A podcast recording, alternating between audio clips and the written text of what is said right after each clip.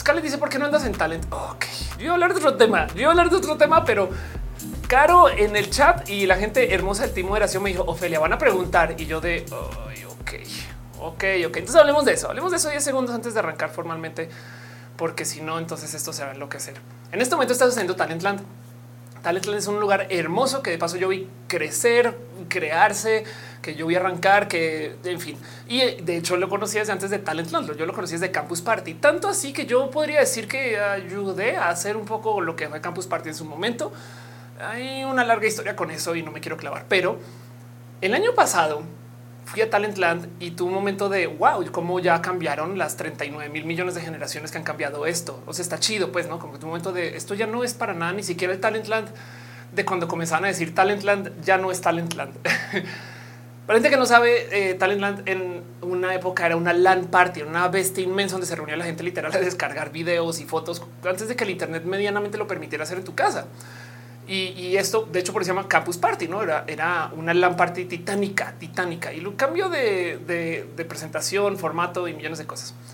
Pero este año cambiaron tanto de formato que y yo me enteré de esto en el peor momento este año ya no estaban invitando a ponentes o por lo menos a algunos ponentes como lo han hecho todos los años. O sea, en mi rockstarismo todos los años a mí me llegó un mail de Ofelia. Este año queremos que estés en talent y aquí está la propuesta para que venga la fecha. No sé qué. Entonces yo, claro, por supuesto. Sí, de hecho yo tenía organizado cosas con talent hasta diciembre del año pasado. Y cuando de repente anuncian como el roster de gente que va a estar y tu momento de wow, no estoy y senté cabeza del no estoy y no he estado, no? O sea, como que tu momento decía hace rato que no sé nada de talent. Y comencé como a preguntar un poco y hay un grupo de WhatsApp donde hay varias personas que somos ponentes y como que otras otras personas dijeron este año tampoco fui requerida, ¿no? Y yo, oh, wow, varias personas que lo están comentando y alguien dice, ah, es que cuando salió la convocatoria y yo así de convocatoria. Entonces, por un lado, tu momento de qué idiota que soy, que no estaba al tanto de que vi una convocatoria. Por el otro lado, esto me pasó el año pasado me fui a subir al escenario y alguien me preguntó muy inocentemente, oye, es la primera vez que subes al escenario principal y yo ahí tuve un momento de perdón, unos tres dice, llevo nueve años de subirme al escenario principal. Entonces un momento de wow, también quizás ya, ya no es momento. Me explico. O sea, como que también tuve como senté cabeza de creo que está chido que se agiten los contenidos y entonces esto de cambiar el cómo convocan gente eh, que es lo que tengo entendido que fue lo que pesó, empezó, pasó, vean el freudiano, ¿eh? que fue lo que pasó, tengo entendido que fue lo que pasó. Eh, a lo mejor sirve para tener nuevos nombres o, una organización diferente. También yo amo Talent con todo mi corazón. Es mi evento. O sea, allá nos vemos. Cuando nos vemos hay mucho cariño y mucho amor, pero este año cambió todo. Entonces, dice Tessa, este año está muy flojo. Ay, qué lástima, porque yo creería que este año con esto de cómo cambió, a lo mejor hay nuevas propuestas. Es que miren, si Ofelia Pastrana no está en un Talentland, ahora yo cuento los años a que no esté Bigman y no he checado si este año no está, ¿eh? pero Bigman es la otra persona, porque además yo siempre subía, me bajaba y Bigman. Entonces eso también sucedía. Pero bueno, el caso, eh, no estoy en talent y me hace mucha falta, pero también es verdad que el talent de hoy no es el talent del ayer. Me hace, hace sentido eso que estoy diciendo, como que el talent de hoy es otro evento diferente, que tiene una modalidad diferente. Es que a ver, a ver, para la gente que recuerde, nos vamos a googlearlo. Vamos a ver si aparece de paso. Bebé campusero. Para la gente que no sabe que estoy hablando menos mal. Em, pero ay, todavía hay de esto. Ok, ahí les va. Esto es el bebé campusero. Em, y chequen esto: Galería Campus Parte México 2010. Esta galería muestra desde un bebé campusero de solo tres meses de nacido hasta lo que hicimos ahora más. Un bebé que justo eh, vamos a su Campus Party del 2010. Entonces, eh, ah, wow, vean esto. Aquí le de, de, hecho, yo firmé mi guitarra eh, en ese evento. Tengo una guitarra firmada por le acá, pero bueno, em, esto no es Talentland como lo conocemos. Esto es Talentland, no eh, de lo que era antes Talentland, no? Y pues el caso es que el bebé campusero, esto fue en 2010. Entonces ahí les dejo nomás este pensar que el bebé campusero eh, ya tiene 12 años, ok, 13, ya tiene 13 años. Así que, eh, saben, eh, les dejo eso en su corazón. Yo creo que es hora también de pensar que de por sí hay gente que está usando el Internet ahorita que hace 13 años no lo estaba usando. Y en eso vale la pena dejar ahí que, que cambie el evento un poco. Ahora no ha cambiado tanto. También hay mucha gente que sí se puso las pilas y se estuvo al tanto y sí llegó, saben, como que, o sea, eh, más bien fuimos algunas personas ponentes que nos cayó el 20 cuando anunciaron que ya no, o sea, que ya no nos tocaba. Entonces, igual el próximo año quizás sí, pero no, pero este año igual. Cuéntenme cómo les va y tengan, tengan, tengan talento en su corazón. Es un, es un evento hermoso. Esteban dice: Yo soy generación Campus Party, neta se ha cambiado mucho. Sí, no ha arrancado el show. Nomás estoy hablando de esto como pre-show, pero les dejo este pensar. Cuando se hizo este evento originalmente, para la gente que no sabe ni siquiera la historia de esto, Campus Party fue una respuesta a un evento que se hacía en España eh, con una cosa que se llama Euskaltel. No sé dónde comenzó el Euskaltel, de hecho, si lo quieren buscar, pero el Euskaltel hace una cosa que se llama el Euskal Encounter, que era una la LAN party más grande del mundo, una cosa así. Y llenaban una bodega con una LAN party. Para la gente que no sabe lo que es una LAN party, qué bueno, y la gente que sí sabe, espero que se hayan vacunado a tiempo. Pero el tema es que las LAN parties eran reunirse a jugar con tu compu en un lugar. Entonces tú ibas y, y no, no jugabas con consolas, sino llevas la compu y armabas ahí una fiesta que se jugaba en LAN, jugabas multijugador, no por internet, sino bueno, por internet, pero en red local. Y entonces estas eran LAN parties masivas de miles de personas. Cuando comenzó Talentland, ya estaba un poco en duda si este era el motivo por el cual se debería seguir haciendo estos eventos. Y lo digo porque hay una talent en particular que se les fue el Internet. Que esto es, o sea, este es un evento. Eso es como decir que eh, Em, no sé, caray, que en el C se fue la luz, no que en el E3 eh, no hay wifi. Me explico cómo es un evento de Internet. Entonces, por supuesto que causó mucho shock y ahí les dejo una que me causó mucho shock a mí. Se fue el Internet en Talentland y casi que no importó porque la gente siguió en el celular y tuvo un momento de wow, ya cambiaron las cosas. Eso yo creo que el talent de hoy tenía que cambiar. No podía seguir siendo el festival del Internet porque ya no era de todos modos. Y eso me parece hermoso de tener presente y demás. Entonces, bueno, no ha arrancado este show. Yo nomás estoy eh, organizando mis estoy asegurándome que las cámaras estén bien, que me escuchen bien, que vean bien. Ahorita arrancamos formalmente, pero quería como tener dos o tres segundos con usted. Dice Ivone Aldana, eh, vacunar por viejes. Exacto. Ray Duran Duran dice: Sí, descubrí el mobile. Exacto.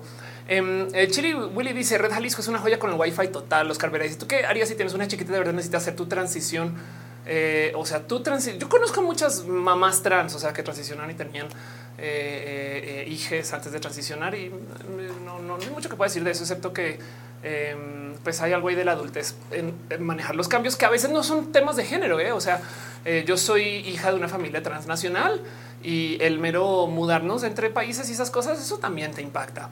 Pero bueno, el caso em, dice este Vivas, gracias a Campus Parte del 2015. Llega tu contenido. Muchas gracias. Entonces, pues, pásenla bien. Si están en talent, pásenla bien. Yo sí volveré a Guadalajara. Tengo muchas cosas que hacer por allá y de hecho, para la gente que no sabe, y espero que ahí medianamente se vea, tengo una Minerva tatuada como recordatorio de dónde va mi próximo hogar.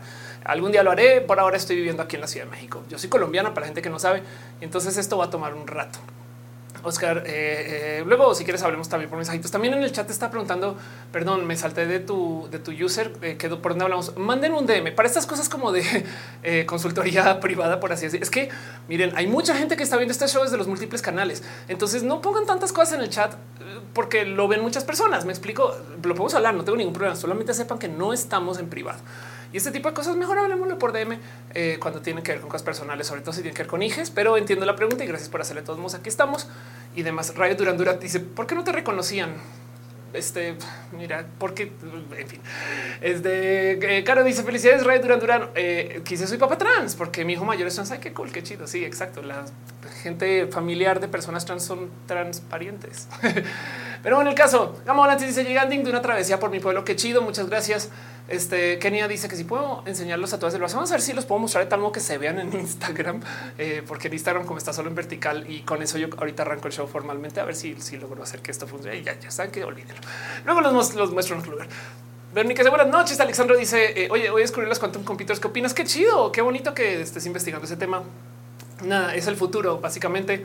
El testigo chutulo dice Pipa hermano, empecemos exacto. Gama ya llegó y a los cinco segundos de llegar ya dijo, ¿ya dejaron su like? Te quiero un chingo, gracias por decirlo. Este eh, y, dice este también Cecil Bruce. El fin de Pascua una mamá me vio con Bárbara por primera vez y me contó que es trans, así que dos por la familia. ¿Qué? Ah, mire, si se alcanzó a los tatuajes un poquito.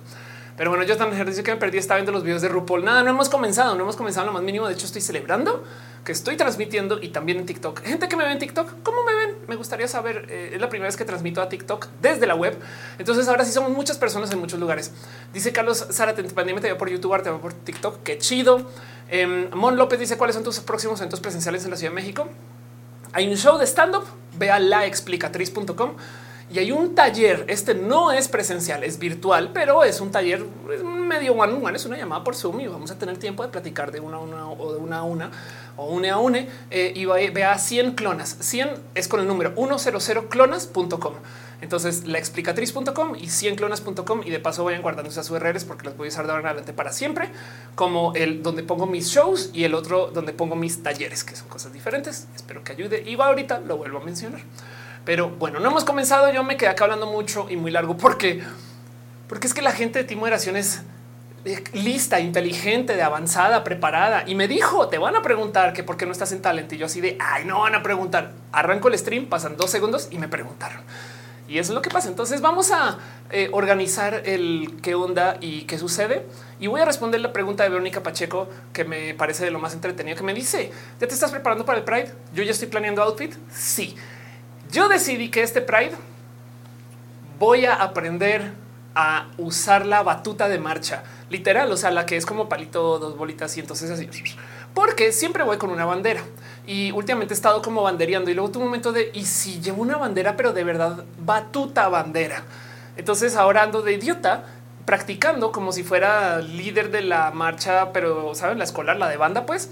Y me lo he pasado como idiota, como que yo tengo 40 años y estoy teniendo un momento de para esto es que salí del closet. Arranquemos roja y platiquemos más acerca de la vida. Hoy quiero hablar un poquito acerca del futuro. Así.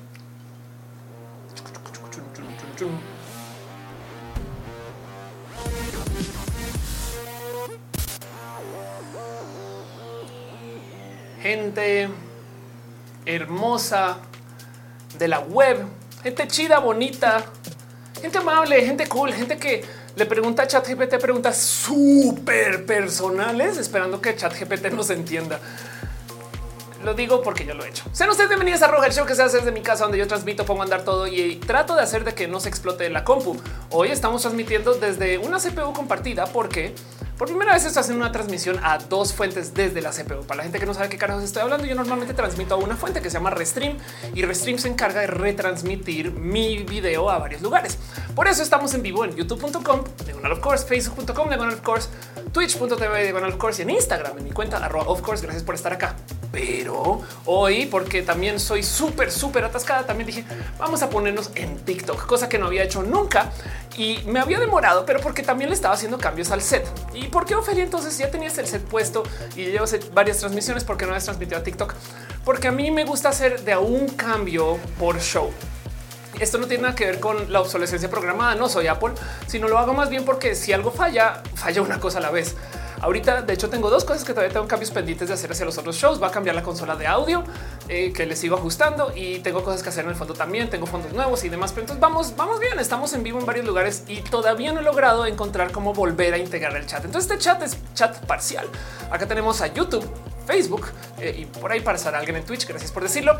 Dejen sus likes, sus cariños, sus amores en cada plataforma. Yo les estoy leyendo de todos modos y pronto apenas encuentre cómo carajos voy a integrar aquí el de TikTok y el de Instagram. El de Instagram es el más difícil ahí donde lo ven, pero a lo mejor pongo dos ventanas sobre la idea es que quede grabos, pero yo les leo, yo les leo. Está en Instagram eh, este Cintia X19, Sashla Oskis, está Ren Silva. Besitos, gracias por pasar. Em, eh, gente hermosa del Instagram. Gracias. También en TikTok está Rayo Duran Durán, Slipper, David Castillo, que siempre que te veo no sé cómo sentirme yo también no sé. Jonathan Martínez dice: Me da miedo que seas tan interesante. ¿Por qué te doy miedo? ¿Qué te pasa? Besitos. Eric Murcio. Eh, en fin, dejen sus cariños, sus amores en cada plataforma. Se agradece mucho porque también por eso transmite una en varias plataformas. Pero también está acá Ileana González, está Yuri Maldonado, Caro, este piñas para todos.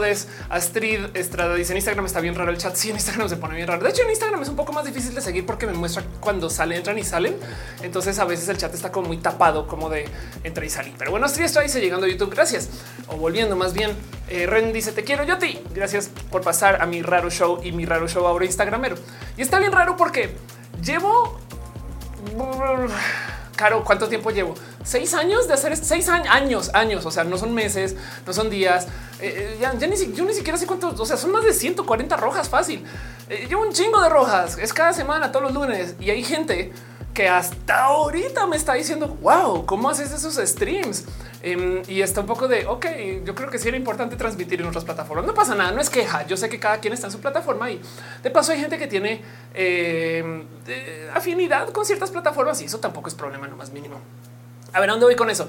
Eh, si ustedes tienen un paquete de datos que les dejaba tener en Instagram, pues por supuesto que se van a quedar en Instagram 67 meses. Y es un chingo. Gracias, Carlos. La de te contacto, escríbeme en mis redes sociales, ve a Twitter y en Twitter mis DMs están abiertos si quieres y por ahí podemos hablar sin poner datos en público de todo este tipo de cosas. Pero bueno, la, Alexis lo dice llegando tarde roja, no te preocupes. Y de paso para la gente que no sabe esto, luego que se acabe, se publica en las plataformas. Vamos a ver si TikTok me lo deja hacer, nunca lo he hecho. Vamos a ver si lo deja hacer. Clint dice, tenemos que celebrar. Claro que sí. Mauricio también dice que te conozco, mi amigo, que tengas tanta información en la cabeza. Mira, yo tengo un prompter y por eso sé tanto. Platón dice, te descubrieron el confinamiento. Gracias. Em, y pues bueno, el punto es que de paso, esto lo dejé decir hace rato, pero ahí les va de nuevo otra vez. Este stream me gusta que sea un poco diferente a los clásicos streams de influencer. Nada en contra de lo que hacen las otras personas. Son hermosas personas y es chido eso también de como el contenido personal. Pero algo me da en mi corazoncito millennial mayor o yo no sé, o, escuela de, de, comunicación. Yo no sé por qué me nació esto, pero yo quiero que sea un show. Y entonces como es un show tenemos una estructura. ¿Y cómo es esa estructura? Vamos a hacer tres cosas y luego preguntas y respuestas. No quiere decir que si me deja una pregunta la voy a ignorar. Al revés, dice aquí Krina, super piñas. Exacto, super piñas. Néstor y con los primeros rojas cuando los títulos más música en MIDI. Exacto. Em, este, eh, perdón, un momento. Eh, veo que están diciendo que hay muchas piñas por celebrar. Eh, este, voy a sumarme dos segundos por las plataformas piñales. O sea, Red Duran Duran regaló cinco subgifts. Muchas gracias, de verdad. Gracias por tu cariño y tu amor y por eso. Esto fue en Twitch. Estamos hablando de Twitch. Ustedes ahorita en TikTok están así que está pasando en Instagram también de qué hablo, Ophelia. Eh, eso es, este eh, un tema que como estamos en varias plataformas. Pero bueno, el caso es que la primera sección vamos a hablar de un tema, un tema central, un tema que yo me agarro y digo ese tema hay que hablarlo. En este caso, hoy voy a hablar acerca del futuro, así tal cual como me escuchan. Luego voy a hacer una pequeña sección de noticias o noticias filtradas por mí, cosas que me interesa como decir y platicar, que no me quiero clavar tanto en ese tema. Y luego hacemos preguntas y respuestas y sí que luego me quedamos tiempo. Va a durar como unas tres horas. Master Rack dice cuántos años tienes? 40 años tengo. Soy una vieja maestra de la web. Para la gente que sabe maestros del web sabe que estoy hablando, pero bueno, Luis Simón dice tengo TikTok. Exacto, claro que sí. Dice que volveremos al futuro. Somos del futuro, más bien volveremos al pasado. Es una buena pregunta. sí dice que le gusta como veo. Muchas gracias. Gracias por estar acá. Y pues bueno, justo eh, entonces hay mucho acá. Dice Saco. Olvide que era lunes. Ya me acosté, no pasa nada, por eso estamos aquí. Em, y dice Oscar, ¿dónde podemos preguntarte cosas? Pregúntame cosas, nomás dame chance de pasar por el show. Igual déjalo en el chat y yo te leo. Pero, pero al final hay una sección de preguntas y respuestas, para lo cual, como vamos a hablar. Rayo Durán Durán dice: ¿El futuro existe? Es una pregunta muy pesada esa. Voy a decir que sí, porque es más fácil, no? Pero bueno, eh, Así como más filosófica, no se puede hacer esa pregunta. Pero el punto es, em, voy a hablar como una hora del primer tema. Así que bien, si ustedes consumen algo ahorita los lunes, si ustedes cocinan o, desorganizan o organizan, ustedes juegan Lego, si ustedes ahorita es cuando se ponen a jugar Minecraft, o si ustedes, yo no sé qué hacen ustedes, si ustedes se ponen a dibujar puntitos sobre rayas, a lo que sea que hagan los lunes, síganlo haciendo, no pasa nada, nomás dejen ahí la ventanita y entren al chat cuando quieran para preguntar y platicar con la bandita pero háganlo. Si ustedes consumen, miren, si este es un lunes de comer pasta frita, coman pasta frita. Si este es un lunes de fumar, lo que sea que quieran fumar, que no puedo decir porque si no me desmonetizan el video, fumen lo que sea que quieran fumar, que yo no puedo decir porque si no me desmonetizan el video. Tristemente, eso quiere decir que el 420 no va a poder. El 420, uy, cómo voy a hacer streams ese día porque quiero hablar del tema. Yo planto y nunca, nunca puedo hacerlo sin hacer un video que se pierda. Pero bueno, el caso, el punto es aquí no se les juzga, consuman lo que quieran, vayan por su consumible, siéntense, pidan, háganse a gusto, preparen y vamos a estar con un chingo de tiempo. Todavía no acabo de presentar el, show ni, ni, ni, de hablar de cómo arranca ni, ni, ni todas las cosas que suceden este, con el inicio del show. Em, porque sepan, sepan que eh, parte de lo que pasa en este show es que pues, yo me tomo el tiempo acá de leer más o menos nombres de gente bonita y hermosa que está aquí, que viene y que se conecta y que ayuda y que hace parte de lo que hace que este show ¿Y qué es lo que hace que este show furule? Su amor, su cariño y sobre todo sus suscripciones. ¿Cómo es eso? Que sus suscripciones, pues porque hay gente que está suscrita desde varias plataformas. Estoy tratando de alinear esto para ver que se pueda ver en Instagram. Ay, Vamos a ver si la logré. Dice Ancaribana, fumemos. Exacto. Ah, como dice hola, hola. Dice Marianti Campos. En el futuro nosotros existimos. Es una gran pregunta. Kenia dice: Mi mente explotó con eso. Somos el futuro. La respuesta sobre si existe el futuro total. Y Salado dice: lunes de lentejas. Exacto. Entonces, miren, yo no puedo arrancar este show sin primero las gracias a la gente hermosa que está suscrita de las varias plataformas. Furul, dice Sandra Ortiz. o si viven en Latinoamérica, Furule. Pero el caso es eh, para la gente que juega eh, eh, el ya saben de qué hablo. Quiero dar las gracias a la gente hermosa que está suscrita de las millones de plataformas y en eso las personas que están acá son nadie más y nadie menos que Alex Sánchez Franco, Aflicta, Ignis 13, Chocuevas de los PP y Trini P. También eh, Sankoku 666 Jimena Méndez. Yo creo que esto no está bien centrado. Vamos a ver. Ahí estamos mejor. Eh, Wisdom Harris, Valentín González Limón, Valentino Polino, Tiger Lai Moicana, Sanda Bella, Romina Hernández, Ro Hernández, René Rana, René Alberto, Tegamina, Catarrafaela, Ilustra, Pollo, Rico, Pollo. También abrazo, pero noche te queremos, Ophelia, Paulina, Patricia Rivera, Rodríguez, Pamela Gutiérrez, Noránico 09, News, Snake, Nogemi, Ávila, Néstor, Maldorado, Narutín, Naruto, Mubasa, Musicarina, Cristal, Meme, Mis Wiseros, Miriam Moreno, Miriam López, Mike Lugo, Michael Rosero, Mejía, Armas, Asina, Armenta, Mávila Morales, Maricarmo, Roy, Mafriena, Rom, Galvez, Mafet Calun 07, Luisa Moody, Lucero Quilla, Nueva Salud, Labra, Krilionat Katza, Julián Carlos 6, Juan Carlos Luna, Juan, Jorge García Benítez, Jorge Díaz, Jessica Mendieta, Yadeloid, Irene RN, Holly Hall 23 y Gato de Pato, Héctor F. Arriola, Harn Galf, Haji BS, Gustavo González, Gustavo Rocha, Grey Gigi Mangri, Dragón Enganazos y Freaklicious, Francisco Godín, perdón, sí, Francisco Godín, perdón, Fabián Metiche Ramos, Fabián Gómez, César un podcast más serio, ustedes de Delgado, Eduardo GTZ, Edgar Rigo, Don Lante, de los PP, que también estamos a ti, de los PP, David Noob, Dani Fields, Dani Vargas, Dani, sí, Daniel Vargas, Dale, Caro, Charles, 221, César Imperator, Carlos Cravioto, Carlos como Capitán Garrani, Garventa, Pérez Lindo, Birds, Hernández, Susana Baeza, Aurea Castillo, en el Mercado, Norfo García, Arlen, Ara 93, Armo Nuevo, Buscar en Antoine, Rafael Pérez Villalobos, Andy Mejía, Andrea Black, Ana Virgen, Ámbar, Carmelo Alejandro González, Alejandro Valencia, Arquímedo 00, este Afrodita borracha, aflicta, Ada González, 9, Sergio Q y 1998 GQ. Gracias por ser parte de esto. Uy, madre mía, todas estas cosas que suceden ahorita en TikTok están de que de qué habla esta persona. Pues de que todo esto es lo que sucede durante este show. Lealin nos dice estoy haciendo la comida de mis bichis mientras te escucho. Qué chido. Gracias, gracias. Exacto. Muchas gracias. Duran Durán dice el futuro es soñar ahorita. Exacto. Eso también es verdad. Carolina Díaz dice Oli, Oli. Eh, Jazmín dice saludos, saludos. Entonces, gracias por estar acá. Gracias por acompañar. Neo Nanis dice gracias por tu trabajo. Gracias por estar acá. Luisa me dice te amo a ti. Y pues bueno, miren, quiero hablar mucho acerca de muchas cosas en este show, pero también todavía ni siquiera comenzar las gracias a la gente hermosa que este, que este show funcione y que todavía esté conectado con mi corazón en este espacio. Y es que aquí también está la gente hermosa del team de moderación. ¿Quién es el team de moderación? Gente que viene acá y se asegura de que la gente se comporta en el chat a lo mejor que se puede, porque ahora que hay dos plataformas nuevas, no hay acceso. Yo no dije eso en voz alta, pero el punto es que están aquí para cuidar que nos comportemos. Si son gente hermosa, conozcanles. Quiero que sepan quiénes son, a qué se dedican esas cosas también, porque de paso es gente que viene voluntaria. Entonces es importante. Eh, un súper abrazo a Caro, a Uva, a Uriel, Fabián, Montse, Tutix, al hígado de pato aflicta, Gama Volantis. Conozcanle a cada quien qué hacen, porque están acá. Eh, tantas cosas hermosas que suceden en este show. Gracias por todo su cariño y su amor. Gama Volantis quien acaba de decir que es una persona hermosa, que sí lo es, dice creo que sude y huelo feo. No le quita, sigue siendo persona hermosa, pero gracias. dice Oscar que los agentes de, Ofelia. Exacto. Claro, dice el Timot son las personas más amorosas del mundo. Sí lo son. Em, y dice este eh, jamás vi una persona ver tan rápido. Yo, yo no sé a veces si lo que estoy leyendo es correcto o incorrecto. Esperamos que sí. Pero bueno, se siguen conectando en el TikTok. Gracias, gente hermosa. Gracias por compartir. Gracias por sus cariños en las múltiples plataformas. Sus abrazos financieros serán recordados en reinversión para este show. Todos sus abrazos financieros tienen dos efectos importantes que necesito que tengan presente. Uno, yo hago talleres. Y entonces, si algún día tienen una duda de qué taller está haciendo Felia, o sea, en qué momento no todo eso, vayan a 100clonas.com. Y ahorita yo estoy haciendo un taller que se llama cuánto cobrar y cómo. Esto es para la gente que es freelancer, que tiene negocios, que, eh, que está vendiendo algo, que está negociando. Es una pequeñita clase de negociación de cómo ponerle precio a lo que hago, cómo cobrar y cuánto cobrar. Eso es un tema muy loco. Yo no vengo a decirles a ustedes exactamente cuánto a lo que hacen ustedes, pero lo que sí es, vengo a decirles que si quieren platicar y discutir, porque por eso es un taller. Si quieren platicar y discutir entre varias personas y con mi pobre conocimiento de cómo vender negocios, patrocinio patrocinios, dónde está el dinero, ese tipo de cosas. Para eso es. Va a ser el sábado 15 de abril eh, a las 11 de la mañana. Eso es por Zoom. Entonces vayan 100clonas.com, 100clonas.com y llegan ahí y entonces esto a suceder. Entonces, ¿por qué estás hablando de esto, Ophelia, si no estabas hablando de las suscripciones? Porque si ustedes se suscriben, tienen un código de descuento para esos talleres. Si ustedes ya tomaron un taller, tiene un código de descuento para esos talleres.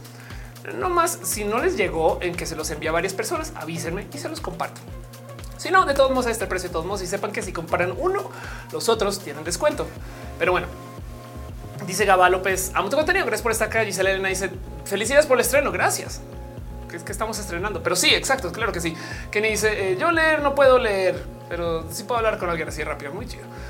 Hace nada volví a ver la pelota de letras, este stand up colombiano hermoso y me di cuenta que este güey habla igual de rápido que yo o yo hablo tan rápido como él, que es mayor que yo. Entonces. Pero bueno, el caso Alex se conectó en el Instagram. Gracias por pasar, gracias por ser parte de esto. No sé, estoy leyendo sus nombres. Sahara dice tap tap a la pantalla. Hola. gracias. Astrid está diciendo una mujer trans súper. Sería bonito ser súper de verdad. Sería chido. Pero bueno, de paso, otra cosa que sucede es que voy a estar haciendo show. Entonces vayan a laexplicatriz.com. ¿Qué son los shows? Show, show. O sea, yo estoy estando pera para la gente que no sabe.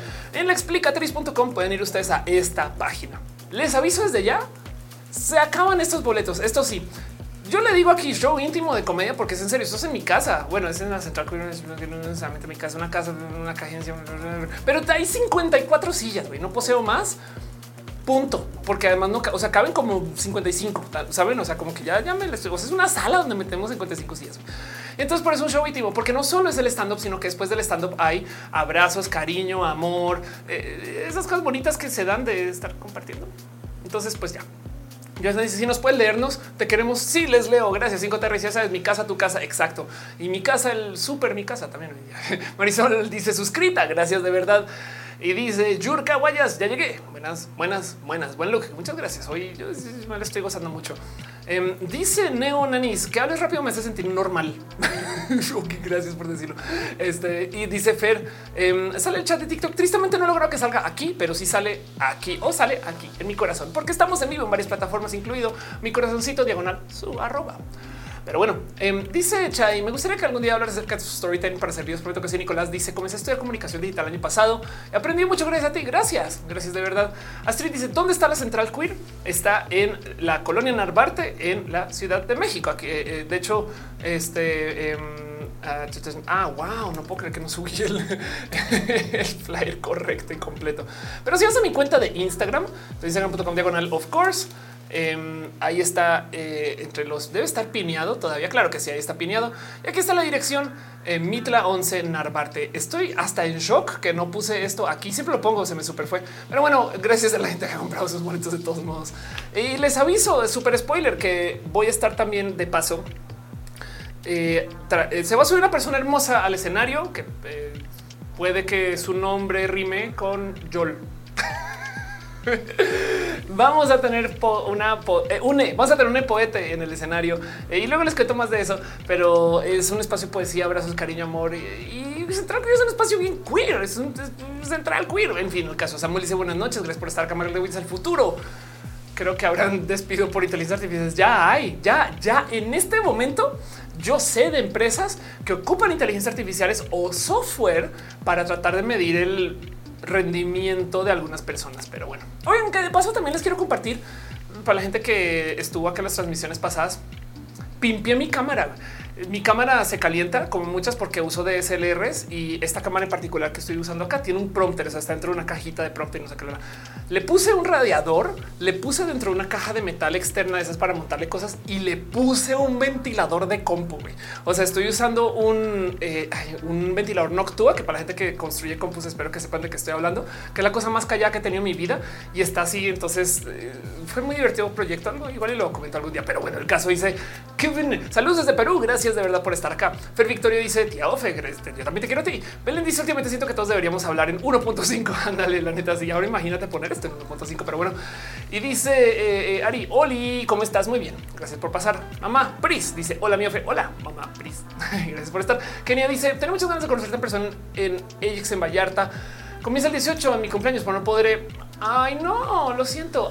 Y no puedes. O sea, Espera, no vas a estar. Bueno, igual hablemos, mándame mensajes porque igual que quita que yo me pueda fugar y un abrazo. Yo no sé, hay, algo nos inventamos, pero bueno, Mon López, si te quiero ver, gracias.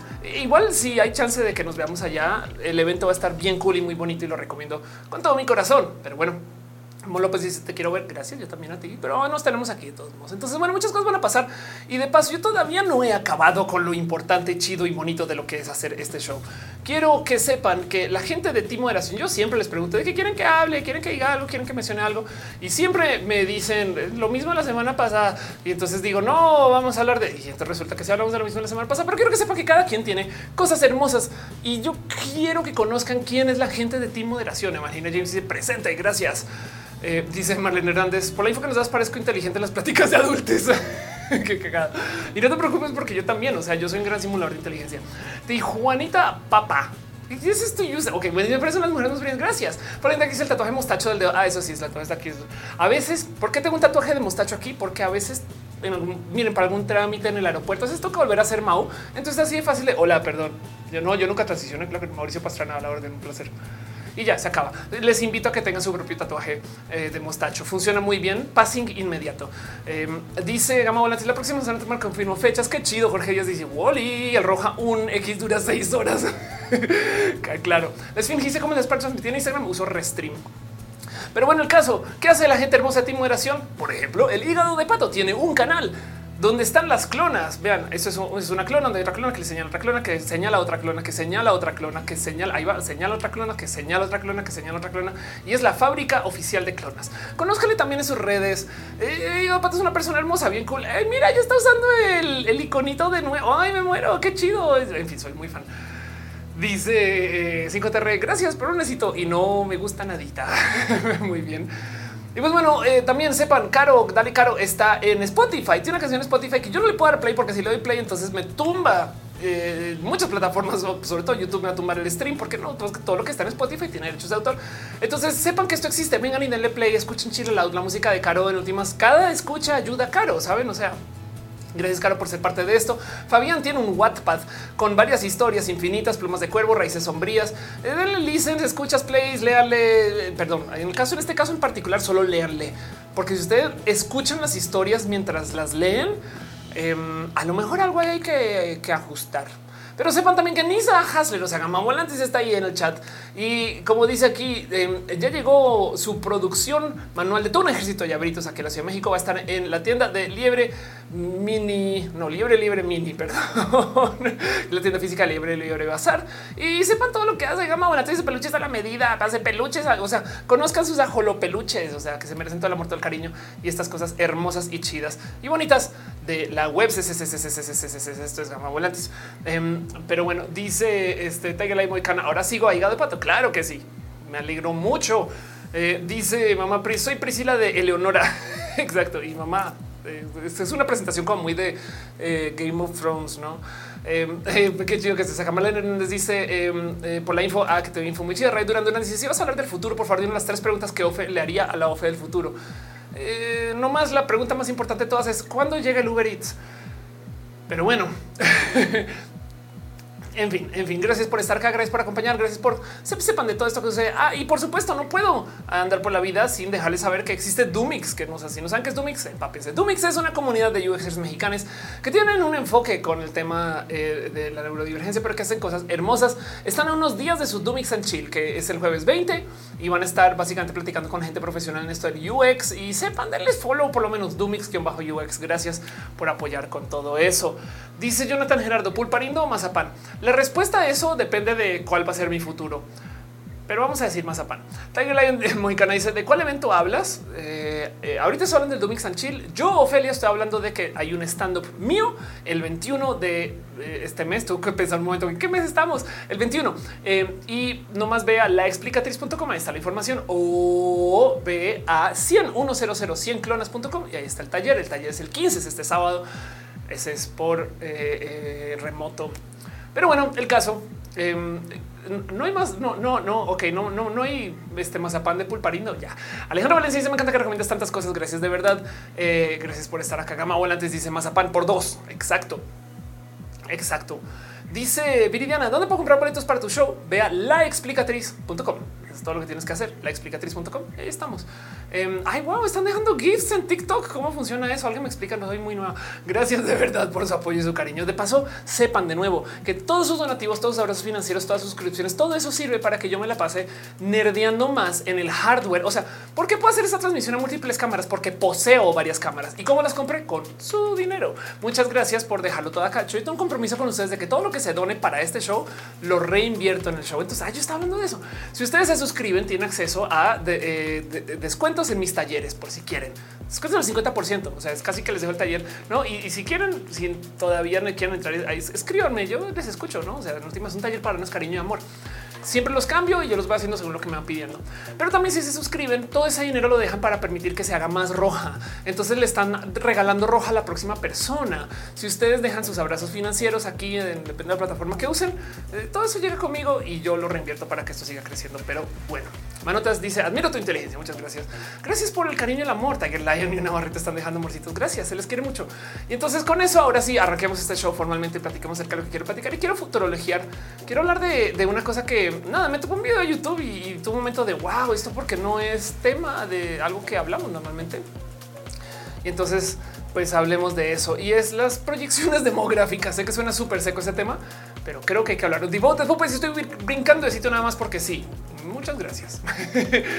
pero bueno, dice eh, Aira Manji. Eh, tiene un montón que no me pasó por aquí. Muchas gracias. La gente en Instagram nos está conectando también. Eh, 5G dice pan por tres. María Cruz dice vamos a despegar. ¿A dónde vas? ¿Qué está pasando? Gracias. Em, y dice Nicolás, ¿no te sientes cómoda en TikTok? ¿Tardaste en incorporarte? Eh, me siento muy cómoda. Lo que pasa es que TikTok no me permitía transmitir porque para poder como, a ver, bueno, voy a aclararme con esto rapidito. TikTok es una plataforma que quiero mucho, pero es muy frágil. Si tú te descuidas con lo que dices y lo que comentas y opinas y demás, te pueden banear la cuenta porque alguien te reporta abusando del algoritmo. No es TikTok, es que abusan del algoritmo. Hay gente troll. Sí. Y el tema es que ante esa poca defensa, yo siempre pensaba qué miedo dedicarle mucho tiempo a la TikTok como cuenta para luego potencialmente perderla por un día que un troll se puso de pendejo. Y en todas las plataformas yo tengo buen RP y sé con quién hablar en caso de que pase algo. No siempre funciona, no más que yo me tomo la labor de tratar de conocer con quién hablar en caso de que pase algo. En TikTok no. Hace muy poquito conseguí tener contacto con alguien que sí me dijo, mira, si cualquier cosa me puedes escribir. Eso no garantiza que si pasa algo se solucione el problema, pero por lo menos teniendo ese contacto fue de, ok, entonces ahora me puedo aventar a crecer y alimentar más esa red, que la quiero mucho de paso. Pero el tema es que aún haciendo eso, TikTok me dijo, ¿Y tú quién eres, güey? O sea, ¿cómo que quieres hacer streams? O sea, ¿llevas haciendo streams mucho tiempo o qué? A ver, así que me tocó primero hacer streams desde el celular y comenzar a subir videos en vivo y no sé, como un chico como de eh, comprobarle TikTok que sí, sí hago streams y ahora ya por fin me deja transmitir desde la herramienta de TikTok, que ojo que esto no es la solución final, pero me deja transmitir desde la herramienta de TikTok donde puedo por lo menos ya leerles y verles y pronto, ojalá cuando a medida de, cómo interactuamos en TikTok, porque depende justo de que si ustedes que dejan sus, eh, eh, si comentan y opinan también en TikTok, me ayudan a que TikTok diga, ah, no, esta sí transmite. Y entonces ahí, por consecuencia, luego poder transmitir directo al RTMP, lo cual quiere decir que puedo transmitir desde Restream, lo cual quiere decir que puedo meter el chat aquí. Así que es una misión. Y eso es todo el cuento. Yo no te dice, te puedo el chasquido antes de iniciar un video. Claro que sí por su pollo. Para eso es método. ¿Qué me dice de TikTok? Bueno, y de todos modos estamos en las otras plataformas. Em, dice eh, que anda muy emocionado con los regalitos. Claro que sí, es que es muy bonito. Además que son, son puras rositas. Entonces, gracias, gracias por sus rositas y sus cariños y sus gifts y esas cosas. Se les quiere un chingo. Y ahora sí arranquemos este show formalmente, porque quiero platicarles un poquito acerca de un tema que es follow up. Entonces ahí les va. Hace unos ayeres hice un show aquí que se llamaba eh, el nuevo orden mundial. ¿Y por qué? Pues porque yo estudié economía. Entonces, cuando veo que la gente de repente habla del nuevo orden mundial, puedo destrozar lo que hay y, se comunica con miedo, pues me da un poquito de güey, ¿por qué? ¿Por qué comunican esto con miedo? Cuando hay tanto y es tan bonito y hay algo que decir acerca de la geopolítica. Es que sin miedo el nuevo orden mundial es geopolítica y mucha gente sigue, analiza, entiende y trabaja y procesa la geopolítica. Me explico. O sea, como que es un poco por qué le metí entonces te va a asustar China, va no? Y es de no, güey, no, eso no va a pasar. Y entonces le dediqué un tiempo a hablar de cuál es el futuro del para dónde va la geopolítica, digamos a mediano plazo. En ese video en particular hablé de que como estamos en plena pandemia y cuarentena, hablé de cómo saliendo de la cuarentena va a haber como un feeling anti China y no necesariamente por odio a China, sino que más bien muchas empresas descubrieron que tienen que diversificar, que tienen que tener su producción en más de un país. Entonces, una de las soluciones es comenzar a mover su producción a otros países asiáticos. Vietnam, por ejemplo, se ha visto muy beneficiado por esto. Pero la otra gran bestia de la producción internacional y de las fábricas del mundo que se vio muy beneficiada fue México y México en ese entonces está renovando el Temec. Así que todo esto como que sumó para que en ese video se dijera chequen como cuando comencemos a salir en forma de la pandemia o de la cuarentena, México va a recibir un chingo de nueva inversión foránea. Flashazo al futuro, Tesla llegando acá, muchas empresas instalándose. Tenemos una locura de gente que viene aquí a sí, yo sé que están gentrificando, pero a fin de cuentas es gente que viene al exterior a invertir aquí. Entonces, esto ya está presente. Pero ahora entonces, si ese video fue hablando acerca del mediano plazo, el de ahorita, que es hacia el futuro. Y a mí me encanta y me rebasa este tema porque siempre que se habla del futuro, como que en el pasado, los 60, 70 era muy normal futurologiar. ¿Por qué? Porque el espacio, la Unión Soviética, todas estas cosas están pasando, no? Ah, hoy en día no tanto. Y si lo piensan, estamos muy cerca estamos bastante más cerca al 2050 que a los 90. Eh, entonces, el 2050 es un año que vamos a vivir, no toco madera. Eh, tengan eso presente. Eh, eso es algo importante y quiero hablar entonces de cómo va a ser la vida en el 2050. Pero bueno, dice 50 ¿por qué más población es mayor economía hablando desde el punto de vista capitalista? Exacto pero hay un tema importante ahí. Juan dice el nuevo orden mundial de Internet un montón de viejos blancos sentados en una mesa ovalada hablando de cómo nos podrán chips a todos, como, como si fuera Sil, ¿no? De, de Evangelion, así reunidos, así diciendo, viene ya ahorita el, este, la nueva pandemia. Devore Pupa dice John Kerry yendo a Oaxaca impulsar el tren transísmico. Anda. Eh, JC muy dice muy meta la pregunta quizás, pero ¿por qué se está hablando tanto de demografía justo ahora? Es una buena pregunta. Eh, igual mira, si existe, si es real esto del eco youtuber, o sea que una persona ve un video de YouTube y dice yo tengo que opinar de esto. Entonces a lo mejor alguien comenzó un trencito, pero a fin de cuentas, mira, yo soy economía. Eh, yo no soy economía, yo soy el Senado. Yo no, yo soy economista y entonces ese tema me importa mucho de todos modos y lo tenía guardado hace rato. Este dice Lunita del Rey, ¿qué recomiendas para la ciberpsicosis? No sé por qué nombre tan chido ciberpsicosis, aunque seguro es algo horrible.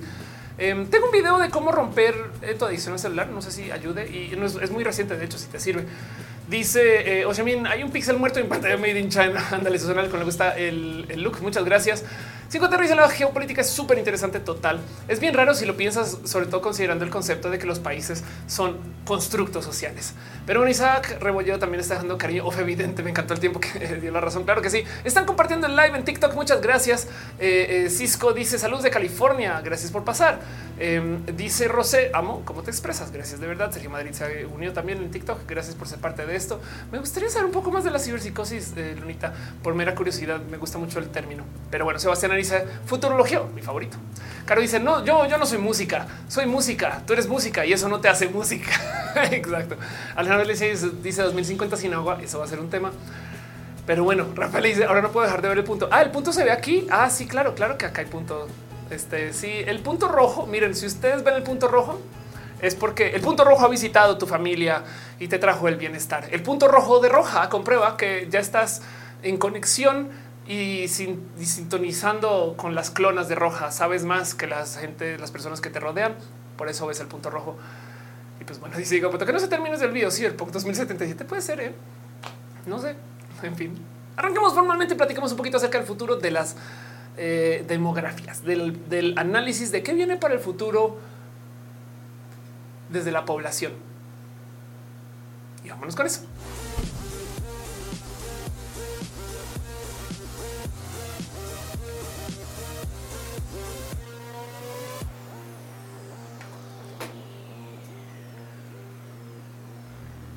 Maybe with you, el punto roja dice 5 Thatcher, exacto, total. Tato Sevilla, ¿qué tal la economía en los próximos años? Eh, a México le va a ir bien con eso, porque México es una de las potenciales buenas respuestas a China. Pero bueno, el caso. Para poder hablar de esto, nomás quiero que sepan que esto es muy basado en las cosas hermosas que le trajo al mundo Hans Rosling, que por si no saben quién es Hans Rosling, acá nomás tienen todo lo que tienen. O sea, dedíquenle un mes a ver Hans Rosling si quieren. Conozcan quién es esta persona, empápense y, y desafortunadamente, ya que le acaben amando y queriendo, menos que haya sido una persona cancelada y me esté enterando ahorita, pero yo creo que no. Este, eh, luego pónganse, entremos en tristeza porque murió en el 2017, 7 de febrero. Pero Hans Rosling es una persona que se volvió muy viral hablando de justo este tema, eh, la proyección hacia el futuro eh, y de cómo vamos a vivir en este planeta. Y tiene una cantidad de videos hermosos, muchas TED, un chingo de TED viejas, de hecho. Y esto es todo, todo, todo un tema. Pero bueno, el caso es que em, este análisis de lo que hace Hans Rosling comienza con él, según en sus videos, hablando acerca de la salud del mundo. Y la salud del mundo es una cosa súper difícil de medir porque primero que todo, todo esto que tiene que ver con proyecciones eh, son eso, proyecciones. Entonces, antes de arrancar formalmente, quiero que tengan en su corazón que de lo que yo voy a hablar hoy eh, no es algo 100% comprobado ni va a pasar. O sea, es un es posible que pase, no necesariamente eh, tiene que ser la ley. Están enviando conitos regalos. Este dice Mon López, ya no tienes música de transición en TikTok, no se escuchó. Ahí debería de estar, pero igual y no hay quien quita. Pero bueno, en fin, eh, el caso es que hay tanto que hablar acerca de lo que hace Hans Rosling y demás, pero quiero que sepan que una de las cosas de las que presenta en su primera TED, que ya tiene creo que 16 años, es como eh, existe una noción de súper vieja escuela que ya eh, ni modo, o sea, ya, ya, ya, ya como que se quedó tristemente de cómo hay una como otra edad económica. Entonces, literal, nosotros versus ellos. Y entonces este cuento del mundo desarrollado y el mundo en desarrollo. Eh, para la gente que no lo sabe, entonces eh, el concepto o el cuento del primer mundo y el segundo mundo y el tercer mundo y el cuarto mundo básicamente es un concepto de súper vieja escuela que se creó durante la Guerra Fría para decir países aliados con eh, Estados Unidos y el capitalismo y demás. Estamos hablando que eso es la Guerra Fría, ¿ok? Eh, o sea, OTAN, ¿no? Por así decir. Y luego países de la competencia, ¿no? Eh, que es todos países comunistas o el bloque comunista, el bloque soviético, la verdad. Y quién salía con eso. Esos son el primer mundo. Y lo que querían decir en su momento original con esto era, hay dos mundos, güey, es muy aparte. O sea, la vida que está proponiendo que es muy diferente a lo que está proponiendo aquí. Y el tercer mundo en esencia es gente que no se metió ni a un equipo ni al otro. Esto ya es un concepto súper, súper, súper, súper viejo, donde, pues primero que todo, arruina la percepción de lo que se volvió el concepto de tercer mundo. Ahora, ahora la gente dice tercer mundo como decir no desarrollado. Y entonces hay algo que decir acerca de qué quiere decir no desarrollado cuando la verdad lo que realmente se quiere como que es en vías de desarrollo. ¿Qué quiere decir en vías de desarrollo? Y esto es todo un tema, porque el tercer mundo en esencia, lo que pinta es que geopolíticamente hablando, hay dos modos de vivir en el mundo según en qué país te ha tocado con la lotería del nacimiento. Uno es países donde hay familias chiquitas que viven un chingo de tiempo. O sea, el mundo desarrollado porque hay medicina, porque hay gente pudiente y las familias son pequeñas. No es muy normal escuchar que en Estados Unidos la gente hable como de dos, tres personas por familia, estas cosas, no? Si es que no menos. Y otro donde hay familias inmensas, pero que la gente muere joven o que tienen eh, este, una vida muy compleja. Y entonces escuchamos acá de que México, por ejemplo, que es un país que ha estado en vías de desarrollo, si es que no se puede decir ya se desarrolló o como sea el caso, muy recientemente tenemos recuerdo de una generación que tuvo muchos hijos, nuestros abuelos. Y chequen como esto es algo que sucedió por motivos bien, bien curiosos, porque la cultura existe para que de muchos modos básicamente la gente esté buscando tener hijos a lo más que pueda. No es, es, una lección hasta religiosa. ¿no? Cuántos hijos te mande a Dios, todo eso. Y el tema es que en una época de 14 bebés que nacían y pregúntenle a sus abuelos, abuelos, a sus tíos, tías, a sus mamás, papás, lo que sea, em, se no todos sobrevivían. Eso era parte del por qué no los que te mande Dios, pues porque no igual no tosían. Entonces, la verdad, verdad es que de 14 igual sobrevivían 10, que es un chingo. Eh, pero sí había una alta tasa de, mortal, de, mortandad o mortalidad. Bueno, el caso mucha gente no, no llegaba a una edad adulta y si llegaba adulta también a capaz y moría joven y joven a comparación de, la edad de la que está muriendo mucha gente hoy.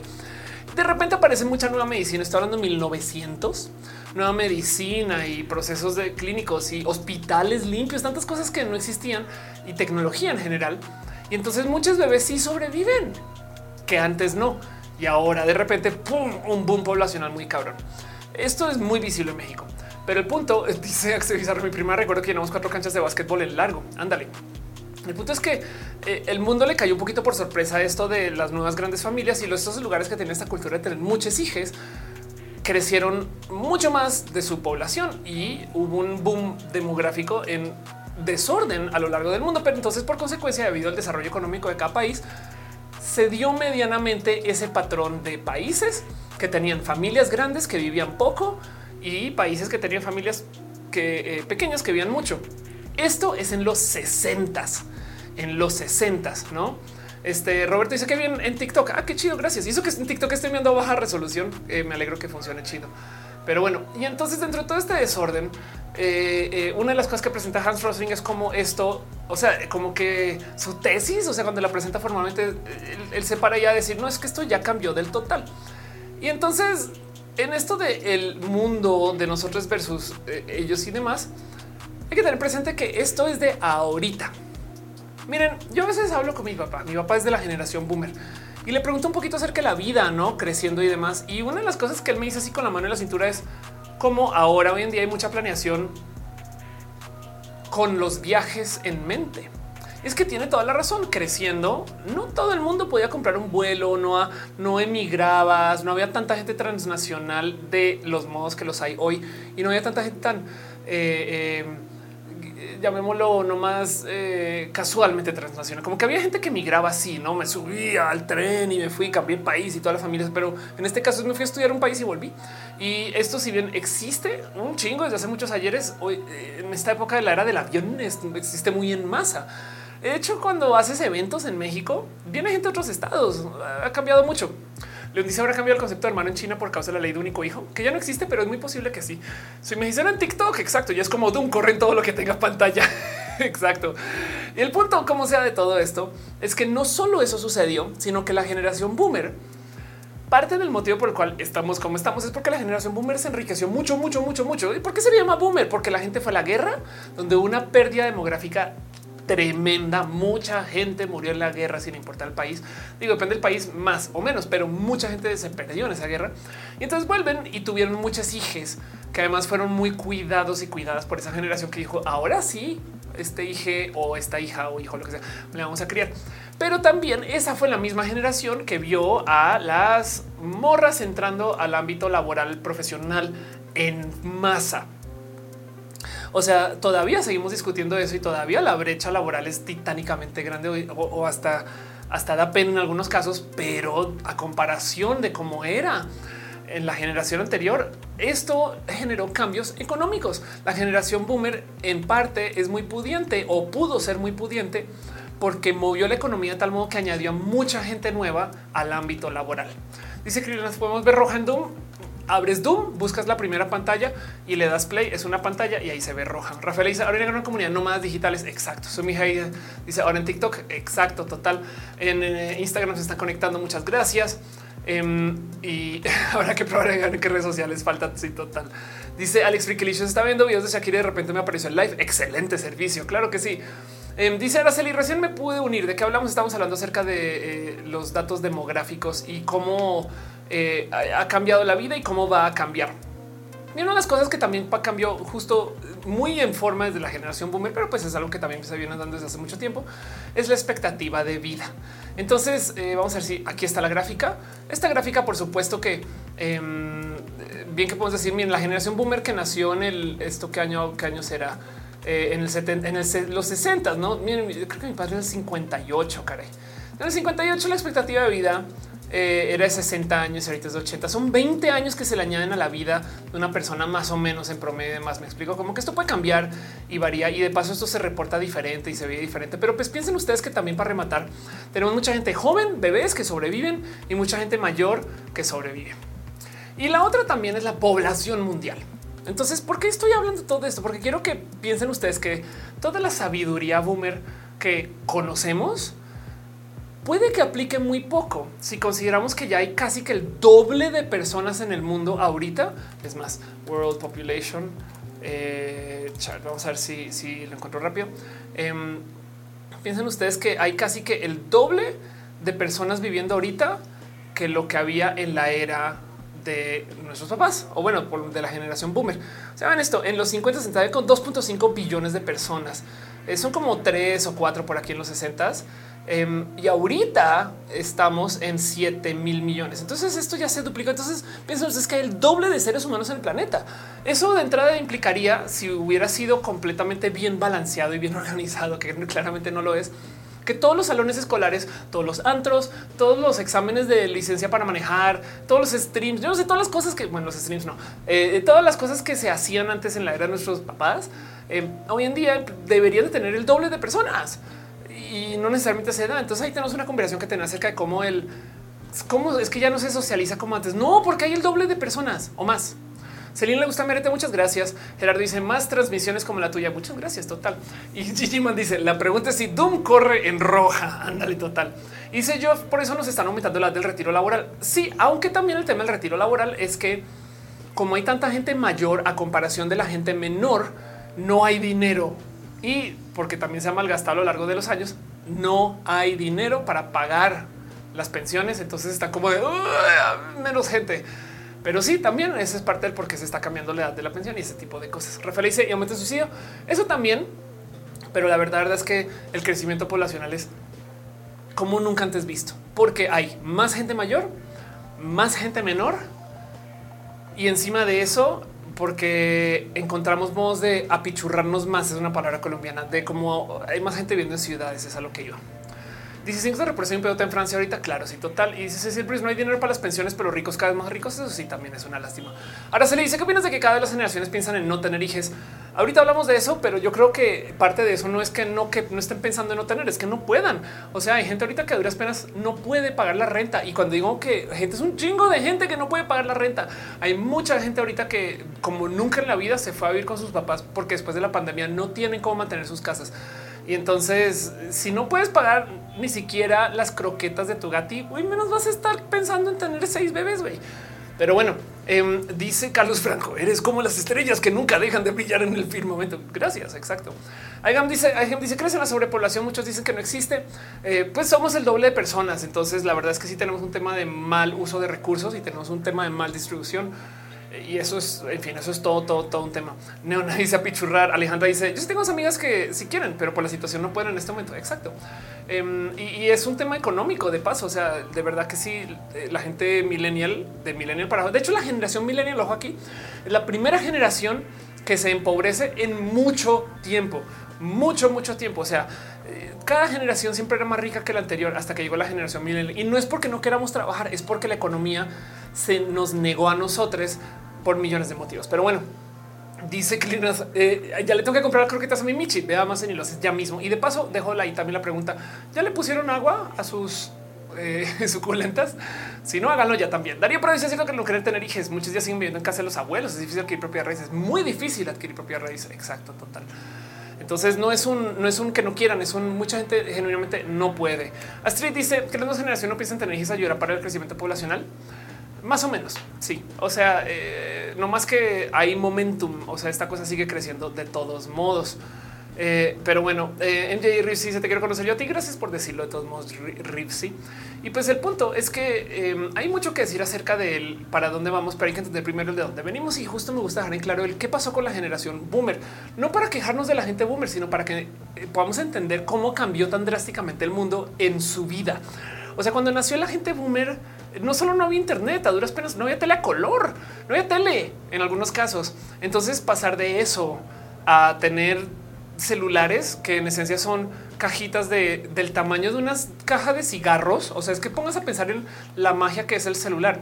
Es un dispositivo así de grande que es de vidrio y plástico que yo acaricio y llega a mi casa comida. Eso es del futuro. Hoy que tengo acceso a toda la música del mundo de todos los años, que tengo acceso a todos los videos del mundo de todos los años y que ahora, gracias a las inteligencias artificiales, tengo acceso a una cantidad de capacidad de pensamiento que antes no. Es una locura. Y todo eso sucedió en la vida de una generación. Y esto entonces, por supuesto que cambia mucho el cómo vimos de aquí a futuro, porque hay muchas cosas que hay que tomar en cuenta. Entonces, Hans Rosling tiene una gráfica espectacular que si se quieren divertir algún día, vayan y jueguen con ella. Ahora Hans Rosling la presenta en un chingo de videos. Todo su cuento es el cómo cambió el mundo de este. Él siempre arranca como en los 60. Yo creo que porque ahí es como cuando estaba comenzando a enseñar, quizás a los 2000 eh, Hans Rosling pues ya murió hace ratito, pero de todos modos podemos ver un poquito de qué está pasando. Entonces, ¿qué tenemos en esta gráfica? Tenemos ingreso, este eh, que básicamente es producción económica por persona, o sea, GDP per cápita. Eh, si tomas toda la producción económica del país y si la distribuyeras equitativamente, que sabemos que no es el caso, eso lo tenemos abajo y a la izquierda tenemos expectativa de vida. El tamaño de la bolita es el tamaño de la población de cada país. Entonces, esos grandotes son China, India, no eh, esta cosa que está acá arriba es Estados Unidos. En 1944, justo después de la Segunda Guerra Mundial, Estados Unidos tiene la mayor cantidad de ingreso y es donde la gente más tiempo vive. Sabemos que Estados Unidos tiene un sistema de medicina horrible, roto, dañado y mal llevado. Entonces, obviamente, Luego dejaron que esa bola se les cayera, pero de todos modos, a medida que pasan los años, que es lo que muestra Hans Rosling, si se fijan, hay como un movimiento general donde la expectativa de vida sube. Y entonces piensan esto, en la generación boomer, China pasó de esperar a que la gente viviera 45 eh, años, me explico, o sea, desde, desde que nació la gente boomer se esperaba que si tú vivías en China ibas a ver 50 años y ya. Pasó de eso ahorita donde se espera que ibas casi 80. Es un chingo, es un chingo. Y esto pasa con un chingo de países. Entonces los países se han, ido haciendo, yo sé que está mal distribuido, pero la riqueza ha ido subiendo y la expectativa de vida ha ido subiendo. Y esto entonces dice mucho acerca de por dónde vamos, a dónde vamos, etc. Y podemos entonces verlo nomás por países y además. Y esta gráfica es hermosa de darle un poquito como vueltas porque nos pone a pensar un poquito el por qué hay tanto tren del mame mediático con ciertos países. O sea, China tuvo un cambio drástico y dramático. O sea, literal bien que se puede decir que sacaron a tantas personas de la pobreza dentro de su por esa estadística, ¿no? Sex me dice que loco de los buenos estudiantes cerca de etapas muy retrogradas como la Segunda Guerra. Sí, total. San son muy pobres y longevos. Valina dice: No puedo creer que llevamos de lejos del 2021. Qué rápido es el tiempo. Ándale, total. Yo soy yo no tengo suculentas. Tenía una cactus y se me murió. Ahí lo siento. Eh, dice Lili: Lo importante, Ophelia, son sus temas. Ah, gracias.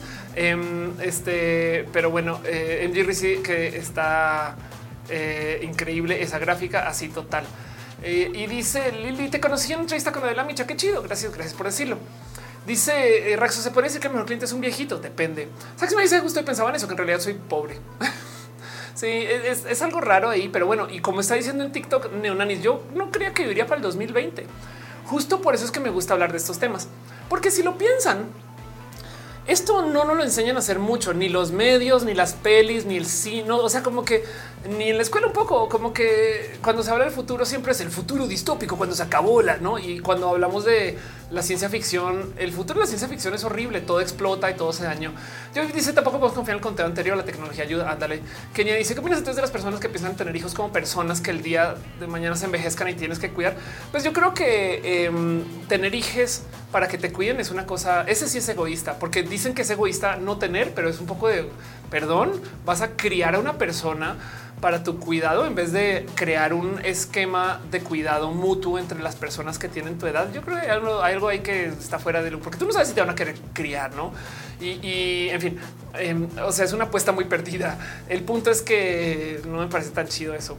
Dice Alejandro Valencia, hay un fenómeno que no entiendo en nuestra generación 3, cada vez quieren tener menos hijos, pero la población crece. Sí, ya hablamos un poco de eso. Es que em, siempre y cuando se esté teniendo más de dos hijos y tantito por familia en promedio, va a crecer la población. Es que sí hay gente que sí está teniendo muchas hijas, pero la gente que nos rodea generalmente no. Y ahorita hablamos un poquito más de eso.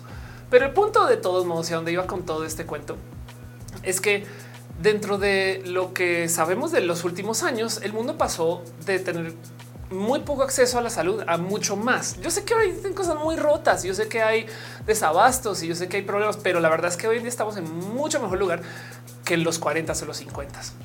Y entonces esto es importante porque eh, eh, lo que presenta Hans Rosling cuando si ven sus videos, este güey se pone a narrar como si fuera narrador del food, el crecimiento económico de los países. Y es hermoso, es muy entretenido porque justo eh, se ve por país qué está pasando y que no. Esto es una video de hace 16 años es hermoso, es muy pasional también el Hans Rosling, como presentaba sus, conferencias y demás. Pero, pero es que sí es verdad que pasamos por varios cambios y es muy importante darle cabida a esto porque mm, esto ya hoy en día va en un sentido muy diferente de lo que vimos en la era de Rosling. O sea, a la generación boomer le tocó un crecimiento inédito. El mundo pasó de no tener tantos hijos, aunque se, o sea, que la gente no viviera tanto, que viviera un chingo, con todo y que las guerras y no sé qué. Y entonces ahora como que llegamos a un plato, un techo, llegamos a un momento donde no, ahora sí ya como que ya se puso complejo mantener el crecimiento. Es un es una época de rupturas. Hay muchas rupturas que eh, nos ha tocado vivir. Hay una, por ejemplo, en cuanto a capacidad de procesamiento, hay una cosa que se llama la ley de Moore, que la presentó Gordon Moore, acerca de cuántos eh, este, transistores existen en un procesador. Y entonces, a medida que pasan los años, lo que decía es que va creciendo la, cantidad de, transistores o la capacidad de los procesadores año con año. Pero los procesadores de ahorita son tan, tan, tan avanzados que llegamos a un techo. O sea, ya creció casi que todo lo que puede crecer con nuestro conocimiento de la física, por así decir.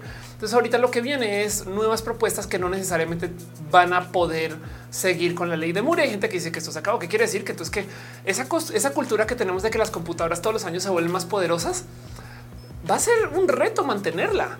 Lo mismo de paso pasa con los coches. Los coches en una época era primero con 40 cabezas de fuera 50, 100, 200. Ya están hablando de coches de 600, 700, porque ya eso ya que entonces también llegó un techo. La población también. Y esto es importantísimo porque hay muchas cosas económicas que están colgadas al crecimiento poblacional. Y lo más complejo de esto es que estamos pensando en mega macro. Entonces el tema aquí es la caída de la fertilidad. Y esto es una locura.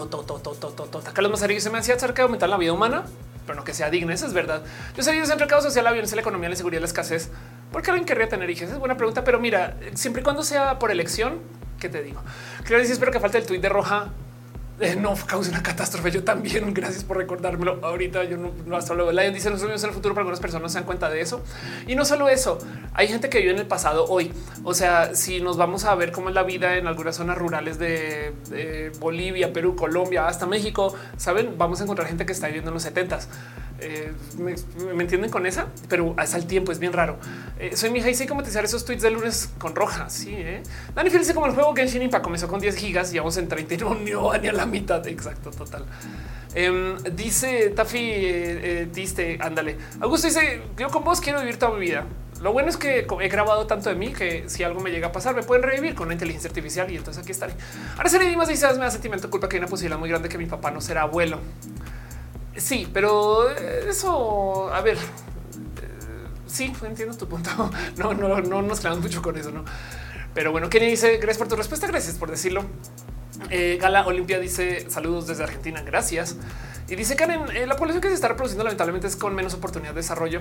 No siempre, pero sí es verdad. Entonces, ¿por qué tenemos un declive en fertilidad? A ver, hay una cosa que se llama entonces, a veces la puedo presentar como la tasa de mantenimiento. Em, pero el punto es que si para dar a luz, generalmente hablando, porque soy una persona trans y esto hay que tomarlo súper presente, por supuesto que existen técnicas donde una persona puede no este, eh, eh, eh, gestar y, existen situaciones donde hay gestación de más de dos o tres personas. Eso también no quiero ignorar eso. Y el caso de la gente gestante, pues también para futuro esto va a cambiar, pero en el gran poblado general, en los espacios cis heteroamatonormados, eh, la mayoría de la gente está gestando, pues eso de modo hetero, entonces un hombre y una mujer, pero dejando de lado eso, en el peor de los casos, una pareja. Entonces, la tasa de mantenimiento es que si hay dos personas que están en esa pareja, porque es el acuerdo social que se respeta mayoritariamente, y no es que le esté diciendo que sea necesariamente, no quiero ofender por en default, solamente quiero decir que esto se da mucho como hay parejas, entonces se requiere de que para que se mantenga la población, por lo menos cada pareja debería tener dos. Y esos dos personas que se están dando de una pareja van a reemplazar a sus padres, padres, madres y demás.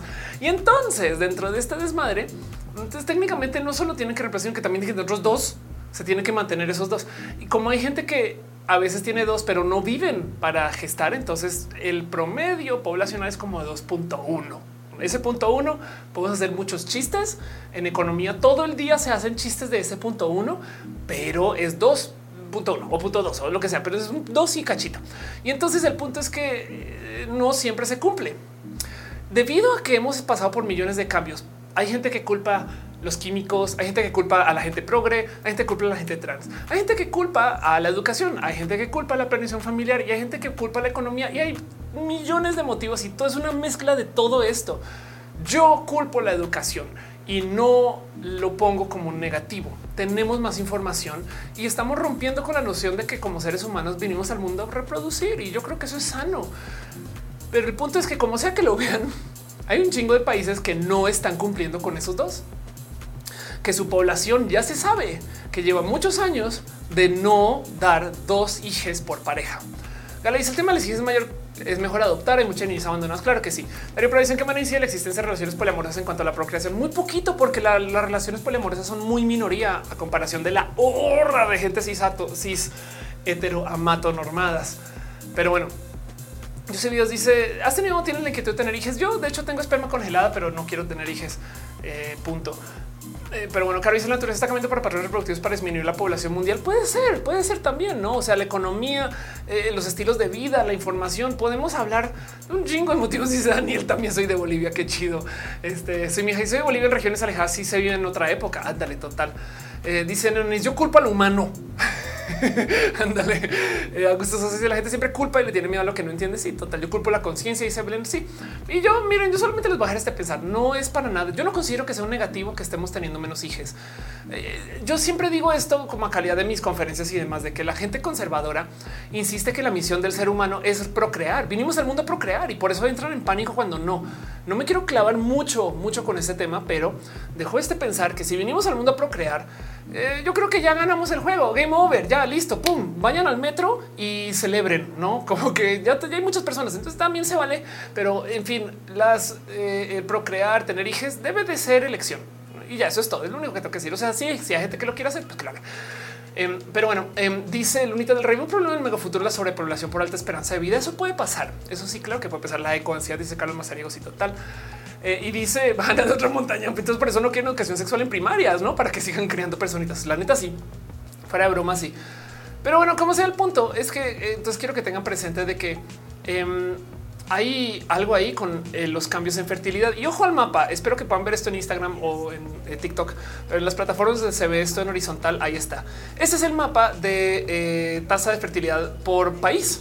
Y entonces echémosle ojito a los países que tienen tasa de fertilidad por encima de ese 2.1 o 2.2. Me explico. O sea, de verde para arriba, o sea, verde, naranja, es una bandera LGBT, no verde, naranja, rojo, morado, rosa, púrpura. Eso todos esos países son países que van a crecer.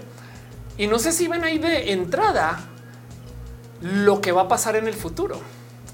Esto es un tema muy cucú, porque a nosotros nos dijeron desde hace muchos, muchos, muchos ayeres que el futuro del mundo es en Asia.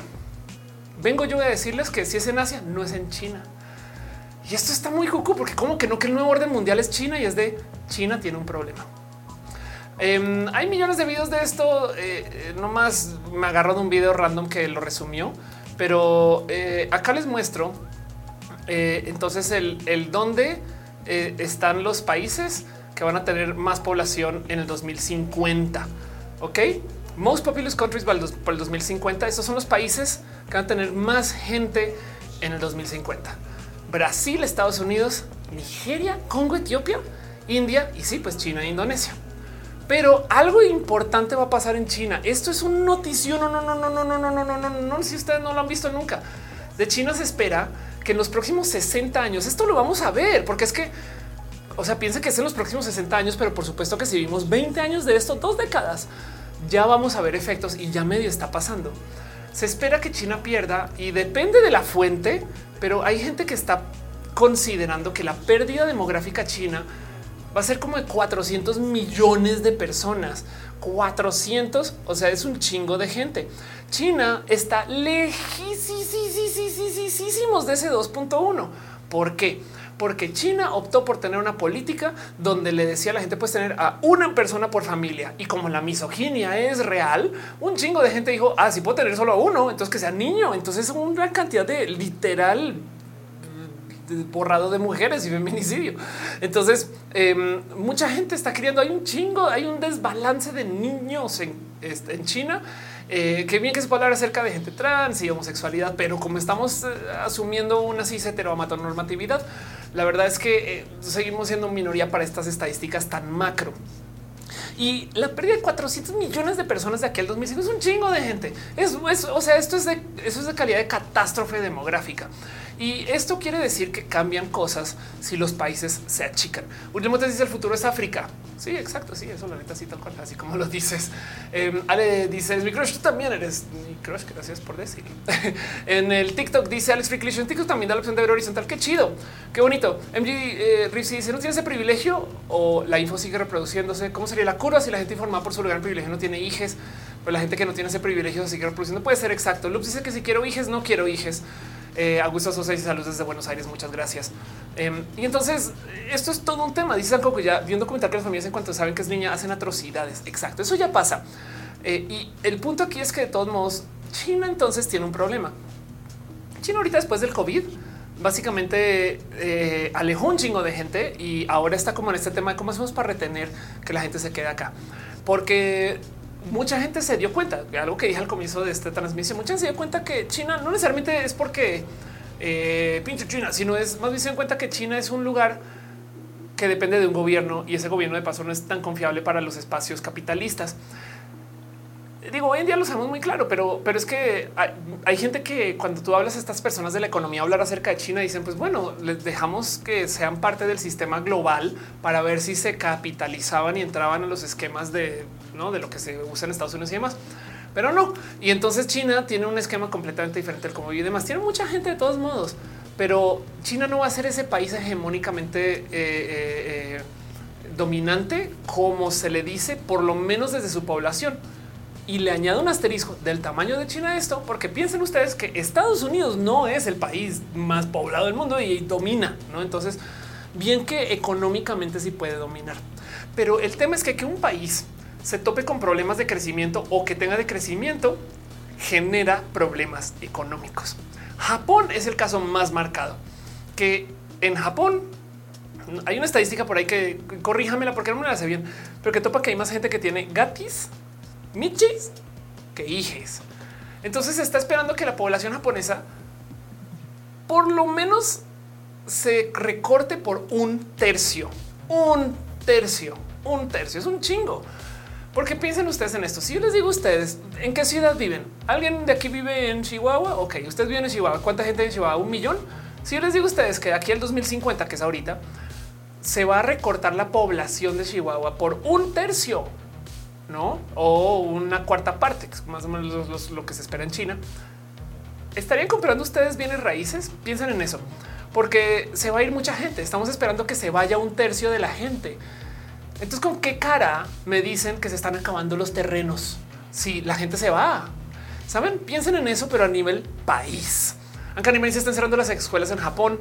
Dice Carlos en Japón ya no niños. Exacto. Y de paso, aquí hay algo que decir acerca de cómo lo más complejo dentro de todo este análisis es que todavía se mantenga la percepción de estado país y que la gente tenga que inmigrar y emigrar, porque estamos considerando que cada país es como una eh, este, eh, un bote que se va llenando, ¿no? Y no, la gente no puede saltar de bote a bote, que claramente sí sucede. Pero mientras más cierran la puerta a la inmigración y emigración, entonces más nos vamos a topar con que esto va a ser tema de todos modos. O sea, Japón bien podría llenar ese tercio de gente que no está naciendo, creciendo más con inmigración, pero lo están haciendo. No, en Japón son de los cerrados que hay. Cari se están dejando los terrenos porque los boomers ya compraron todo, lo van a heredar para que su familia mantenga la hegemonía en su país. José me dice los robots la automatización al controlar el déficit económico. Sí, y ahorita voy con ese tema. Pero hablemos un poquito de qué va a pasar de aquí al 2050 y de nuevo, porque el 2050 no es en tanto tiempo. De aquí al 2050 hay 27 años.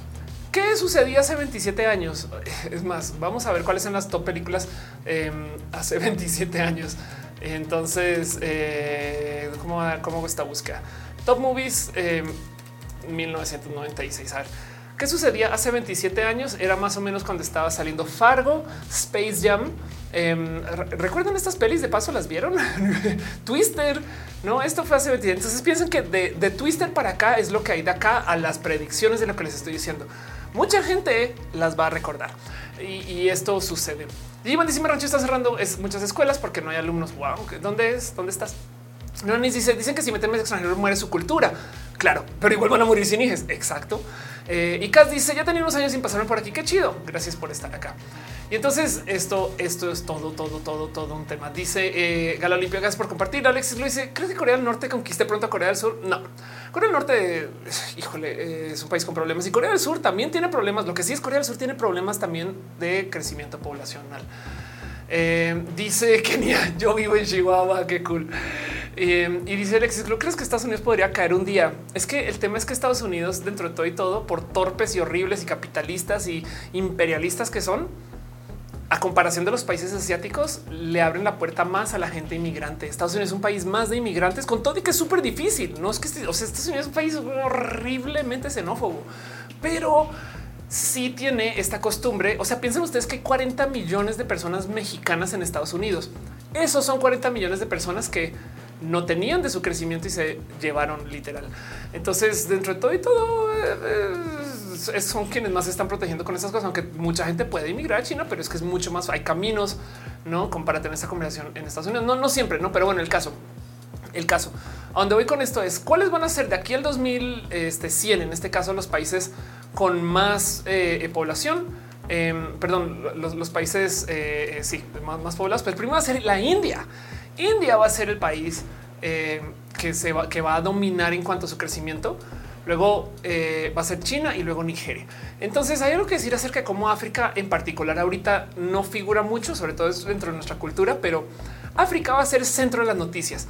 Así que la primera predicción que yo quisiera hacer para este stream es así como cuando yo crecí me dijeron tienes que aprender a hablar chino mandarín porque en el futuro todo el mundo va a hablar y eso es el centro del mundo y para allá vamos, el nuevo orden, todo eso la generación de ahorita, eh, eh, este Z, Doomers, o sea, no boomers, Doomers, esta generación yo creo que yo preveo que se les va a dar un tren del mame titánico de cómo África, saben, lo veo venir.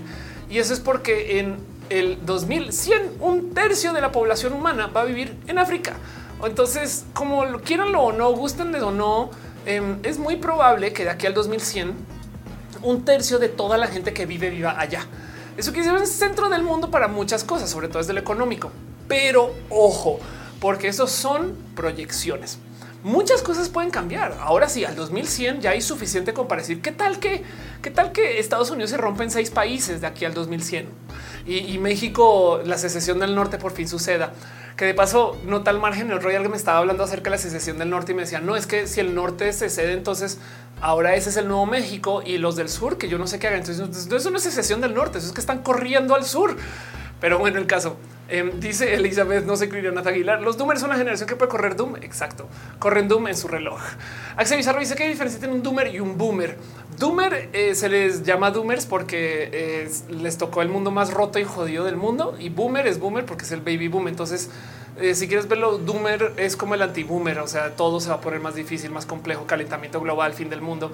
Y Boomer es el mundo va a ser hermoso, más grande, más chido. Y entonces, si los contactas, desaparecen. Pero no, Hechitivas dice una historia de Japón que hace unos años en la que se mantuvo funcionamiento del ferrocarril solo porque había una sola persona que todavía iba al colegio. Wow. Dice Richie Drescher, como la saga de Halo, la potencia en África y el Covenant llegó ahí. Neona sí están arrasando con el baile. Anda, eso todo empieza con el arte. Este dice Richie, me dio algo porque soy de finales del 97 y yo estoy asimilando que cumplí 25. Ándale, sí, total, total. Entonces todo esto es un tema, es un temota. Em, pero, pero bueno, el caso es quiero que tengan presente que parte de los cambios de lo que viene de aquí a los próximos años es que viene un buen de interés en África. Esto es bien triste porque qué va a pasar con China y con Asia. Los países asiáticos van a entrar en ese espiral europeo de países mayores, donde va a haber más gente mayor que gente menor y les va a costar mucho mantener su economía dentro de el cómo conocemos la economía hoy. Y es que eso también es la otra cosa. La economía de hoy es una economía capitalista que demanda que el capital se acumule en algunos espacios muy marcados y no solo eso, sino que tenga crecimiento perpetuo. Eso es muy cabrón. Eso se tiene que romper porque el motivo por el cual se acaban los buenos terrenos es porque hay más gente cada vez. El motivo por el cual cada vez hay más gente trabajando es porque hay más demanda. Me explico como que requiere un crecimiento poblacional, pero si llegamos a un techo, nos topamos con problemas. Europa va a tener un problema con esto. Sobre todo hay un movimiento europeo de países de lo que era la Unión Soviética a Europa general, excepto en Alemania, y Asia en particular va a tener ese tema de mucha gente mayor, poca gente menor y problemas. Entonces Asia no va a figurar tanto. Tristemente, la TAM se espera que también entre un poquito en esta dinámica. la TAM como que nunca abrió, o sea, Asia tuvo su momento, eh, o mejor dicho, Europa tuvo su momento, eh, centro del mundo, somos europeos, ¿no? Ah, y entonces luego se movió por acá, entonces Estados Unidos tuvo, su momento, ay, claro, centro del mundo, Estados Unidos, y en esto nos criamos. Y ahora medianamente por un rato, Asia tiene su centro del mundo, eh, y si le siguen la vuelta, y ahora es África, centro del mundo, ya el 2050 al 2100. Y la TAM, ah, bien, gracias qué chido. me se faltó el tweet de roja. Se van a salir los multiversos un poquito, un poquito. Luz dice para Argentina es buena noticia. De Brasil eso es verdad. Dani Phil dice nunca es el momento de la TAM. No, exacto, exacto. Somos, somos, saben que somos en la TAM la persona que se tuvo que quedar dormida en la peda y siguieron bailando los papás, básicamente. Pero bueno, el caso es que eh, esto es todo, todo, todo un tema. Dice que además suena canción de Ricardo Arjona. Ándale, que además si es que no nos carga el payaso antes del 2100. Exacto, eso también sucede. Gente bonita, gracias por dejar sus gifs, sus diamonds, sus abrazos, sus cariños, sus suscripciones y todo eso. Em, de, verdad, gracias por ser parte de esto. Me a tomar dos segunditos nomás porque eh, si están dejando eh, Ray Durán, este dejó unos subs em, en ah, madre mía, yo aquí no, estoy viendo lo que debería estar viendo acerca de live. No más va a pasarme por ver qué están dejando sus cariños y sus amores, y esas cosas, porque les quiero súper celebrar el hecho de que ustedes están apoyando. Entonces, muchas, muchas, muchas gracias. Pero bueno, el caso. Em, siguiendo entonces un poquito con esto, Hablemos entonces de para dónde va, porque no solo está esta noticia de que viene este mundo africano que no, de hecho, yo siempre hablo de cómo cuando yo me criaba me decían cómete eso, porque en este momento hay un niño en África que no lo puede comer y después es como de cuando comencé a estudiar economía, tuve un momento de wow, en África hay cosas que tienen más desarrollo económico que en Latinoamérica. Y alguien me hizo el chiste. Yo estudié esto en Australia de paso, ¿eh? pero alguien me hizo el chiste. Será que en África les dicen cómete eso? Porque en este momento un niño en Latinoamérica. en fin, eh, dejando eso de lado y, dejando de eh, romantizar la precariedad, hablemos un poquito acerca de qué va a pasar en la TAM. Em, proyecciones para México en el 2050, de nuevo 2050 como algo que vamos a ver ahorita. Van a cambiar cosas en México. La población mexicana también va a toparse con este tope. Puede cambiar y de nuevo esto es una proyección, o sea, vean, que todo esto es el futuro, no ha pasado 2040 al 2050 y, va y puede eh, eh, cambiar el año en el que llegamos como ese tope y demás, pero se prevé que México en particular es un país que va a dejar de crecer. De paso, México va a tener una fertilidad este de menos, ¿de acuerdo? El 2.1 de 1.7 ya cuando lleguemos a ese 2050. Entonces, sí, México también va a entrar en esa dinámica de cada vez tener menos personas y así como Japón y así como China y así como el mundo desarrollado, México también va a encontrarse con y ojo que ese es el análisis general. Lo que dicen es va a ser un país más pequeño, pero más rico. Ok, esto estamos hablando de como el 2050 y ojo que esto se escribió en 2017, esto fue antes de la pandemia, pero la verdad es que esto se aceleró con la pandemia porque de nuevo mucha gente optó por decir después de la pandemia, uy, sí tenemos que diversificar y no tener todo en China. Dice Metal si el norte fuera el sur. Excelente, muchas gracias. No suena tan sencillo. El norte ha sido colonialista, el sur colonizado. No suena tan fácil que las excolonias de pronto se hagan pesos pesados en el poder económico. Ya te doy un motivo por el cual en potencia sí, pero ahorita vamos con eso. Guardemos esa energía JC. Dani Félix es el momento que la TAM cuando sea necesario comer bichos por falta de comida. Dice nunca es nuestro momento. No importa cuando leas esto. Em, dice Anca come lo que puedas o la TAM romantizarán tu hambre. Exacto. Em, eh, ¿Qué viene para la TAM? Eh, si vamos a tener más crecimiento y de paso, de nuevo, en este cuento de que tenemos esta economía que funciona alrededor de que más gente se está conectando, pues México se tiene que formalizar de su economía y eso va a cambiar la dinámica. Yo sé que hay motivos por los cuales el gobierno está la chingada de cosas muy rotas, pero a medida que la gente va entrando a los esquemas formales, em, hay una distribución de la riqueza que medianamente puede hallar en países tan desiguales. Es que a fin de cuentas, dentro de todo y todo, eh, los impuestos están de la chingada. Yo no soy para nada tan prosat, pero eh, eh, si mucha gente no está pagando impuestos del total, entonces las personas que están dentro de la formalidad, ahí sí yo sé que es injusto. O sea, no, es que esté, no estoy regañando a nadie, pero el punto es que esto ayuda a redistribuir un poco ingresos. No dice 5 Oye, a mí me gustan mis chapulines. Ándale, total. y dice 5 también ahí porque al mundo desarrollado no le gusta que se desarrolle tanto el sur global. Eso es verdad. Es verdad. Y San está hablando del cambio climático. Hay muy, muy, muy, muy con eso. Dice Neonanis en la tambia comemos insectos. De hecho, hay más proteína que en un bistec. Hay gente dice, pero más personas representan menos recursos en ese sector y más desigualdad. No necesariamente porque el tema es, es posible que sí más desigualdad, pero lo que mide el crecimiento de producción económica es que más gente pueda de modos productivos producir. Y digo de modos productivos porque si tú tienes a un millón de personas arando tierra, versus una máquina en Estados Unidos que hace el trabajo de ese millón de personas y lo opera una persona. Esa persona vale lo que ese millón. O un ejemplo más claro, la economía de Australia y la economía de México son comparables en su tamaño, pero en Australia hay 20 millones de personas y en México ciento y tantas. O sea, en Australia la gente es cinco veces más productiva que la gente en México. ¿Por qué? Porque tienen riqueza para ser personas más productivas.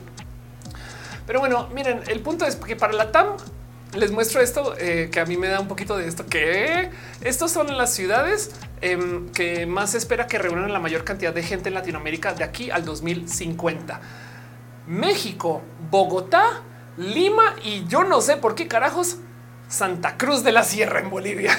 Nada en contra, les quiero mucho gente boliviana, pero yo creo que esto viene de que eh, eh, estos son los sectores que tienen más eh, crecimiento. No, este no es el mapa, este no es, este no es donde puse mapita. Es, el sector que tiene más eh, crecimiento con esto de eh, la tasa de natalidad. Y ahora ya me hice un desastre con mis, con mis mapas.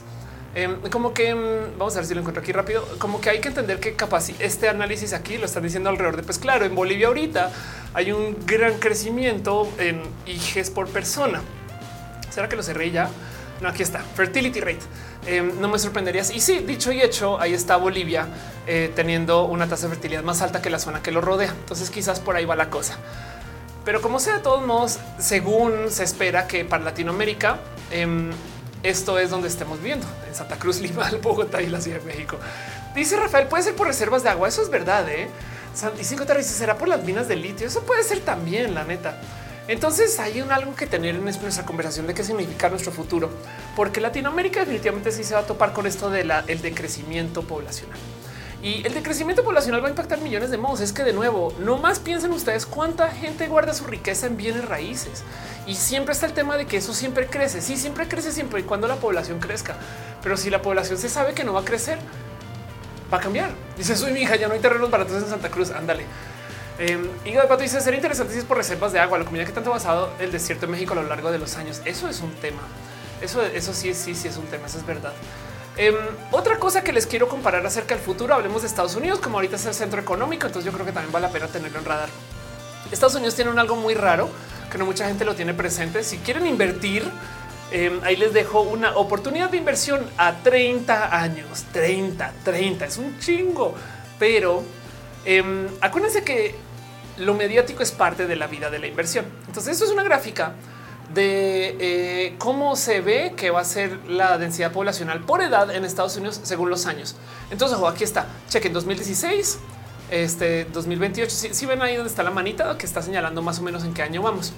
Entonces, fíjense que hay un hoyo aquí de gente que se va moviendo a medida que pasan los años. Esto todo es proyección, no? Y este bloque naranja es el bloque de mayor producción económica. Esto es cuando la gente chambea. Entonces la gente que más mueve la economía. Y entonces este hoyo aquí, ¿qué carajos es? Pues resulta que Estados Unidos tiene un rarísimo fenómeno de crecimiento que esto es no tomando en cuenta la inmigración. O sea, esto puede estar súper errado, súper mal. Pero es que la generación X, por mucho que les encanta bullear y que la cosa y que no sé qué la generación X tuvo menos bebés, se reprodujo mucho menos que la generación boomer y la generación millennial. Dentro de todo y todo, volvió a subir ese patrón. Entonces hay un hoyo en la cantidad de gente estadounidense que se dio por culpa del hoyo de la generación X. Podemos hablar de muchas cosas que pasaron acá. Em, eh, problemas en eh, este, eh, sociales, problemas que vamos a tirar ahí, el tema de VHC. Vamos a hablar acerca de dilemas, este, guerras, podemos hablar de no sé, tantas cosas que puede decir por qué la generación X tiene este hoyo ahí. Pero donde voy con eso es que cuando yo hago, cuando yo escucho videos o, o podcasts o demás donde hacen análisis demográficos, siempre dicen que viene unos como 5 o 10 años ahorita pronto, donde la gente va a decir se acabó la economía estadounidense porque están viendo a súper corto plazo. Y entonces van a estar diciendo cosas como ya adiós bono demográfico y listo. Lo siento, se jodieron, pero siempre dan el consejo de si ustedes compran en ese momento, prepárense porque despuesito los medios van a comenzar a decir y ya llegaron los boomer y pero ya llegaron los millennials y los millennials son muchos. Entonces la economía vuelve a crecer porque hay muchas más personas, no? O sea, un como segundo boom demográfico. Em, y entonces, si te no que había un nuevo boom económico en Estados Unidos, puede ser parte de esto también. Pero como sea, el punto es que eh, hay una cosa más que va a pasar a futuro en esto del como el análisis demográfico, pues, y es que hay que tener presente que dentro de esta locura, para Estados Unidos en particular está el hoyo, el hoyo. Eh, y, esto se puede interpretar de millones de modos, pero se los dejo ahí para bien o para mal, para lo que les sirva esa información. Dice Stax, los milenios somos pobres, pero hornis. Andrés dice Geme, aquí en Bolivia hay mucha migración interna. Órales. Em, a Santa Cruz. Además, qué locura. Pero bueno, el caso es que les dejo esta información un poquito como de vamos a futurologiar. Pues esto es futurologiar, no cosas que sabemos que van a pasar. China va a tener una crisis demográfica que además piensen en esto. Si Estados Unidos no quiere que China esté como tan el centro del mundo, entonces por supuesto que los medios no van a hacer más que decir ya se acabó China, la crisis demográfica de China es un tren del mame imparable y China, por supuesto, así no, no, no, no, no. Aquí cogemos mucho uh, el país de la promiscuidad. Yo no sé qué van a decir. Em, y entonces eso dice Nicolás, mayor población necesariamente crecimiento económico. Sí, pero ojo, también eso se ata con la productividad.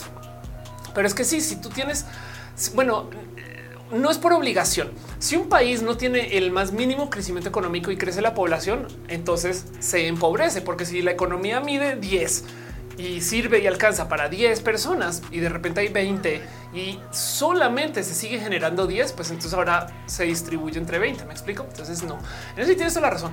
No es necesario, pero sí es real que de un modo u otro, de hecho, si lo piensas, eh, eh, mucha gente entra eh, en esos espacios donde hay familias muy grandes, entra a lo laboral también. Y ojo que entran desde la baja productividad en esos casos, no siempre, pero suele pasar.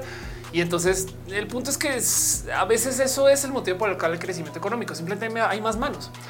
Pero bueno, dice Lux, China es capaz de crear fábricas de bebés. La neta sí, la neta, neta sí. Yo sé, si crees que la próxima está dando las artificiales que Carlos Pérez de bienes raíces el próximo año viene acá en México también. Yo creo que eh, si hay un tema con la caída de las bienes raíces que está muy presente porque la economía en general tuvo, le están tratando de frenar o sea, literal, para detener la inflación le pusieron un freno muy loco a la economía. Eso quiere decir que simplemente está sacando dinero desde circulación y eso en potencia mueve las bienes raíces. Nunca en la vida se compra en el cuento que las bienes raíces siempre suben. Eso es falso. Dice Sax, ¿cuál es el país más trabajador? Bueno, depende de cómo quieras definir trabajador. México, por ejemplo, tiene muchas, muchas, muchas horas de trabajo a comparación. ¿no? Pero bueno, el caso. Entonces, siguiendo con esto un poquito de las predicciones este, demográficas y las cosas que se dan, eh, les comparto que no solo está pasando todo esto con Estados Unidos y demás y la gente de generación X, sino que entonces como que la locura de cómo nos vamos a organizar, pues comencemos primero con el qué va a pasar cuando se comience a decrecer la cantidad que hay de gente que hay. O sea, cuando tengamos una población menor. Entonces, pues sí, sí es un hecho que definitivamente si hay menos gente, hay una correlación con los precios de las bienes raíces. Piensen en esto.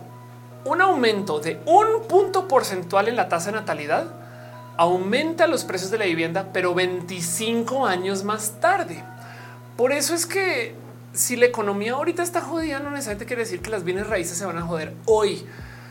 Es un tema como de se correlacionamos diferentes. Si los países se comienzan a achicar, y la población se vuelve más pequeña, no más porque simplemente vamos a tener menos bebés por país. Entonces esto se va a reflejar en la cantidad de exposición de bienes raíces que hay. Em, esto es un tema. Y además luego del otro lado, entonces ahora sí vamos con lo que ya mencionaron varias personas que dije, guárdense esta energía, está el tema del cambio climático. Y lo del cambio climático es una mega, mega, mega locura. Porque quiero que tengan presente que hay muchas cosas que vienen con el cambio climático. No solo se calienta el, no el mar o no, eso, eso sí pasa. Tengo un larguísimo video donde hablo acerca de cómo lo que trae el cambio climático es mucha incertidumbre. Vamos a tener más eh, este, eh, crisis de más lluvia, menos lluvia, más frío, más calor. O sea, es, es la incertidumbre que genera. Y entonces va a haber mucha gente desplazada por los cambios climáticos. Y esto es un dilema económico muy cocu. ¿Qué puede crear que la gente se desplace? Bueno, el más fácil y el más evidente es el nivel del mar que cambia. Entonces yo no sé por qué eh, existe como que tanta como que calma con esto de que, ah, sí, claro, esto que va a. Pero bueno, para el 2100, nomás les quiero mostrar ciudades que van a tener problemas, eh, que van a estar bajo agua. Tabasco em, se prevé que de aquí al 2100 va a estar bajo agua. Eh, este ahí está eh, eh, Veracruz también le va a ir muy mal de aquí al 2100. Y entonces eso es de aquí al 2100. Pero piensen ustedes que esto quiere decir que en el 2050 ya vamos a ver problemas de eso. Uno muy evidente ahorita en Quintana Roo, por ejemplo, todo lo que está marcado en rojo se prevé que esté mucho más inundado. Por ejemplo, en Mérida, llegando a la playa de Progreso, este, de hecho, ya hay temas con que Progreso cada vez está más inundada. Esto es hoy. Em, y, esto se los dejo porque hay gente que vive de estas economías. O sea, el tema es que va a haber gente desplazando no necesariamente porque se les inundó su casa, sino porque la economía de su sector de vivienda se fue al carajo. Y entonces esto lo podemos seguir. Digo, estas son proyecciones nomás de más o menos qué va a pasar de aquí al 2100. Pero sepan que en el 2050 vamos a tener una fracción de esto, no? O sea, esto es tema. Em, eh, eh, busquen ustedes Nayarit, Tepic. Vámonos por aquí. Eh, esto, esto aquí siempre, siempre hay problemas porque aquí hay unas zonas que nomás levanta porque tienen cierta altura, pero bueno, parece que aquí está, mejor mapeado. Y ni hablan en Estados Unidos la cantidad de locuras que van a pasar con esto. O sea, Miami ya está teniendo todo tipo de problemas con, cómo sí se está inundando y aquí al 2100 esto va a ser tema. De paso, las islas, Cuba, las Bahamas, Puerto Rico, la, eh, República Dominicana también no les va a ir bien en los próximos años con esto el crecimiento. Dice Dani Félix, eso explica por qué todos nos iremos a Santa Cruz de la Sierra. Ándale, Metal Cos dice Thanos tenía razón. Igual eso estamos ejecutando. Pero hay otra cosa que también es muy cruel del tema del cambio climático y es que el cambio climático sí hace que se caliente un poquito las tierras y por consecuencia las zonas fértiles donde se puede plantar se van a mover y ya está pasando. El caso más evidente es que los espacios y lugares donde se planta el vino desde hace cientos de años ya no son los mismos. Y la gente que sigue todavía sembrando sus uvas en Francia, donde se lleva haciendo desde hace 150 años y lo que sea, ya está teniendo que cosechar meses antes en algunos casos. ¿Y qué quiere decir eso? Que la uva que sacan es más dulce. Entonces nuestros vinos de hoy saben diferente a los vinos del ayer. Tanto que hay gente que está debatiendo si todavía se le debería llamar con el mismo nombre.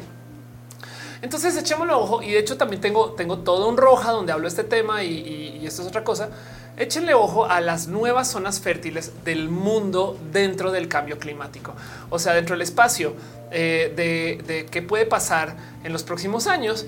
Esto es una realidad, o bueno, eso es una muy, muy posible realidad más bien. Las zonas marcadas en azul van a ser más fértiles que nunca. Y entonces piensen ustedes que, por ejemplo, México va a tener zonas que ahorita son muy fértiles, que están ahorita como altura del centro, por así decir. Esto incluye Veracruz, esto incluye un poco de Yucatán. Todo eso se va a ir al norte. Entonces el norte de México, que ahorita es muy desértico, capaz y se vuelve mucho más fértil. Y de paso también estas zonas en Europa, que ahorita son las zonas hiperproductoras, capaz y todo esto se mueve al norte. Ni hablar de, eh, o sea, piensen ustedes que las zonas en rojo son zonas que van a perder fertilidad. Y vean nomás como parte del problema aquí es el Amazonas. Entonces, em, esto es una proyección, esto por supuesto que puede cambiar, pero esto lo está trayendo el cambio climático. Aprovecho y les dejo un, ¿se dan cuenta cuál es el país que más se beneficia del cambio climático? Y les dejo ahí la pregunta de, ¿no serían ustedes entonces las personas más pro petróleo, si eso fuera el caso? Dice escala que como las zonas de movimientos telúricos de laves o rellenos por la alta demanda demográfica. Yo sé videos dicen no, pues me ni gasto en cripta. Una vez que avienten mis cenizas al mar, de todas formas se van a ver, se van a inundar. Federico dice: Está viendo mucha publicidad de casas tipo Infonavit, mones que es de 600 mil. Eh, eh, según me hace desconfiar por tanta euforia. Don Lante dice: Apocalipsis según Roja. Ándale. Em, dice Neonanis: Bolivia tendrá playa. Ándale. Y preguntas que si es Rusia. Exacto. Rusia es eh, eh, la zona de Siberia se va a ver muy beneficiada por el cambio climático. Em, y, estas espacios que antes eran y Canadá, pues ni hablar también. Em, me da mucha risa que el tema de que en Latinoamérica ya comemos insectos. Pero bueno, entonces esto no tiene que ser una realidad, no nomás es una proyección. Dice Pedro, lo que más me causa el remordimiento de la muerte de la fauna. Claro, exacto. Sí, total. Pero entonces dejo esto. Dice Ale, a qué país emigro? Pues sí, imagínate que tú que tienes la opción de elegir lo complejo que es. Hay gente que se le va a obligar a emigrar. Entonces, ¿qué viene con el cambio climático? Que va a haber gente que eh, genuinamente, o sea, no vamos a tener tanta estabilidad. Los boomers tuvieron un mundo que cada vez se veía mejor porque más gente entraba al ámbito laboral, más gente se estaba cuidando porque había más desarrollo de ciencia, tecnología, más comunicación. Era muy optimista dentro de todo y todo que vivían bajo el yugo de la Guerra Fría. Mientras que la generación que viene ahorita va a tener un mundo que va a tener mucha incertidumbre climática, va a tener muchos cambios de las cosas de siempre, cada van a cambiar un chingo y podemos comenzar a observarlas desde ya. Prepárense para que en 10 años de repente digan, oh, China ya no es el gran país que lo era, ¿no? Y, entonces es un, ah, yo me acuerdo cuando China sí iba a ser el gran país, ¿no? Que a mí me dijeron que aprende mandarín y, sí va a ser importante, ¿no? De paso también, no es que les estoy diciendo que ahora se vaya al carajo, no más que no es la estrella, el nuevo centro del mundo, ¿no? Ese tipo de cosas que nos dicen. Dice no me llamo yo no a la TAM cuando nos toca ser protagonistas nunca tristemente. A menos que algo hagamos igual y a lo mejor de nuevo como estos son proyecciones acuérdense que esto quiere decir que capaz y en el futuro alguien en la TAM un día se despierta y es una locura tan loca pero tan loca que ahora la TAM está en el centro del mundo puede ser no sé yo no le quiero dejar ideas a nadie pero tampoco hagan cosas demasiado locas Dice Cecil viste que Yakarta la van a mudar a otro lado porque se hunde. Ándale, total. Tal cosa dice, vámonos al espacio. O sea, va a estar de moda. Ándale, eso también puede pasar. Entonces, dentro de todo esto, en esto la proyección demográfica y lo que en el futuro, em, ¿qué más puede pasar? No, ya para cerrar el tema. Pues bueno, eh, Rusia, entonces, justo por ejemplo, yo les estoy hablando de, de cómo Rusia ahorita se ve muy beneficiada porque tiene cambios de esto de lo climático que le cae bien. O sea, de repente un chingo de Siberia se vuelve tierra fértil. El tema es que ahorita nadie vive en Siberia, no? Entonces tengan eso presente. Eh, Rusia del otro lado, ah, está rico, poder eh, Rusia demográfica. Ahorita está teniendo un problema demográfico muy cabrón, muy, muy cabrón. Hay gente que no, no tiene presente que esto puede ser parte del problema del por qué Rusia está invadiendo. Y es que después de la Guerra Fría, em, Rusia tuvo un problema donde la gran mayoría de la gente joven y después de la Segunda Guerra Mundial también, ¿eh? pero eh, el tema es que eh, a ver si lo encuentro por aquí. Sí, aquí está. Quizás este es un buen artículo.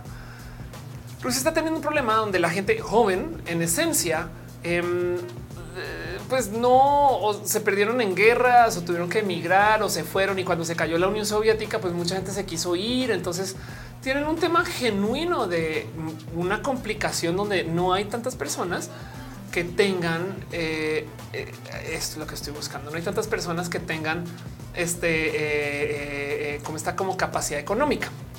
Y entonces chequen esto. Esto es em, como que tomando en cuenta la migración y, la, la, población y, y, los cambios en población en Rusia. Esto aquí está que cae en azul es el fin de la Unión Soviética. Si se fijan, este hoyo de de repente añadir un chingo de gente a la población rusa es cuando fueron y se robaron Crimea. Entonces, en parte también el que Rusia de repente diga ah, todos esos territorios que están por allá en, Ucrania son nuestros, también les sirve para decir y esto es nuestro nuevo cambio demográfico. O sea, Rusia tiene un problema y es que no va a crecer tanto porque está por debajo de la tasa, no tiene reproducción suficiente y además para rematar la gente que trabaja eh, murieron en guerras o, o simplemente no es tan productiva. Entonces, una solución para Rusia es invadir acto seguido están invadiendo, ¿no? Dice Dani Fils, en 30 años venderán terrenos en el mar. Dice, dice gente de África migrando a Rusia tratando de escapar boom plot twist Rusia potencia económica es la gente de África que se incrementó. Ándale. Arnold Fugas dice veniste a sufrir inundaciones un par de años. Ahora luces secos los canales. Eh, me dice Siberia es tundra todavía. Siberia todavía es tundra, pero eh, si hay un caso de descongelamiento en Siberia. Yo sé todos los caminos llevan a Canadá. Ándale. Y Luisa de Mont dice amo la clave es histórica. Chidas, gracias. Gracias por estar acá de verdad.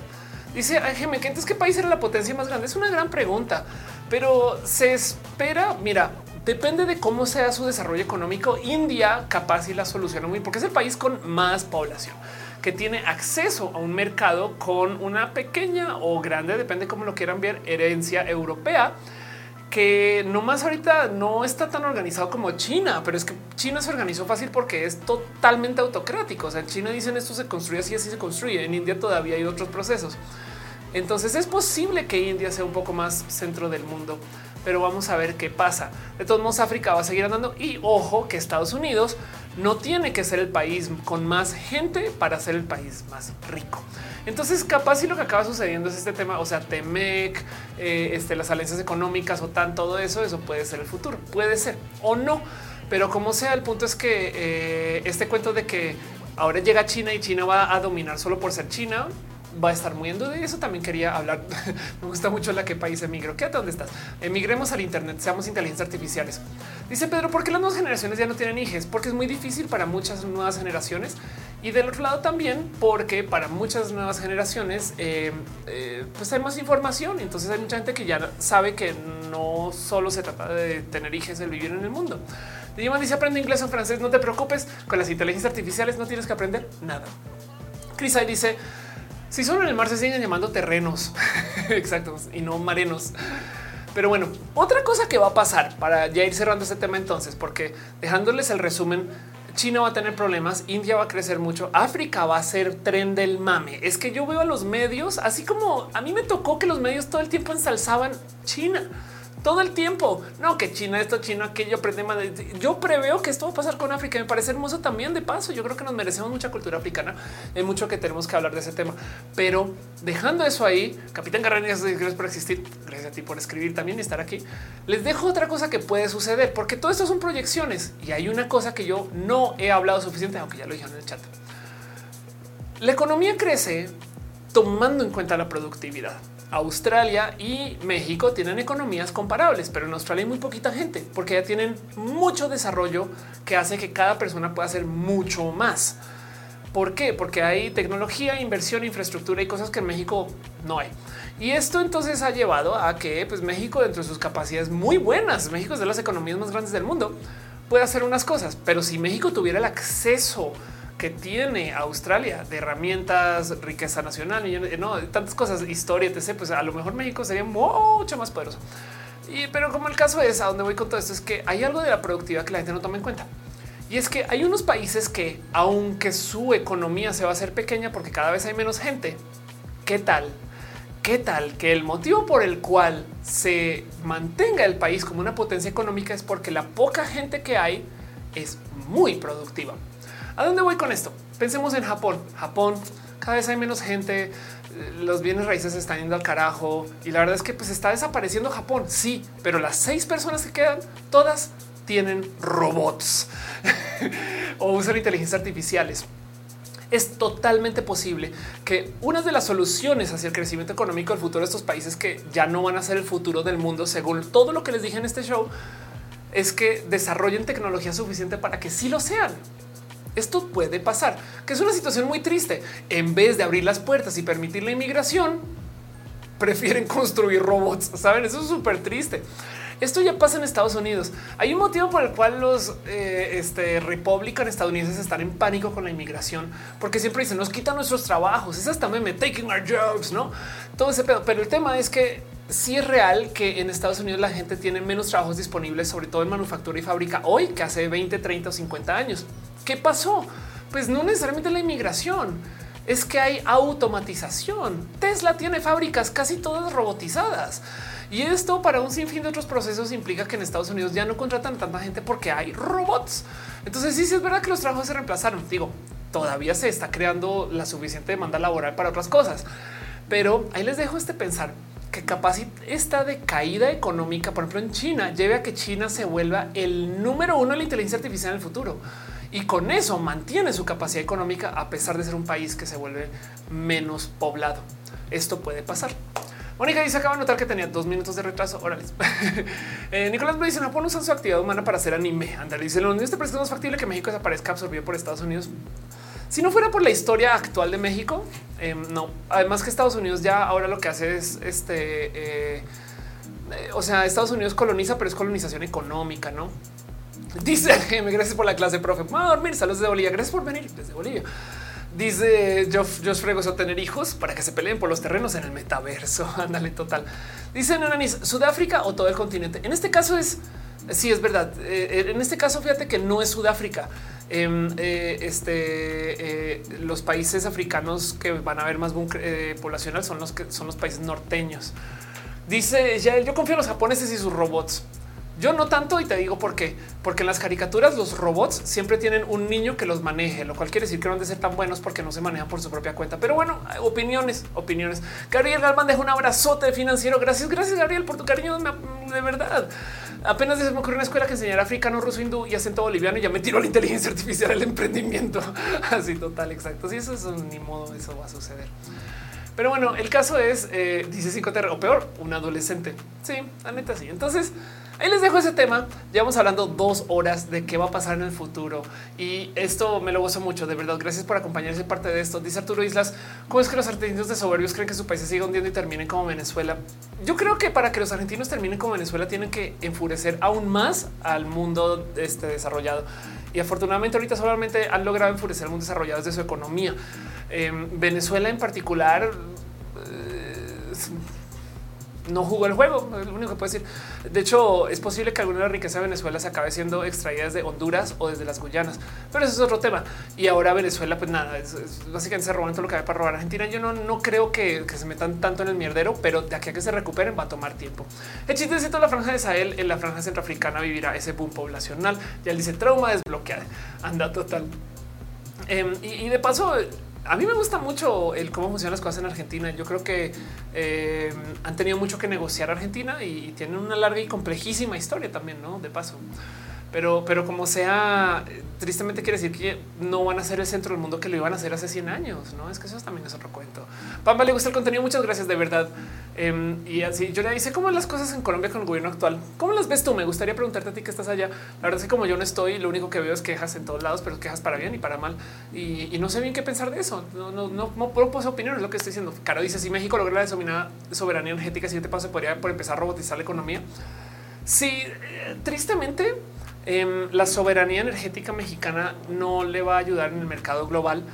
Eh, o sea, que un país tenga soberanía energética en el mercado global ya no es competitivo, no es lo suficientemente competitivo. Me explico. O sea, quiere decir que va a poder producir para adentro y eso va a generar estabilidad y va a hacer que la gente invierta acá. Eso está bien. Y además de paso tiene la seguridad que no le debes nada a nadie. Entonces no, no pueden molestar con tu economía. No puedes decir Estados Unidos así, ah, pues no haces eso, pues te aprieto las tuercas. No va. Eso es lo que va con la soberanía, pero estás compitiendo contra bloques económicos. O sea, em, por muy chingón que sea, es como ahí sí es como jugar este eh, eh, eh, un rol de Overwatch y pensar que vas a ganar el juego porque eres muy bueno jugando ese rol, cuando tienes que tener y saber hablar con y tienes que poder coordinar con un tank, un este y un healer o una healer o, una tank. Me explico. Se entiende esa analogía como que el problema es que em, si tú piensas que como país vas a poder competir contra bloques económicos, tenemos problemas y por consecuencia hay gente que dijo entonces está bien, vámonos con el bloque y eso vamos a ver qué pasa con México. Dice em, no me llamo yo. ¿No crees que el mercado del arte vaya en declive? No, eh. la verdad es que el mercado del tren de mame, mientras tengamos más comunicación, yo creo que va a crecer. Gamaru dice, bueno, linda noche. Gracias. Que empezamos a exportar chapulines a África. Tenemos 100 años para lograr dominar el mundo. de total, Rafa Herrera, besitos. Gracias. Marlice, el problema de la mentalización de los sindicatos que fueron creados en los 50 y su auge en los 70s, 80s con el tema de Reagan. Sí, claro, y por eso fueron las fábricas del país. Eso es verdad. Yo dice lo que veo es división. El presidente Petro está luchando por impulsar su reforma, sobre todo de la salud. Pero demasiados intereses que bloquean esas propuestas. Es verdad. Eh, eh, la discusión de la división es lo que le ha causado mucho daño a Sudamérica en general, porque los, los bandazos son muy fuertes y Sudamérica tiene una plática muy compleja desde hace muchos ayeres que si lo piensan no es hasta hace tantos ayeres históricamente hablando, pero pues son ya varias generaciones porque estamos hablando de pues somos países colonizados. Entonces tenemos puntos de vista que le hablan a, la internacionalización o lo local y eso viene desde hace rato. No usted dice cómo es el bloque de los BRICS iba a ser el centro del mundo. Ya no tanto. Justo es de lo que estoy diciendo. Brasil, Rusia, India, China. China no tiene como trastabillar y no, no, se le mucho crecimiento eh, hacia el 2100, sobre todo poblacionalmente hablando, a menos que lo recupere en su productividad. Em, y, Rusia ahorita, Rusia está tan castigado que de aquí que se recupere va a tomar mucho tiempo y con toda razón. ¿eh? O sea, es un país violento. Pero bueno, la Alexis Glow dice: ¿Crees que los días de Facebook estén contados? No Facebook va a acabar comprando a las otros, me explico, o, copiando o imitando. De hecho, Facebook sigue creciendo a pesar de TikTok. Rafa Barrera ¿crees que la inteligencia artificial cambia con lo que ha crecido este año? ¿Es algo que cambia la geopolítica? Sí, las economías que se conectan más con lo tecnológico se van a desarrollar más porque la tecnología es tristemente capitalista. O sea, em, toma mucho tiempo para que las nuevas tecnologías lleguen a unos segmentos poblacionales donde la gente los ocupe. O sea, mejor dicho, piensa tú que los celulares de nivel de calle de hoy son muy buenos, pero son los celulares de hace cuatro o cinco años. Me explico. Em, y los top de la línea, la verdad es que afortunadamente ya, ya no están tan distanciados, o sea, se pueden comparar. Pero con estas tecnologías súper, hiper, mega chidas y súper cool, van a hacer que se cree más tecnología y eso implica que van a acumular más. O sea, van a la tecnología, a menos que exista un camino para que se distribuya bien, que puede ser gubernamental, que puede ser social, que puede ser activista, a menos que exista eso por su propia naturaleza, va a acumular más riqueza en manos de quien ya la tiene. Y ni modo. Dice Marlene, Facebook será el Disney del siglo XXI. Va a seguir creciendo. Exacto. Mariana Perea dice, o sea que es buena invertir en acciones de meta. Eh, sí, ahí está dicho, no? Este compra cuando todo el mundo vende. Rodrigo dice Facebook Pages hoy tiene más demanda que oferta. Facebook, hagan Facebook Pages ahora, total. Eh, dice un gusto hacerte reír. Gracias, gracias de verdad. Eh, me encantó. Gracias por estar aquí y acompañar gente bonita. No más por recapitular, estamos transmitiendo en varias plataformas. Estamos en vivo ahorita en este Facebook, Twitch, YouTube, Instagram, TikTok. En fin, Marley dice, ah, ya te había leído, perdón, eh, Facebook será Disney. Babilonia y Rusia lleva desde el siglo XIX en declive. Me da risa porque me recuerda un poco con México también, ¿no? Es como que México tiene una crisis cada década. Se me dice la baja del precio frente al dólar mexicano que se debe. Eh, la baja del peso frente a ah, me quedé pensando cómo que el dólar mexicano en qué, en qué, en qué línea de tiempo aterricé, Chema. Este que está pasando. La baja del peso frente al dólar Em, se debe a que hay cambios en la economía en Estados Unidos.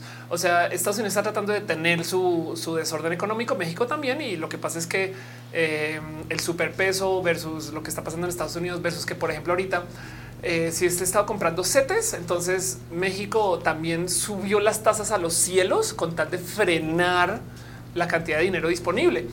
Y curiosamente, al parecer México se logró o sea, México logró detener un chingo la inflación con eso que subió los CETES al, cielo.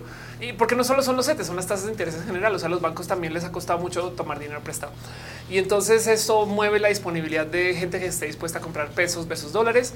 Y tiene que ver un poquito con el cómo cada país, México en este caso y Estados Unidos en su caso, está tratando de negociar el cómo frenar la inflación. Em, y, cómo y qué efectividad tiene de frenado. Pero bueno, el caso eh, no necesariamente quiere decir que esté conectado, no, tiene que ser político, aunque hay un poquito de eso ahí. Dice cinco terrestres los extraterrestres llegaron el 23 de marzo. Total. Mónica dicen que sección de roja vamos. Estoy cerrando la primera sección luego de presentarles a ustedes algo acerca de las demográficas. Luis Hemos dice la historia en general es cíclica, crisis cada década y revolución cada 100. Que somos un país recién nacido. Claro que sí. Y dice Víctor Alfonso, estamos, estamos involucionando como seres psíquico y madre tierra. Em, eso yo creo que es un juicio moralino. No sé, no sé, igual y sí, pero pues Arturo, digo, vivimos una era mucho más chida que nunca. Arturo dice: Me la explicatriz pregunta que lanzan. Siempre sabes una, siempre sabes una respuesta. A veces me las invento, ¿eh? no me creas mucho. Por favor, googleen todo. Yo no soy la última palabra. En fin, Nicolás Blue dice: eh, Me llama mucha atención que te escuchado varias veces hablar de la acumulación de riqueza. Lo consideras algo positivo y inevitable. Yo lo considero algo inevitable. No es un positivo. Eh, es una lástima, em, sobre todo porque es que lo que tenemos ahora no es acumulación de riqueza, es hiperacumulación de riqueza. O sea, un segmento muy, muy, muy, muy pequeño de poblacional tiene acceso a una cantidad titánica de riqueza.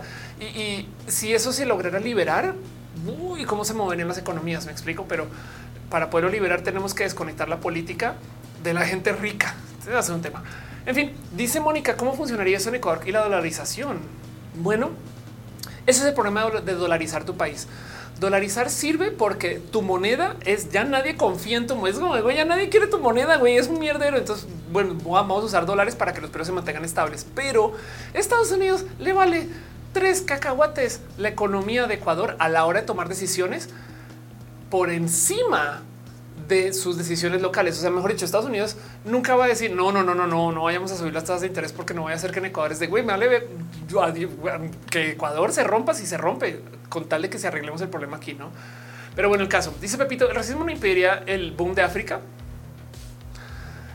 una buena pregunta. Em, yo creo, yo creía que va a haber tanta gente que va a ser más bien una de esas cosas como flood inevitable, pues no, pero quién sabe, hay que ver qué pasa con eso. Em, aún así, de todos modos, África es que es que mira, eh, África por su propia cuenta, que necesita? Me explico, es una de esas cosas. No, yo sabía si esta roja la crisis de natalidad, la crisis de vivienda, la climatología. Vamos a pasar a la proyección de cuando lleguen los extraterrestres. Total. Ay, ay, pero bueno, Beto le gustó live en TikTok. Muchas gracias, de verdad. Muchas, muchas, muchas gracias. Dice Chema, ojalá puedas ir a Guadalajara pronto, ir a alguna charla, sería hermoso. Marley dice: A mí no molestan las esperas privadas, pero son comparativas para que haya un balance. Sí, como dijo Thanos, perfectamente balanceado. Yo soy un poquito de pensar, Marley, en cuanto a mi posición eh, política. Eh, yo estoy a favor de la empresa privada siempre y cuando sea regulada. em, o por lo menos observada o por lo menos monitoreada. Me explico. Y, eso no siempre se da, pero bueno, el caso es una posición personal, no tiene que ser la de ustedes, nomás se las dejo ahí sobre la mano. Arturo dice Ophelia no ni a Talentland. No, tristemente sí doy muchas conferencias, pero Talentland no me llevo. Babilonia, quien está en el chat, dice aparte como una riqueza para tenerla ahí botada. Eso es verdad. En Londres hay un chingo de inmuebles que ya son palacios vacíos y total. De hecho, en Estados Unidos también, en Nueva York en particular, hay una cosa que se llama el Billionaires Row. Y es que em, hay gente que por no confiar en los bancos o porque puede, puede tener un chingo de dinero en el banco y un chingo de dinero afuera del banco literal lo que tiene son como mausoleos de su riqueza. O sea, son departamentos que son representantes del dinero. Me explico como que en vez de tener bóvedas con dólares, como tío rico Macpato, pues más bien tienen una bóveda con muebles adentro. Es lo mismo. Metalcos dice la crisis económica es inevitable y diría Thanos, yo soy inevitable. No me llamo Juno, dice cuando show en Bogotá. Sí que iré, sí quiero ir. Pero bueno, el caso, cierro este tema, les dejo usted la pregunta cómo se siente con esto y ¿Qué se ven haciendo en el 2050? Llevemos este show a lo que lo quería llevar, a pensar en el futuro. Eso es algo que no nos enseñan a hacer hoy mucho, porque la ciencia ficción nos enseña que el futuro se va a destrozar todo y se acabó. Y ni modo, bueno, nos va a llegar, ¿no? Es como que es un poco de qué va a pasar en el 2050, póngase, o sea, ¿dónde van a estar ustedes?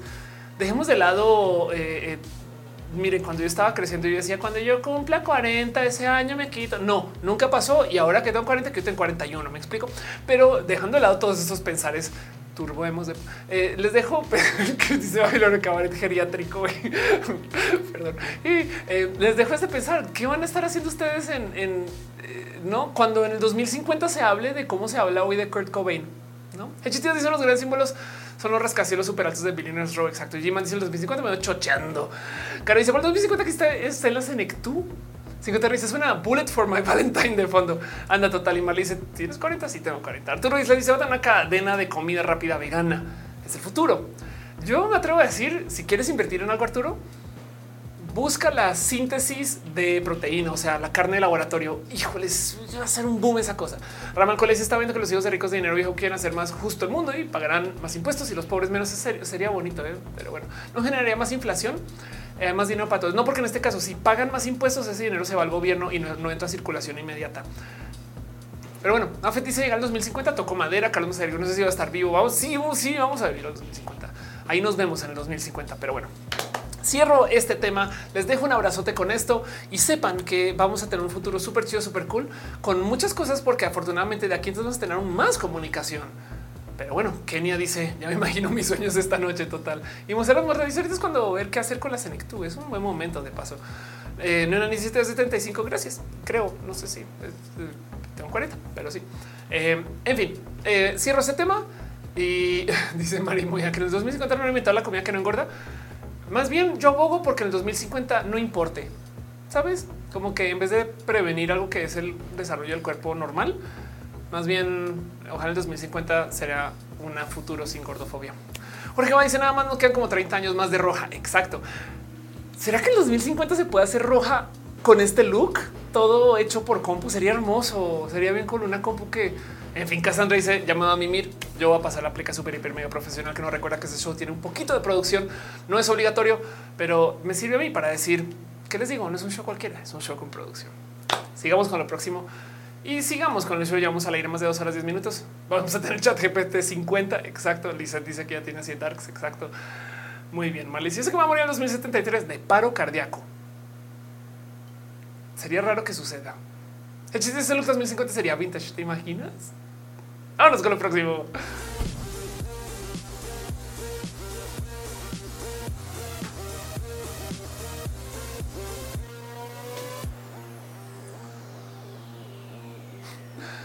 Dima dice retro roja el 2050. Arturo Líderes dice que piensas que en España te puedes cambiar de género solo con tu voluntad. Así es en, así es en varios lugares. Em, no, no, entiendo por qué les molesta tanto.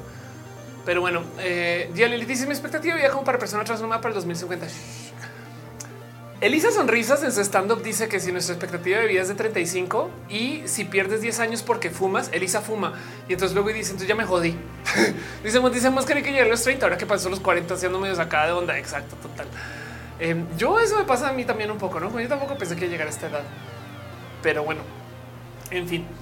Gente, a veces cuando pasa el tiempo entre show y show, porque no siempre sucede, yo me siento a lo largo de los días a hacer una pequeña recolección, a tener una como bolsita aquí al lado de mi compu donde yo voy semana con semana, día con día, hora con hora, tirando las noticias de cosas que yo luego les presento a ustedes en esa sección que se llama abrazos. En una época se llamaba balazos, no sé qué tenía en la cabeza, pero ahora se llama abrazos y existe para repasar las noticias de la semana y son abrazos sin contacto por la salubridad.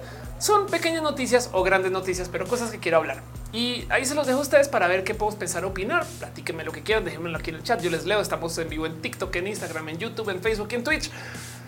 Pero de todos modos, déjenme saber qué piensan ustedes de eso. Y no me quiero clavar tanto como el primer tema, pero quiero que sepan que sucede. El primer tema que tengo para compartirles es un estudio que topa que si tú tienes una cámara prendida durante las clases, el rendimiento académico es peor. Entonces esto es todo un tema porque eh, genera eh, ansiedad por apariencia social y disminuye el aprendizaje.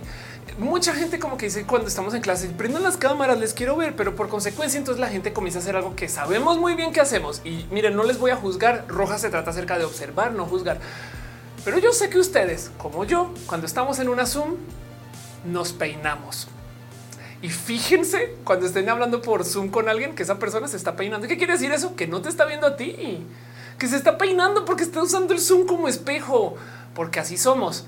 Entonces, ni modo, así somos. ¿Y qué pasa? Que por estar pendientes de cómo nos vemos, la gente genuinamente recibe un impacto en su rendimiento académico. Es una lástima. Ahora, ojo, ¿por qué me salta tanto este tema?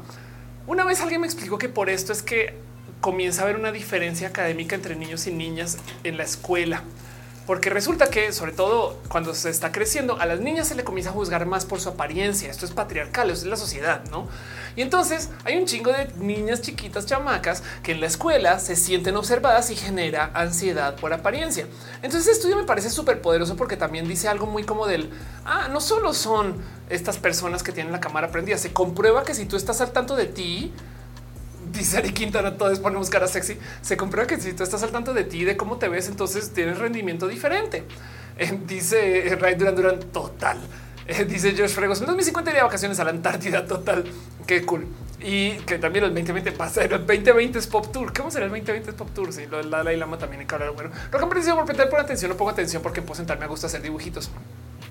Y les comparto. Yo creo que este estudio tiene mucho poder justo porque ojalá y sirva para hablar un poco más acerca de la ansiedad por apariencia social, que es real y es muy real, sobre todo dentro de la misoginia. Es una tristeza, o sea, no debería existir, pero tiene que ver desde que la gente se fija en qué se pone la gente para ir a, a estudiar, cómo se sientan, no como que eh, hay gente que se le enseña que su apariencia tiene que venir primero de su capacidad, incluyendo el que literal hay escuelas que no te educan si no tienes el cabello como no, como que si tienes el cabello muy largo, te vas a la casa y te lo cortas. No mames. Gigiman dice mi apatía me hace mejor estudiante. Es posible que sí. Marlene se me molesta un poco que vivan a niñas y niños por pantalón y falda. Total, son infantes, quieren correr. Exacto, eso también. Carlos Pugna dice: ¿Ese es tu cabello real? Sí, de mi cabello. De hecho, hay preguntas de extensión. No, y aquí está mi rapo, pero sí es mi cabello digo, si tuviera extensiones también sería real. Sería bien cool tener extensiones que no fueran reales, sabes, totalmente virtuales y quedaran chidas. Ya, ya, estoy jodiendo. ¿Qué le piensa sería una opción? Este para hacer videollamadas grupales sin que te muestre la cámara frontal.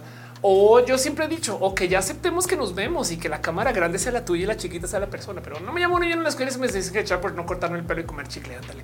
Carlos dice Instagram causa problemas mentales para autoestima, ya que usa filtros. Em, y dice eh, Víctor, a veces nos arreglamos es para que otros nos vean. Eso es verdad. Eso es verdad. Yo me peino todo el tiempo. O sea, me explico. Yo, yo también. O sea, yo no estoy juzgando aquí. Nomás estoy diciendo que esto pasa, genera ansiedad y tenemos un estudio que topa que esto de hecho impacta las notas de la gente que estudia vía en línea. Yo que soy profe y que enseño talleres virtuales, me da mucho que pensar esto. Se los comparto cómo se siente con esto eh, y, les ha pasado ¿no? que a veces se les va de lo que está hablando la persona y nomás están viendo. Pero bueno, Carlos Pugna dice, ¿nunca has pensado en draguearte? No tengo el talento para eso, la neta. Eh, una vez me dragueó Yolanda, Yolanda, la drag, pues, eh, pero, pero por ahí un video, si lo buscas. No más que, no, yo, yo, yo no poseo ese, ese talento maquillacional, desafortunadamente. Miguel Medina se hizo member y yo no te había celebrado. Gracias, de verdad, celebro, piñas para ti. Este, gracias por tu cariño y tu amor eh, y por ser parte de esto desde tu abrazote financiero. Mari dice: ¿Te arreglas desde la mañana? No, yo doy la vida, doy la vida, sueño con, o sea, em, poder tener maquillaje virtual. Aunque a veces digo para ser roja sería hermoso por filtro y ya, y para las videollamadas y para todo. O sea, andar hecho una piltrafa en casa recién salí de la regadera con el maquillaje corrido y que todo se arregle por software. Yo desearía no maquillarme porque soy muy perezosa, soy muy mal hecha para esas cosas y los filtros son maquillaje súper pro, güey. Pero bueno, eso soy yo. Si a ustedes les gusta maquillarse a mano de modos artesanales, háganlo también. Eso es deli. Eh, eh, y es chido. Hay gente muy talentosa en eso. Marley dice por el tema que ocupa más espacio que los niños en el recreo. Eh, ¿Qué le cuentan en TikTok? inventaron eso. Ándale, eh, Marley. A lo mejor estoy mal, pero creo que el dividir infantes por pantalón eh, hace que a largo plazo los niños sean más propensos a tener puestos de dirección. Sí, sí, estás en lo súper correcto. Em, el dividir infantes por pantalón y falda se le enseña a los niños a ser más aviéntate, corre, sal, ser niño. Y a las niñas se les enseña a ser más recataditas. Eso es súper patriarcal ese pedo. Pero bueno, en fin, em, dice Ari, el problema es desmaquillarte. Es verdad también. Meta si estaría en el cañón en filtro azul para evitar depresión por la apariencia. Sí, eso también estaría bien cool. Pero bueno, en fin, les dejo ahí el abrazo de lo que les está hablando acerca de que tener una cámara prendida genera ansiedad por apariencia. Eh, eh, ¿Qué sienten con eso? ¿Cómo se sienten? Eh, y vámonos con lo próximo. Em, les comparto una otra noticia para ver cómo se sienten con esto.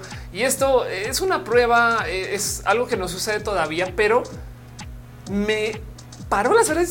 Es como no puedo creer que esto, sea tema.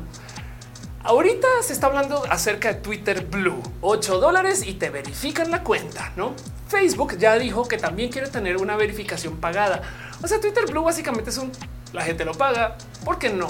Ya igual pagamos suscripciones de Netflix, ya igual pagamos suscripciones de Disney Plus. Entonces esto es una plática, las suscripciones. Bueno, prepárense porque esta suscripción la saca del estadio ya que Tinder está poniendo a prueba una suscripción mensual. Yo sé que ustedes dirán, yo ya pago un Tinder. Sí, es que en este caso es una suscripción mensual de 500 dólares. 500 dólares mensuales, donde tú pagas literal para decir soy turbo hiper mega requete pudiente. güey. Me vale gorro el varo. Y la idea es que entonces puedas segmentar un grupo de gente específica que no le duela pagar 500 dólares para ligar con gente que no le duela pagar 500 dólares. Saben? Y si es un poco de wow, en qué mundo vivimos. O sea, si tu momento, ¿qué está pasando?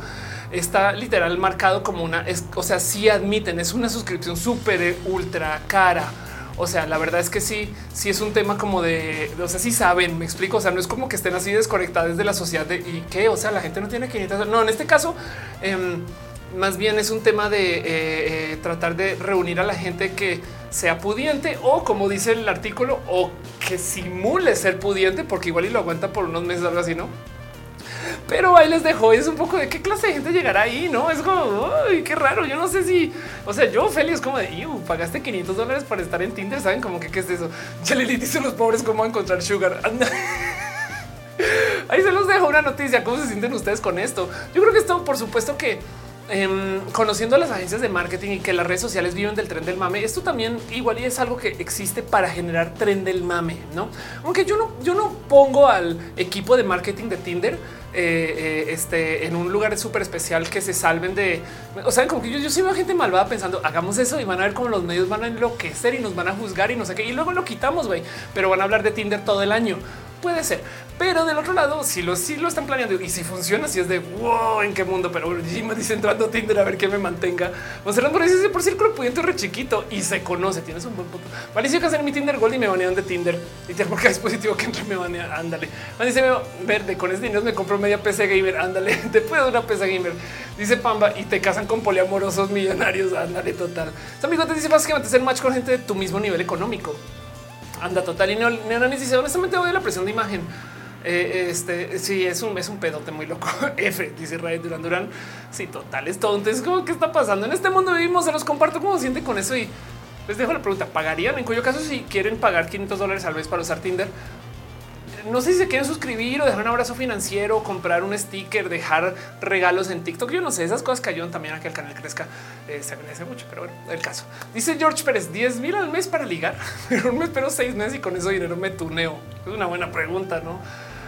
Carlos Pugna dice, no sé si llegué tarde la actualidad, me he desconectado la red un buen rato. ¿Qué pasó con René? René eh, Ghost, mi ex, eh, está en Estados Unidos y eh, vi a René hace poquito, pasó. Em, bonita, bonita plática que tuvimos. Marley dice, tuve que instalarme Grinder, pero en Grinder me dan miedo los vatos que están ahí. Ok, ahí les dejo entonces cómo se sienten con esto. Eh, eh, Tinder, Tinder está trabajando en una suscripción de 500 dólares que se quiere llamar la Tinder Vault. A ver qué pasa con eso. Dice un capitán mejor ahorro para la mastectomía. Monserrat dice algún plus más allá de ver pudientismo. No, no, la neta no. Pero qué te digo? A ver, es que que no se les olvide que había una app de iPhone. Eh, si no les tocó esto, o sea, esto es viejo. Había una app de iPhone que se llama Soy, soy pudiente. I am rich se hizo en el 2008 y era una app que valía mil dólares, mil dólares. ¿Y qué hacía la I Am Rich como aplicación? Solamente mostraba un diamantito flotando en la mitad de la pantalla. Eso era todo. O sea, tú abrías la app y salió un diamante y ya. Pero eh, si para poderlo mostrar tenías que pagar mil dólares. Esto fue hace mucho tiempo, pero justo es que son las cosas que pasan en Internet. Esto sí existe. Me explico. Además del otro lado, imagínense si ustedes como dev hacen esto y venden una vez la app se metieron al bolsillo mil dólares. Y no, entonces es un poco, pues bueno, vale la pena intentarlo, ¿no? Qué estúpides. Y así Metal Cos dice con eso me alcanza para un mes de TRH. Total. Oye, dice que pagaré 500 dólares para ligar a alguien desconocido. Además, imagínate eso, no? Sí, total. Pero bueno, mal dice que es como los bits con Twitch y cuando donas 100 mil bits, este tipo de cosas. Víctor Alfonso dice con 500 dólares, no, con, con 30. Oye, oye, oye, oye, oye, no emborraches gente para salir. Pablo dice esta vez no visitarías Talentland. No, este año ya no voy a Talent, tristemente. Yo sabía, dice sea, escandalizó para Netflix comunal, pero el chacal en Tinder para eso sí hay dinero. bueno, ahí les dejo la noticia cómo se sienten con eso y demás. Luego la otra noticia que les quiero compartir o quiero platicar un poco es esto de él. Paren ya las inteligencias artificiales. entonces, eh, no sé si vieron que apareció esta noticia de cómo varias personas líderes del mundo de la tecnología dijeron vamos a pedir que detengan las inteligencias artificiales, no? Ya está fuera de control. Entonces dicen hasta Elon Musk y otros líderes tecnológicos. Y es un poco de qué es esta estupidez. O sea, es como perdón, como que líderes tecnológicos dicen que paren las inteligencias artificiales, porque primero que todo, Ustedes creen que van a parar? O sea, ustedes ven a Elon Musk como si le dicen Elon deja de sacar coches eléctricos, vas muy rápido. Güey, no mames, güey. Si Elon deja de hacer eso, todas las competencias sacan de, o sea, como, güey, nadie va a decir, oh, sí, paremos la tecnología porque pues esto hace dinero. Entonces, obvio, no, güey, eso no más sino dejar que otras personas llenen el hoyo. Y del otro lado, este punto eh, fue la respuesta de Bill Gates y fue mi mismo pensar también en su momento cuando estos anuncios de Bill Gates salió a decir eso no va a solucionar el pedo cuando despausen el desmadre. Así tú vayas andando encima de Yoshi, si estás volando encima de un hoyo y te vas a caer, güey. Cuando despauses, te vas a caer igual.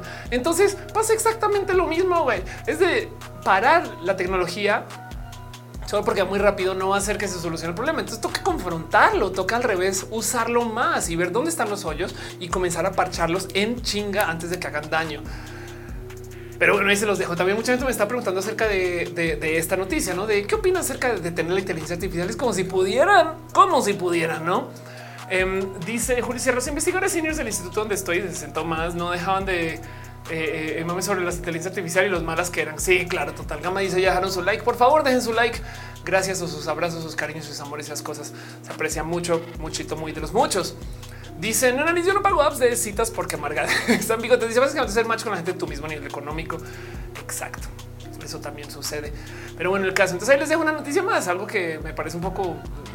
Eh, o sea, ¿cómo, cómo es eso? O sea, ¿qué, ¿qué, quieren? No? O sea, ¿cómo van a lograr? O sea, ¿cómo se detiene la inteligencia artificial? Saben, como que ya les voy a decir algo de las inteligencias artificiales para que lo tengan presente. Uno, hay que superar la plática de vamos a perder el trabajo.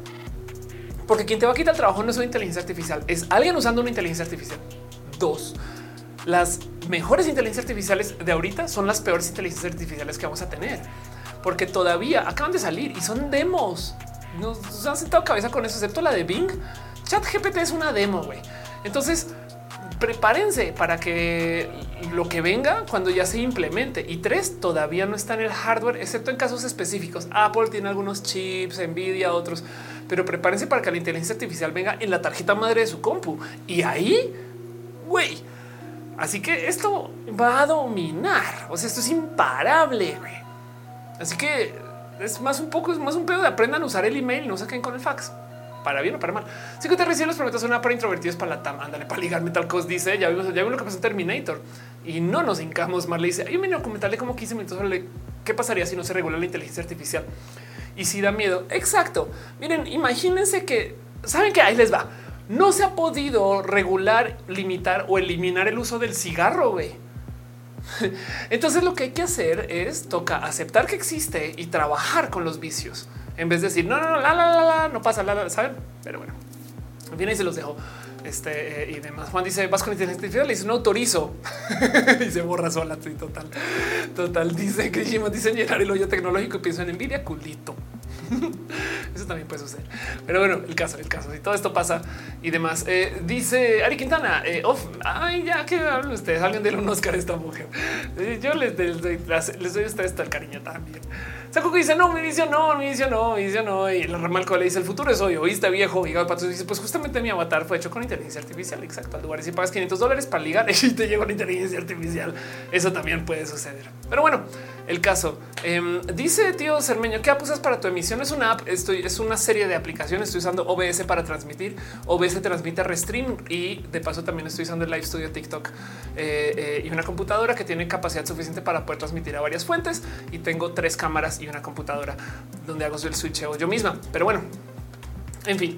Eh, dice Fabi, preguntas, ¿dónde crees que va a llegar esto en la inteligencia artificial? Tipo, soy robot de Will Smith así ahí eh, va a ser una conversación hermosa que vamos a tener que tener acerca de la transhumanidad cuando las inteligencias artificiales nos puedan dar eh, la suficiente capacidad de entendimiento que no podamos distinguir si son seres humanos o inteligencias artificiales y estamos ahí ya. O sea, ni siquiera hay gente que genuinamente hagan este chiste a alguien, hagan, este chiste a alguien y, y, no sean crueles y luego sáquenle del chiste, no? Pero díganle a alguien que chat GPT igual son algunas veces seres humanos o sea, es una estupidez, pero es tipo de no, es que a veces, algunas veces son seres humanos que se hacen eso y luego le alimentan la información. ¿saben? Y entonces hay gente que se lo cree porque, porque eres un ay, sí, es un ser humano. Pero bueno, dice Charlie, te quiero mucho. Eh, haces, que me ansiedad por WL espero que no sea por ansiedad eso. Gracias, gracias por esa ayate. Ana no dice cuando 500 dólares en Tinder ya no puedes decir es que siempre no puedo salir porque esta semana pago renta. Ándale, total.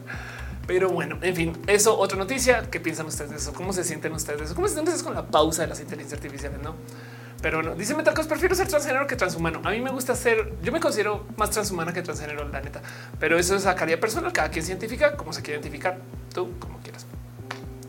Pero bueno, em, luego otra cosa que tengo para compartirles a ustedes, eh, eh, ahí les dejo. Tengo otra inteligencia artificial, ahorita hablamos de eso, pero salió una noticia que se volvió súper viral de eh, gente que se robó 500 mil dólares en iPhones vía el gran robo. Entonces fue todo un tema. Em, porque básicamente para poder entrar ahí les va en la tienda Apple Store en el Alderwood Mall. ¿Dónde es el Alderwood Mall? Vamos a buscar dónde fue esto, carajo. Este, ah, en Washington. Ok, entonces en Washington eh, se asaltó una, una, Apple Store y los ladrones se infiltraron en lugar a través de una cafetería cercana. Una cafetería en Seattle. Los ladrones irrumpieron el Seattle Coffee Gear entraron al baño, abrió un agujero en la pared y luego entraron a la bodega o la trastienda de la Apple Store. Y entonces esto es un noticia muy entretenido, eh, primero que todo porque es, bien pinche Ocean's Eleven, ¿no? Y luego eh, el tema es que hay algo ahí de cómo para entrar entraron a una tienda que vende cosas caras. Sí, sí, sí, sí, sí, mísimas. Entonces hay un chingo de gente diciendo, güey, entraron a sacar iPhones, no? Porque él y el sistema de seguridad usando la cafetería adyacente, no? O sea, se llevaron 436 iPhones, aproximadamente de medio millón de dólares. Pero luego hay gente diciendo, se hubieran podido llevar 10 o 20 máquinas de espresso y ahí acumulan el medio millón de dólares. Saben? es un poco de por qué se llevaron los iPhones cuando ya, o sea, se entraron, como que veo, y si tienen toda la razón, como que entraron así, entraron a la cueva de Aladino, pasaron el oro, la lámpara de los deseos y demás, y luego y, fueron ahí a robarse un iPhone, ¿no? Y un poco, ¿qué está pasando? Jimmy dice 436 iPhones bloqueados total. Dice más, Jimmy, ¿cuánto ruido en esa cafetería que no se dieron cuenta? Y dice, Marisa Noticia me recuerda los increíbles. Sebastián, ¿viste cómo se llama ese documental? Tarata, total, total. Fabio Blanco dice, hace mucho que no sabía de ti. Qué chido que estés acá. Gracias. Y si pueden ayudar a compartir este video, sería hermoso. Y si no, es obligatorio. Dice Neonanis, llevo 10 años siguiendo tu canal de YouTube. Qué chido. Qué bonito que estés acá. La Gata Flora dice: ¿Crees que podemos sintetizar la conciencia humana en una PC? Yo creo, Gata Flora, que vamos a poder copiar y emular eh, una cosa que se puede entender. O sea, si tú le tienes paciencia, fe o haces pacto simbólico, vas a decir sí, tiene la conciencia, pero como sabes dónde se está archivando, vas a poder decir mm, no necesariamente. Y entonces ya estará en ti si quieres atribuirle magia. ¿A dónde voy con esto? Bien que, bien que tú puedes decir, no, realmente no es Bill Gates, sino es un actor haciéndose pasar por Bill Gates. Pero es tan cercano que tú dices, va, yo me compro el cuento. ¿Me explico? Porque le tienes corazón y estás dispuesta a permitir que eso suceda. Yo creo que lo mismo con las inteligencias artificiales es de, yo sé que es una reproducción, pero es tan buena que me lleva allá. Y eso puede suceder, pero el caso, dice Nenanis, por eso emociona hacerte reír. Gracias. Gracias por este, traer las bonitas y hermosas risas a este show. David Rodrigo dice, eh, creo que porque es más fácil meter un cel a una cafetera. Bueno, está bien, tienes un punto. Al lugar se fue el dueño de la cafetería a robar iPhones para pagar la cuenta de las cafeteras. Eso puede suceder. Mónica Gavilán dice que quería dormir temprano y viendo roja. Yo es medianoche. Total. Y dice Ángel Michael Boria así, ah, pues que hubiera hecho la inteligencia artificial para detener ese atraco. Es una buena pregunta. Sí, total. Eso pudo ser. Dice Ale Music Guitar. ¿Habrá sido el Chapo? Es posible. Capitán Garrett dice: Veo con que te conocí fue el nerdea sobre el transhumanismo con Shibon. Sí, un hermoso video eh, de, Luis el Hardcore. Dice: eh, eh, pongan un poco de caifanes. Total. Lunita del Rey dice: ¿Surgieron personas artificiales que repliquen familiares o amistades que hayan muerto? Eso ya pasa.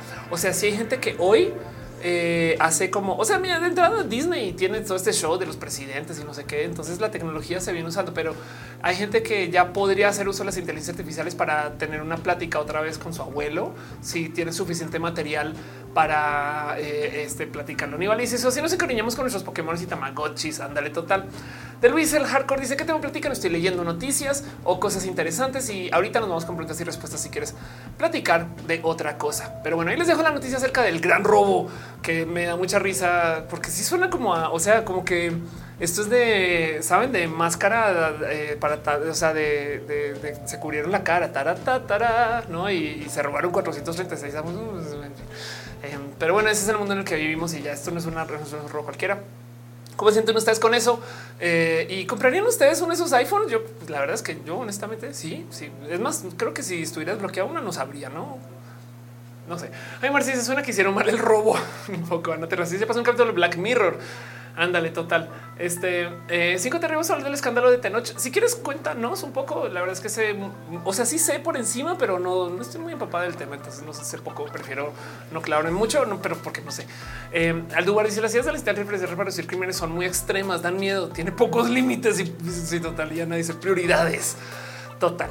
Pero bueno, cierro el tema. Vámonos con otra cosa, otra cosa que pasó esta semana, otra noticia para compartirles a ustedes. Y esto es algo que si llegara a repuntar el COVID otra vez, a lo mejor esto lo tiran un poco más rápido al asador.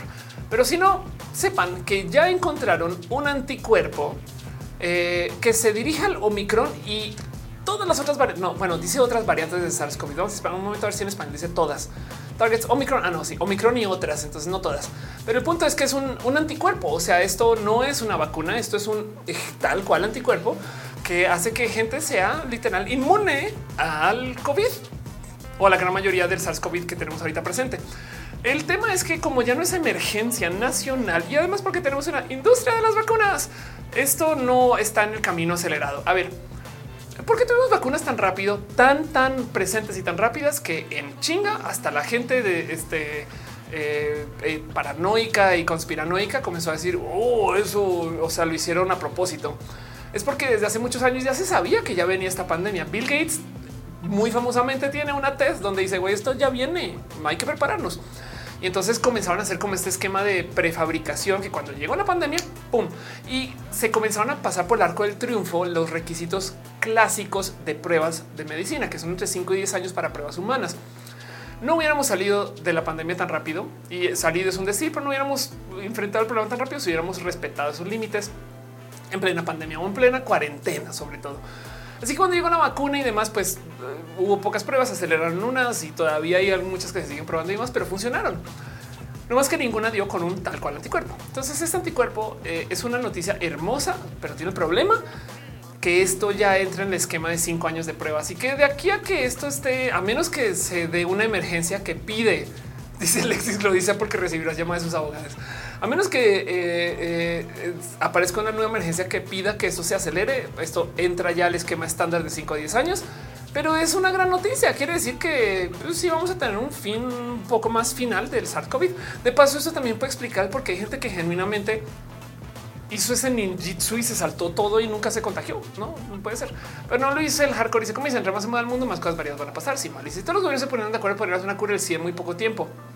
Sí, ¿eh? la neta sí. Este, pero bueno, veo que siguen dejando likes y cariños y amor y gifts y diamonds y esas cosas en este TikTok. Muchas gracias de verdad y de verdad. Jackie Mar dice un abrazo desde Monterrey. Qué chido verte. Eh, qué, cool. Conozcan a Jackie de paso por si no ubican quién es. Pero bueno, José Autor dice: Imaginen cuando comienza una inteligencia artificial para delinquir y también toca usar inteligencia artificial para contrarrestar. Yo creo que sí está pasando. Yo creo que eso ya es que, de nuevo, con la inteligencia artificial, piensen ustedes que lo que tenemos ahorita es lo público, no? Pero bueno, en fin, les dejo ahí la noticia del SARS-CoV y del anticuerpo y a ver qué pasa. Eh, Azúa dice cuántas veces estás contagiado el COVID. Esto ya perdí la cuenta. Hay unas que yo no sé si me contagié o no, pero de las que, a ver, de entrada yo tengo eh, el esquema completo en México, que son cuatro, el esquema completo en Estados Unidos, que son cuatro, y luego me dio COVID dos veces. Muchas. Y una me dio antes de las vacunas y una después. Y luego hay otras que yo sospecho que fueron COVID y ya ni me, ya ni me hice prueba. Pero bueno, el caso. Eh, Mónica dice: eh, Mañana termino el roja. Gracias. JC18, viejo de Detroit Become Human es parecido eso. Los robots cometen crímenes y se usan robots para investigar. Y eso viene de Blade Runner. Spoilers. La rama del cual dice: ¿Qué crees que pase con Disney? Que Mickey pierde sus derechos de el próximo año y se vuelve el pueblo. Disney va a hacer otra producción con Mickey y entonces ahora le dan reset al reloj. Pero bueno, 5G dice: A mí me tocó la Sputnik como ratas. eso sucedió también, pero bueno, en fin. Voy a pasar la cortinilla super, hiper, mega turbo, mega profesional que comprueba que este show tiene un pelito de producción y que aquí no estamos haciendo cosas novatas. Aquí somos personas que sabemos hablar frente a la cámara y que se le olvida la palabra haciendo y dice siendo. Eso es este show. Todavía nos queda un poquito más de tiempo para hacer preguntas y respuestas de lo que quieran poner en el chat. Y si no, yo tengo otras notas que puedo platicar. Pero pues miren, ya vamos hablando de casi, casi, casi tres horas. Entonces ha sido hermoso. Gracias por acompañar y seguimos con este show. Eh, sepan que eso se queda grabado de todos modos, sobre todo en Instagram. Voy a ver si en TikTok me deja, ojalá sí. Pero qué chido poder estar en esas plataformas. Yo les voy a llamar las plataformas verticales, aunque en TikTok no esté necesariamente vertical. Pero bueno, vale, dice muchas empresas ya tienen su IA desde años, pero OpenAI volvió a publicar su versión. Ándale, total.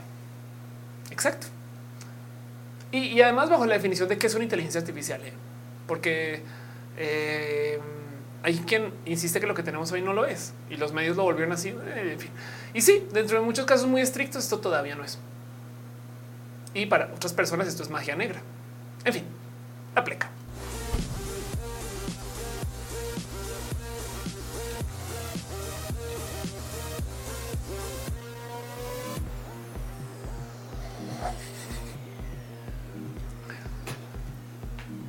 Luisa Demont dice: Yo soy covirgen. Ándale.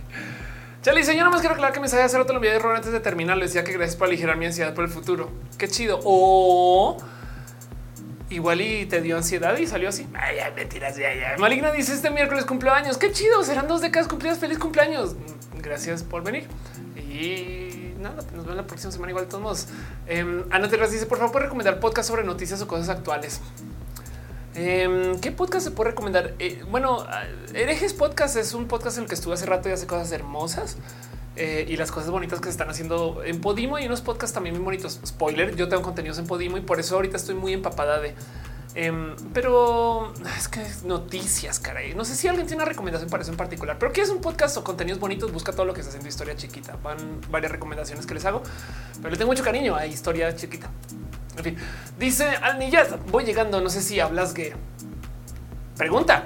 Claro que sí, creo que Chipotle dice cómo es el tema del dólar digital. Em, está bien difícil de implementar. ¿eh? El dólar digital en esencia es una criptomoneda de gobierno y entonces no va a ser criptomoneda según su definición. No más quieren rastrear qué se hace con cada dólar y, la capacidad computacional para eso es alta y demandante y a ver qué pasa. Pero, pero veo mucha gente hasta posicionándose como activistas en contra.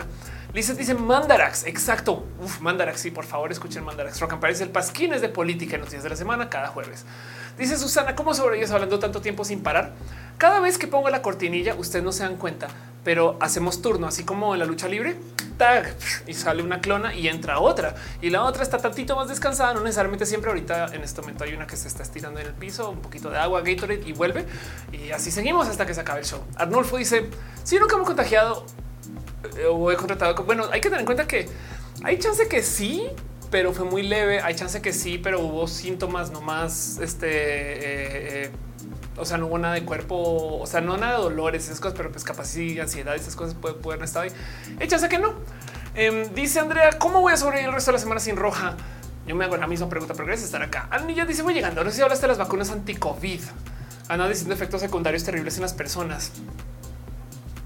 Pues todo eso se prueba y la verdad es que estadísticamente hablando, eh, siempre mejor vacunarse a, que no vacunarse. Em, la posición antivacunas es muy dañina, la neta. Pero bueno, em, dice Ray Duran Duran, igual, covirgen. Ándale, total. Dice Romina Hernández, mil puntos para Mandarax. Sí, yo, yo doy todos los puntos a Mandarax. Marlisa, a mí me dio COVID enfermo, mejor complicación respiratoria a largo plazo. Yo también, eh, de hecho, no sé si escuchen ustedes ahorita, sobre todo en rojas, ya se me va a leer, no sé qué. Yo ahora mantener las cuatro horas es una chamba. Eh, ya más en el chiste, ¿cómo le hago? Yo tomo bastante café durante roja, por ejemplo. Azúa dice, no mientas, eres una ardilla australiana que transmite múltiples plataformas con inteligencia artificial. Igual y sí. George Pérez dice, pero cuando un roja el K-pop of Power. George, espera, no balcones. O sea, si es un roja que tengo pendiente y nomás eh, este, eh, siempre, siempre lo veo en las notas y digo, ay, esto no les va a interesar. Y ahí que estás tú diciendo que sí. Imagínate. Pero bueno, y con deepfakes, yo sabía si el titular, el titular más surreal de la Lama se disculpa tras pedir un niño que así ah, lo la lengua, su santidad suele rodear con la gente que conoce manera inocente juguetona casual. Ay, qué fuerte eso, no? Como que mm, es que cómo será la vida de una persona como el Dalai Lama para que se le ocurra una cosa así. Y de paso, del otro lado, em, es que es que es claro que entiende lo que es estar enfrente de tantas cámaras, no? Digo, no es que esté diciendo que si las cámaras esté bien hacer eso, sino que es más un tema de que eh, no sé si, no sé si, o sea, me pregunto qué tanto dimensionará que el globo terráqueo está viendo, saben? Y, en fin, en fin, no, sé cómo que me parece tan sumamente irresponsable tanto de eso. La, Alexis lo dice, dice Kat Von que también recibirás la llamada de sus abogados. Total, la niña dice, yo me contagié cuatro veces, me puse las dos dosis y los refuerzos de Pfizer. Wow, eh, somos muy anti-COVID, ¿no? O sea, nuestro cuerpo está listo. Ana Terracis, gracias por las recomendaciones. Arnulfo dice, yo soy Roja Liber Senior de dos de los... Ay, gracias, de verdad. Marica se dice, hablando de Mandarax, no ha habido, habrá un crossover. Sí, de hecho, bueno, no en Mandarax, pero yo estuve con Leo Leos en mi podcast, en lo desconocido hace muy poquito. Ahí si lo buscas, ahí lo encuentras. Pero bueno, dice, dice, si es lo que hacen público, que hacen lo privado. Sí, total, total. Es todo un tema eso. Archie Carlos dice hace años no veo roja de que hablamos. Ahorita estamos solo en preguntas y respuestas. Preguntan lo que quieran y dice, dice Archie, saludos. Uy, gracias por venir a saludar. Lexis lo dice. ¿Qué pregunta es eso? La Lexi, vaca. No, no sé si la quiero la va a leer. ¿Prefieres que te lama la boca el Dalai Lama o el Papa? Bueno, a lo mejor el Papa sabe a papa frita, pero la verdad es que prefiero que ninguno eh, o que se y es más que se lama la boca mutuamente, no también. Dice Pandora, ¿qué economistas recomiendas para leer? Híjole, em, sabes qué? Más bien recomiendo que aprendas a usar durísimo Reddit. Hay un chico de, de economistas, sí, eh, y gente bonita, hermosa. En YouTube hay una cantidad de gente chida. Mira, cualquier youtuber que esté en eh, eh, ¿cómo se llaman estas plataformas? ahora se me fue cara. Lo voy a tener que buscar. Cara. Dice Gloria, se veía excelente contenido. Muchas gracias. Dice sin cama latis guacala. Ahorita se me fue por fritis nomás. O sea, porque no lo tengo muy presente. Nebula, perdón. Ay, cara, y además que escucho la comercial de Nebula todo el tiempo. Vamos a hacer un comercial de Nebula. ¿Sabían que Nebula ayuda a la gente youtuber? Em, pero si no saben qué es Nebula y ven YouTube y acá rato se lo recomiendan, es una plataforma alternativa donde la gente sube contenidos para que ahí se pueda monetizar por aparte su contenido y que puedan hablar de temas que normalmente no se puedan hablar en YouTube. Es un mega comercial porque toda la gente que habla de Nebula en YouTube eh, lo vende como comercial. Pero les voy a decir algo yo que lo probé, es legítimo. O sea, sí es chido. Lo único que no tiene Nebula es que no hay comentarios y eso me molesta porque sería chido si opinar pero em, cualquier youtuber que diga estar en Nebula, eh, yo creo que vale la pena echarle ojito y entonces búsquense youtubers de economía y estos temas de geopolítica para eh, lo que quieran consumir. Pero el resto, una gran recomendación más bien es aprendan a usar bonito las plataformas de filtro de contenidos como lo puede ser Reddit. Eh, yo sé que hay zonas muy mamalonas de Reddit, ¿no? que son como bien así, de, pero em, hay cosas chidas. Lurita revisa las fake news van a ser más creíbles gracias a las fotos de inteligencia artificial. No, bueno, sí, o sea, más bien las real news van a ser más o sea, ya no las vamos a creer. Eso es lo verdaderamente peligroso. El tema aquí no es que eh, las fake news se vuelvan muy buenas, porque esas ya. El tema es que ahora las notas, o sea, CNN todavía vas a poder pensar si es CNN o es un fake. Y está muy cabrón eso, porque entonces en quién sí confías. ¿Qué tal que yo les diga que esto acá es una pantalla verde y que a mí me pagan por decir esto? Eh, Charlie dice, pura casualidad no tienes que no tengo. Vean esto, no tienes. ¿Qué estrés? ¿Sabes qué? ¿Sabes a qué me suena tu pregunta, Charlie? A ver, voy a buscarlo. Este es la pregunta de Charlie. Eh, eh, Paul, Anxiety. Vamos a ver si, si lo encuentro rápidamente. eh, esto, esto es. Eh, oh, no, qué fuerte. Ya, ya, no, no, no, no, no, no, no, no. Eh, Troc, Paul, GIF. A ver si ya con eso. Esto, esto es lo que yo siento eh, con esa pregunta. Así, así me siento cuando dices de pura casualidad no tienes y yo de pura casualidad que no tengo, que no tengo, que no tengo de pura casualidad, que no tengo de pura casualidad. Tú dime, es como el GIF de la ansiedad. Por si no saben, este GIF se llama ansiedad. O sea, es, el, es el GIF que más ansiedad da porque, porque nunca sabes qué va a pasar. si les estoy castigando aquí este, con la ansiedad, a mí, a mí me da mucho estrés ver este GIF, entonces ahí lo voy a dejar para ustedes. Eh, dice Lunita del Rey, Pedro Pascal tiene una hermana trans. Eh, sí, sí pasa. George Pérez ya está pasando. Salen unas fotos del papá echando la mano de. Ay, claro, sí, total. Claro. Eh, Fabi dice el Dalai Lama lo mismo que Mahatma Gandhi con pedofilia encubierta. Eh, Malicero me sorprendería que en el futuro los países entren en conflicto por noticia falsa general. Pues ya, si es que no pasó ya, no? Si lo piensas. Eh, Azúa dice, oye, ¿qué te pareció lo del? Exacto, exacto. Así se ve. ¿Qué te pareció lo del? Dice Azúa. Eh, este, ah, completen la pregunta, por favor. En fin, en fin, en fin, en fin. Vamos a ver qué más tienen ustedes por ahí para preguntar y estas cosas. No, yo no confío ni en mí. ¿Tú qué? Reitera dice David Lama es el que vio los partidos de los Lakers. Obvio sabía que todo el planeta los veía. Claro, eso es verdad. Tienes toda la razón. ¿eh? Dice Charlie, perdón, decía que si usted tiene recomendaciones de autores acerca de narrativa literaria. um, no, no tengo. Una buena pregunta. ¿Sabes quién tiene una respuesta a esa pregunta? Cat Power. Eh, Cat Power de las Pixel Beats. Busca a Cat, dale follow y Cat se la pasa nerdeando de ese tema en particular. Entonces yo creo que te puede guiar. Este dice Alexis Globo, voy a descargar ese GIF para darle un final. Anda así. Este eh, Sax me dice Lux Pascal. Sí, claro, Lux Pascal es, todo un tema.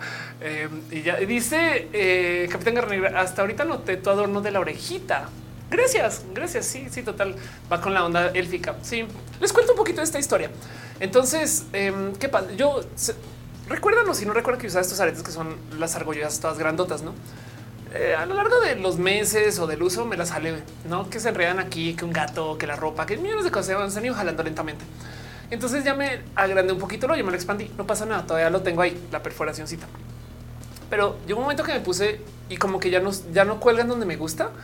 Entonces luego un momento de ay, me las quito y luego veo se puede coser o me perforo al lado y sigo con otros al lado, tantas cosas, no? Pero después un momento de no quiero usar aretes por un rato y comencé como a asomarme un poquito por la vida, no literal, así como de eh, como a ver qué opciones hay o no, como que de momento de pero si quiero usar aretes, no? Y, como que comencé a buscar y me topé con estos aretes. Estos aretes, estos son aretes, esos son van por encima de la oreja. Y, por eso comencé a hacer este cuento justo de, del como el, arete élfico. Eh, hace nada me entregaron estos que no sé si los habrán visto, pero eh, estos eh, aquí está de paso donde se consiguen, eh, por si quieren es con Anuar Solorio. Pero vean estas plumas como van ahí, son hermosas, las amo. Entonces, como que me enamoré mucho de este tipo de aretes y estoy como experimentando mucho y me han llegado unos. Eh, este Ana Julia, Ana Julia Yeye eh, su familia hace estos también y van a hacer llegar otro par. Estoy muy feliz como que descubrí una gama de aretes que no sabía que existía. Está bien cool.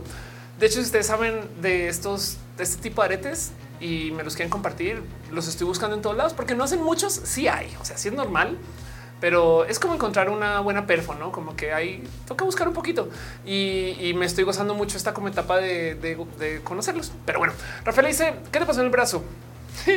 Nada que eh, que yo soy lesbiana, güey. Entonces me da por cargar todo, mover todo.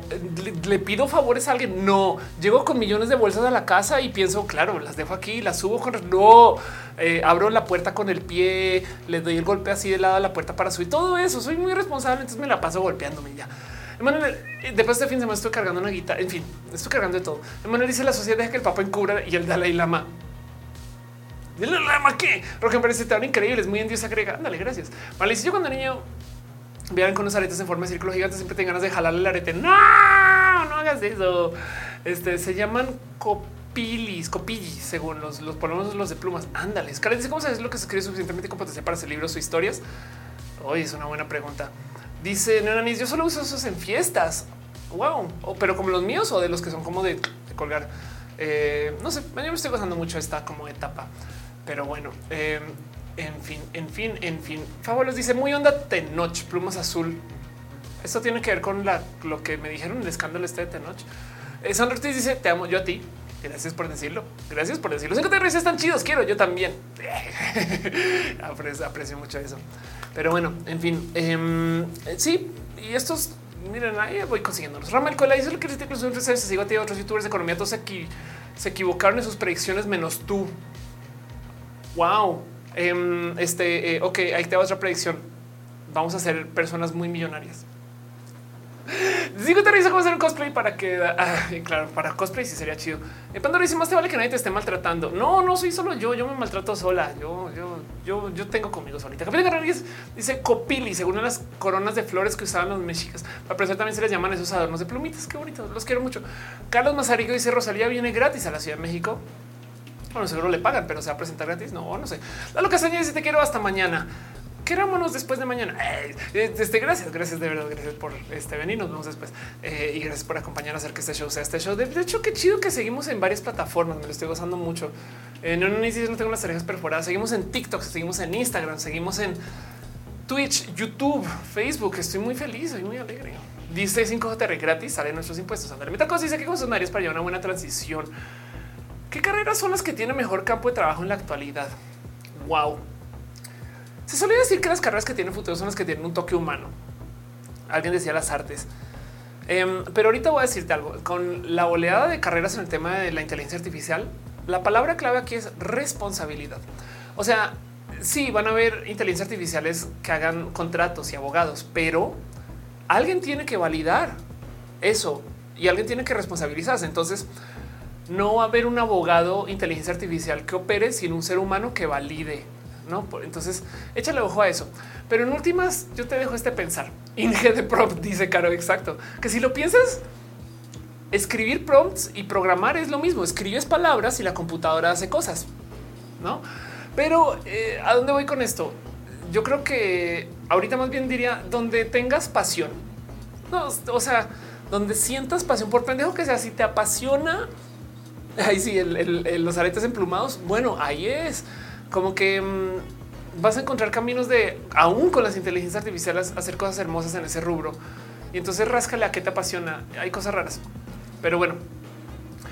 Dice yo sé de Tenoch Huerta es, de que, Ricardo Salinas dijo que dejen de dar lástima con su color de piel para ahí no puedo creer. Vale, dice es que el prompt será eh, una habilidad requerida, pero un trabajo en sí.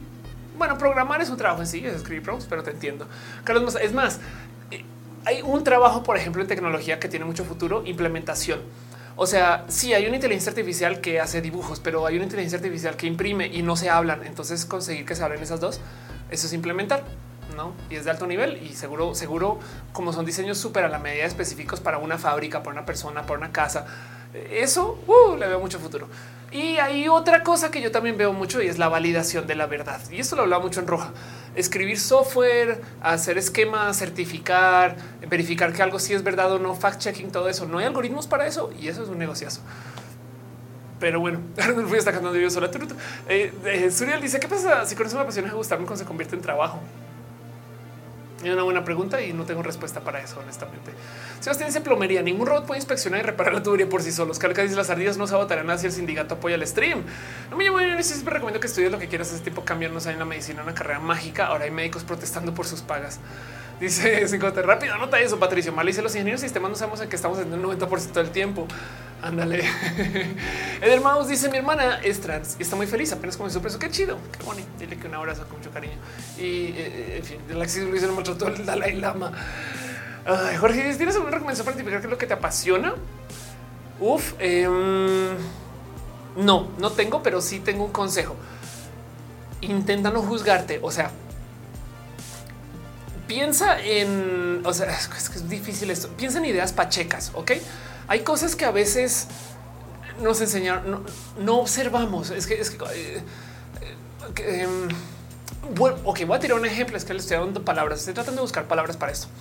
Voy a tirar un ejemplo de algo que yo he contado en Roja varias veces. Tengo un amigo que era el bagaldre del colegio. Este man no hacía la tarea, no la hacía, güey. Siempre llegaba y le decía a la gente que se hacía la tarea como yo que se le hiciéramos. Entonces eh, siempre llegaba y copiaba sus tareas y, y, era un vago, o sea, no como que como que le, en fin, dentro del paradigma de lo que nos enseñaron a apreciar, este es el mal estudiante. Pero ¿qué crees? Como le daba pereza hacer las tareas y lo aceptaba, resulta que en, vida adulta es un administrador de miedo de bueno, porque sabe hacer equipos, porque sabe que no quiere hacer, sabe cómo delegar. y entonces es una persona súper cool como dueño de empresa hoy en día y antes como trabajador manager. Entonces em, hay algo ahí de lo que es lo pasional que nos enseñan a no apreciar. O sea, va a decir barrabasadas. Capaz si lo que te apasiona es la mota, güey. Sabes? No, es que la pacheca no sé qué. Güey, un negociazo en mantener a la gente pacheca, eh, en hacer que la gente no piense en la fiesta, bailar, em, eh, el porno. No sé, me explico como que hay millones de cosas ahí que tú dirías eso no es porque nos enseñaron a no apreciar.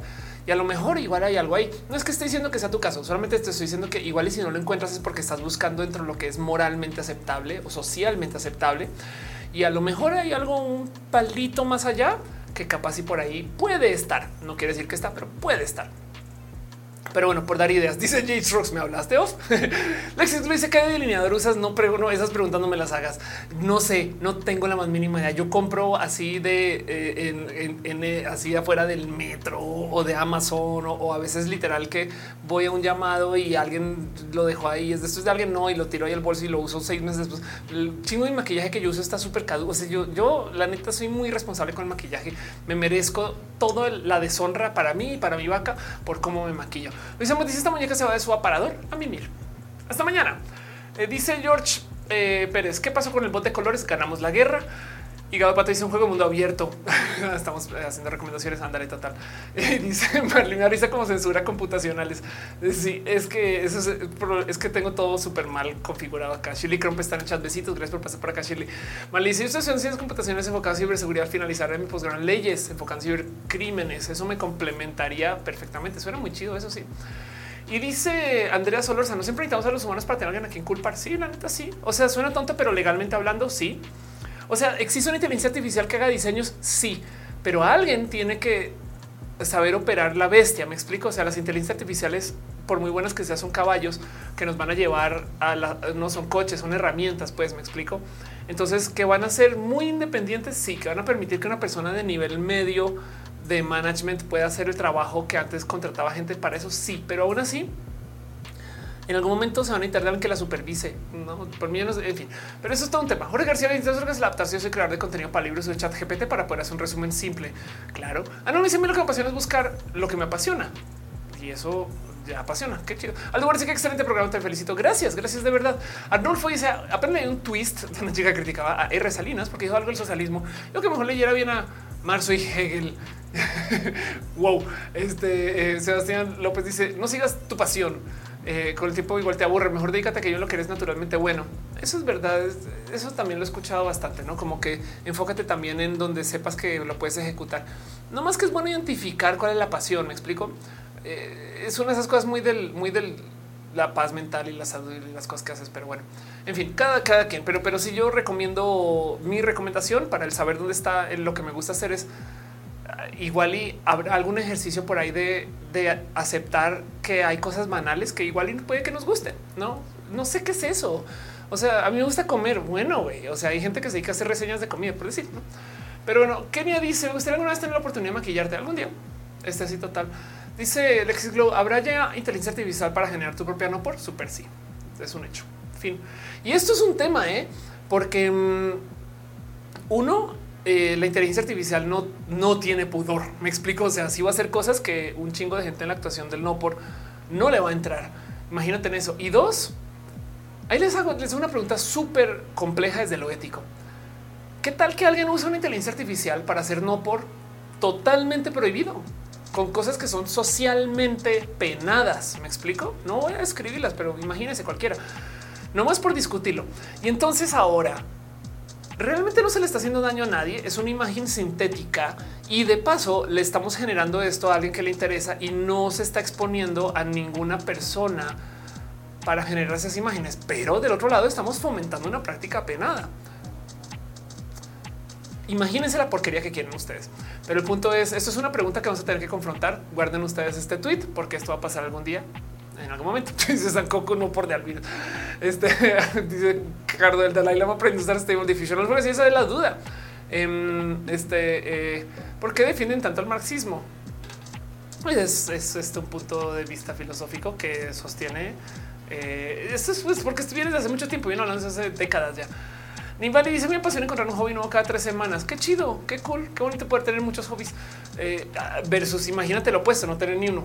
Dice, dice Laura Teatro que eh, eh en un mundo virtual. Claro, sí, total, total. Dice Suriel, si alguien vende no por defect de sí mismo, ¿está estafando o es legal? No, pues si tú vendes tu propia imagen, no. De hecho, es una buena pregunta como generadores de contenido si no sería chido generar contenido con tu rostro y tú venderlo, no es mala idea. ¿eh? Digo, para quien lo quiera vender, no? Porque el otro lado, si alguien lo hace con tu nombre y tu rostro, pues te está robando tu identidad. Regina dice cuando empezó la escritura, todos pensaban que era terrible. Ándale, wow. Eh, Rojo Pérez dice batalla se también con los muñecos sexuales. Anda, eso sí, total. Dice Zax, me gusta tenerte en mi vida. A mí también, a ti y a tus michis. Cinco te es moralmente reprobable, pero hasta que no se cometa ningún crimen no debería haber consecuencias judiciales. Qué fuerte eso. Carlos Arate dice llamado a dormir. Gracias. Dice Armando Reyes. ¿Existen personas 100% heterosexuales? Una gran pregunta. No tengo respuesta a eso. No hay cómo medir la neta. Pero bueno, dice Uriel, este live quedará grabado. Sí. Dice Nenanis, no tengo las horas perforadas. Este live va a quedar grabado. Ojalá se pueda quedar en las plataformas donde se transmite. Rock parece habla que el debate ya se dio. Tienes toda la razón. Rafael dice: Ponemos que se daña de una u otra forma por lo que se fomenta. Las muñecas sexuales este, son adultos. Wow, qué fuerte eso. Sí, creo que, a ver, es que el tema es qué tal que se fomente la cultura y esto lleve a cosas más graves o no. Eh, no quiero tener esta discusión, la neta, eh, sobre todo porque esto es un así tobogán a villa desmonetización, pero eh, es una plática que vamos a tener que tener. Y ya, eso es todo, no es más. Es que las inteligencias artificiales, miren, otras preguntas, miren, preguntas más complejas, ahí les dejo. Em, ya es un hecho que las inteligencias artificiales tienen una medida superior en hacer diagnosis en medicina en algunos casos. Entonces, ¿cómo le hacen? Pues nada, tienen acceso a más datos. Entonces, veamos argumentos a favor y en contra. Porque esto quiere decir que va a haber gente que va a hacer autodiagnóstico en medicina con una computadora y no con alguien en medicina. Bueno, primero que todo, cuando yo consulto con mi doctor, mi doctor tiene su conocimiento y ya Mientras que las computadoras tienen su conocimiento más el conocimiento del conglomerado de la medicina a nivel mundial y en tiempo real. O sea, si alguien en la India descubrió algo, lo añadió al acervo de conocimiento en medicina y ahora la computadora está usando eso para hacer la diagnosis, pues, la neta, neta, ya se adelantó más allá que eh, lo que sea que mi doctor o doctora eh, tiene su cabecita para operar. Ahora, de otro lado, también es, ¿sabes la computadora bien de mí versus no? Hay mucho ahí, no? Eso es bien complejo. Puede inferir también con mi doctor o doctora, no necesariamente. Es, un, es una diagnosis estadística. Pero de otro lado, no hay una cantidad de gente en medicina que está haciendo diagnosis. Y es una pregunta súper compleja y difícil. Y entonces hay mucho que podemos decir de qué significa esto. Porque, a ver, este cuento de que ChatGPT ya está haciendo, ya pasa pruebas, ¿no? Entonces, eh, técnicamente ChatGPT en su última versión ya pasa el examen de licencia médica en Estados Unidos Em, y ya tiene capacidades altísimas de hacer buen diagnóstico.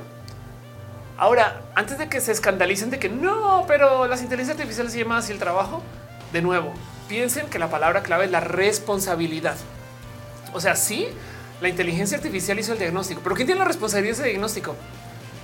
Alguien en medicina tiene que validar eso. Entonces, alguien todavía va a tener que verificar o va a tener que decir, pues si lo dijo la inteligencia artificial, si lo es y poner la firma. Me explico. O sea, porque tú no vas a poder ir y demandar a, eh, la inteligencia artificial de entrada con lo que sea que te digan. Si tú me explico, no como, como que es una pregunta compleja. Pero el punto es que las preguntas que vamos a tener que confrontar son de esta naturaleza y son difíciles. Dice Monserrat Mata, ¿cómo es la democratización de las inteligencias artificiales? ¿A qué velocidad? No, yo creo que eso se va a volver súper capitalista y las chidas van a valer dinero y no todo el mundo lo va a poder pagar y eso va a hacer que la gente que sí lo pueda pagar pueda hacer más. Es un tema. Nivel dice la cantidad de enfermedades y condiciones raras que de repente aparezcan mascotas eh, frecuentemente porque ya hay más información en la mano. Pero si eso va a pasar, mal dice: eh, He conocido abogados que me dicen que si toman el examen de la barra para abogados aquí en Estados Unidos dicen que no lo pasarían. Así que el hecho de que pase exámenes no dice mucho, es verdad. Aldo dice que gran punto tocaste. Muchos se llenaron las bolas de dólares con el video de Noel y otros famosos. Mejor ellos lo tuvieron con imágenes propias hechas por inteligencia artificial. Eh, y si no tenemos, puede ser como el apoyo como un doctor que sabe todo al dedillo. Sí, eso es verdad. Mando TV dice haremos una mole virtual. dice que sería hermoso. Eh, vale, dice saludos de Michoacán. Gracias por estar aquí. Gracias por acompañar y gracias por ser parte de este show. Retorno dice dice lo clínico no es más que una capacidad de ver múltiples signos y síntomas más contexto en conjunto. Sí, hay un tweet por ahí que es en broma de la diferencia entre los doctores en la tele y en las pelis y los doctores en vida real donde los doctores en la peli o en, la serie siempre es como de wow, una persona que tiene una condición bien rara de, investigar esto. Debemos de detener el hospital en este momento para solucionar el problema de la medicina, que es esta persona que acaba de llegar con sus síntomas bien raros. Alerta a todo el mundo. Hay una nueva condición y vamos a hacer investigación en medicina y solucionar este problema.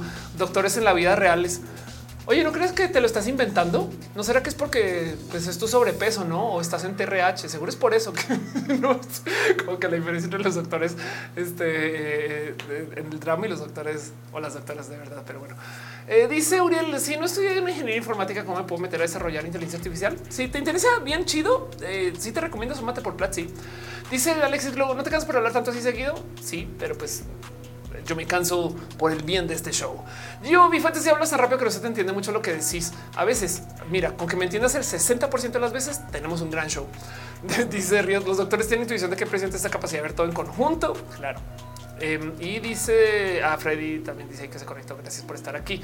Rafael dice los doctores promedio solo buscan que no te mueras. Güey. Manuel Vargas dice que las inteligencias artificiales futuro. ¿Crees que las inteligencias artificiales en un futuro próximo tengan la capacidad de hacer juicios y tener pensamiento crítico? Em, el problema es que las inteligencias artificiales de ahorita lo que hacen es emular y copiar, pero podrían emular y copiar buen pensamiento crítico. Sí. Y de paso podemos decir lo mismo acerca de seres humanos. ¿Por qué ese doctor es tan bueno? Porque aprendió, está emulando, está emulando conocimiento además, ¿no? En fin. Jay Shark dice, ¿crees que si llegamos a la inmortalidad? Porque esa pregunta tan precisa? En ocho años. no sé si en ocho años, pero sería chido. Sí. Y el problema es este. A ver, esto sí es un dilema de eh, Black Mirror. A mí me gusta hablar mal de Black Mirror porque me caga que Black Mirror tenga este como enfoque súper este, paranoico y fatalista. Me choca, pero la Black Mirror original, o sea, los primeros episodios, los que no eran de Netflix, tienen propuestas muy inteligentes. Y la primera es esta. La inteligencia artificial que te replica. Entonces toma todos tus recuerdos, tus palabras, tus dichos y crea una nueva persona con todo eso. hay un momento, hay un episodio de Black Mirror donde una persona se vuelve un asistente digital y replica todos sus conocimientos. El güey se despierta y de repente se da cuenta, wow, estoy dentro del asistente digital, pero soy yo, soy yo hasta el lunes 23 de julio del 2030, no sé, porque ahí fue cuando se hizo la copia, pero es una copia. Entonces el tema es que si te revive una inteligencia artificial, hay chance de que tú mueras, pero una copia de ti siga y esa copia no eres tú. ¿Ves lo filosóficamente profundo y difícil que es eso? Y peor, hay chance de que tú te despiertes con todos los recuerdos de ser tú y sigas siendo esa copia, pero estés dentro de la máquina sin poder salir. Eso sí da terror. Eso es el Black Mirror original. Y ahí sí es una pregunta filosófica profunda que evidentemente no se va a vivir así, porque para eso tendría que ser una copia consciente. Entonces quiere decir que estamos hablando de inteligencia artificiales con conciencia y eso es europeo. Pero eh, ve lo complejo que es eso. Vale, dice Black Mirror usa lógica de el peor de los casos, no? Claro. Arnold dice te conozco en Platzi. Sería bonito. Metalcos dice, em, pero se me fue a dar scroll. Eh, ¿Qué carreras y trabajos crees que eh, desaparezcan por el avance de las inteligencias artificiales? Hay muchas que se van a ir que ahorita son talacha, em, pero definitivamente las que se están yendo y desapareciendo, esto va a sonar muy contraintuitivo. Tengo un largo video del tema, pero ¿qué carreras sí se están desapareciendo?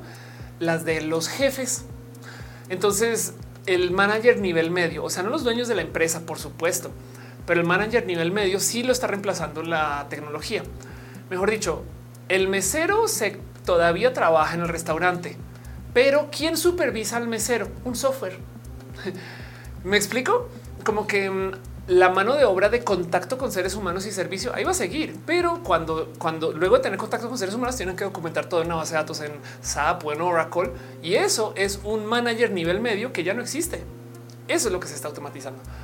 Mónica se está leyendo los trastes y que me quite los guantes para apoyar la crítica al punto de vista fatalista de Black Mirror.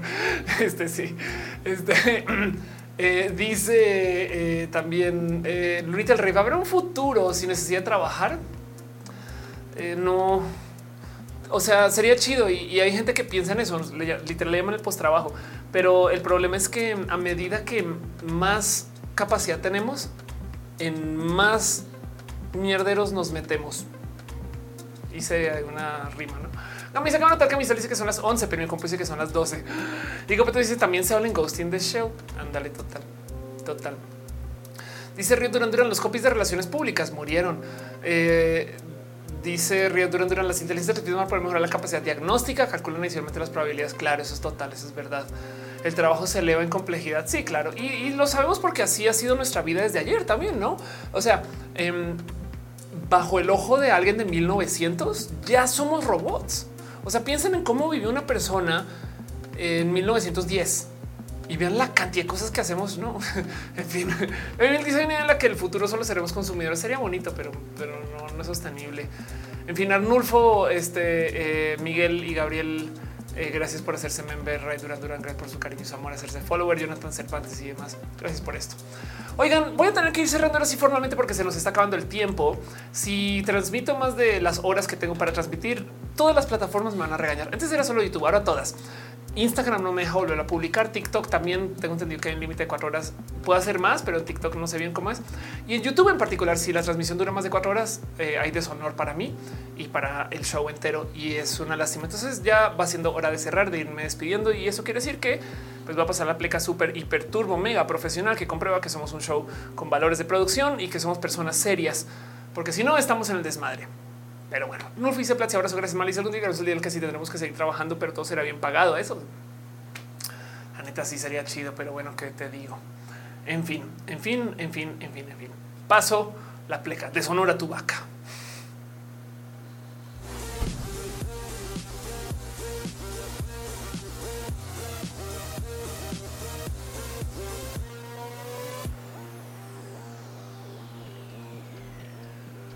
Ya sé, yo también digo no, pero bueno, gente que está en otras plataformas que no son YouTube, sepan que viene un video en YouTube. Salen todas las otras plataformas también, pero en YouTube en particular voy a publicar un video y yo voy a estar ahí en el chat en esta cosa que en YouTube se le llama Premiere.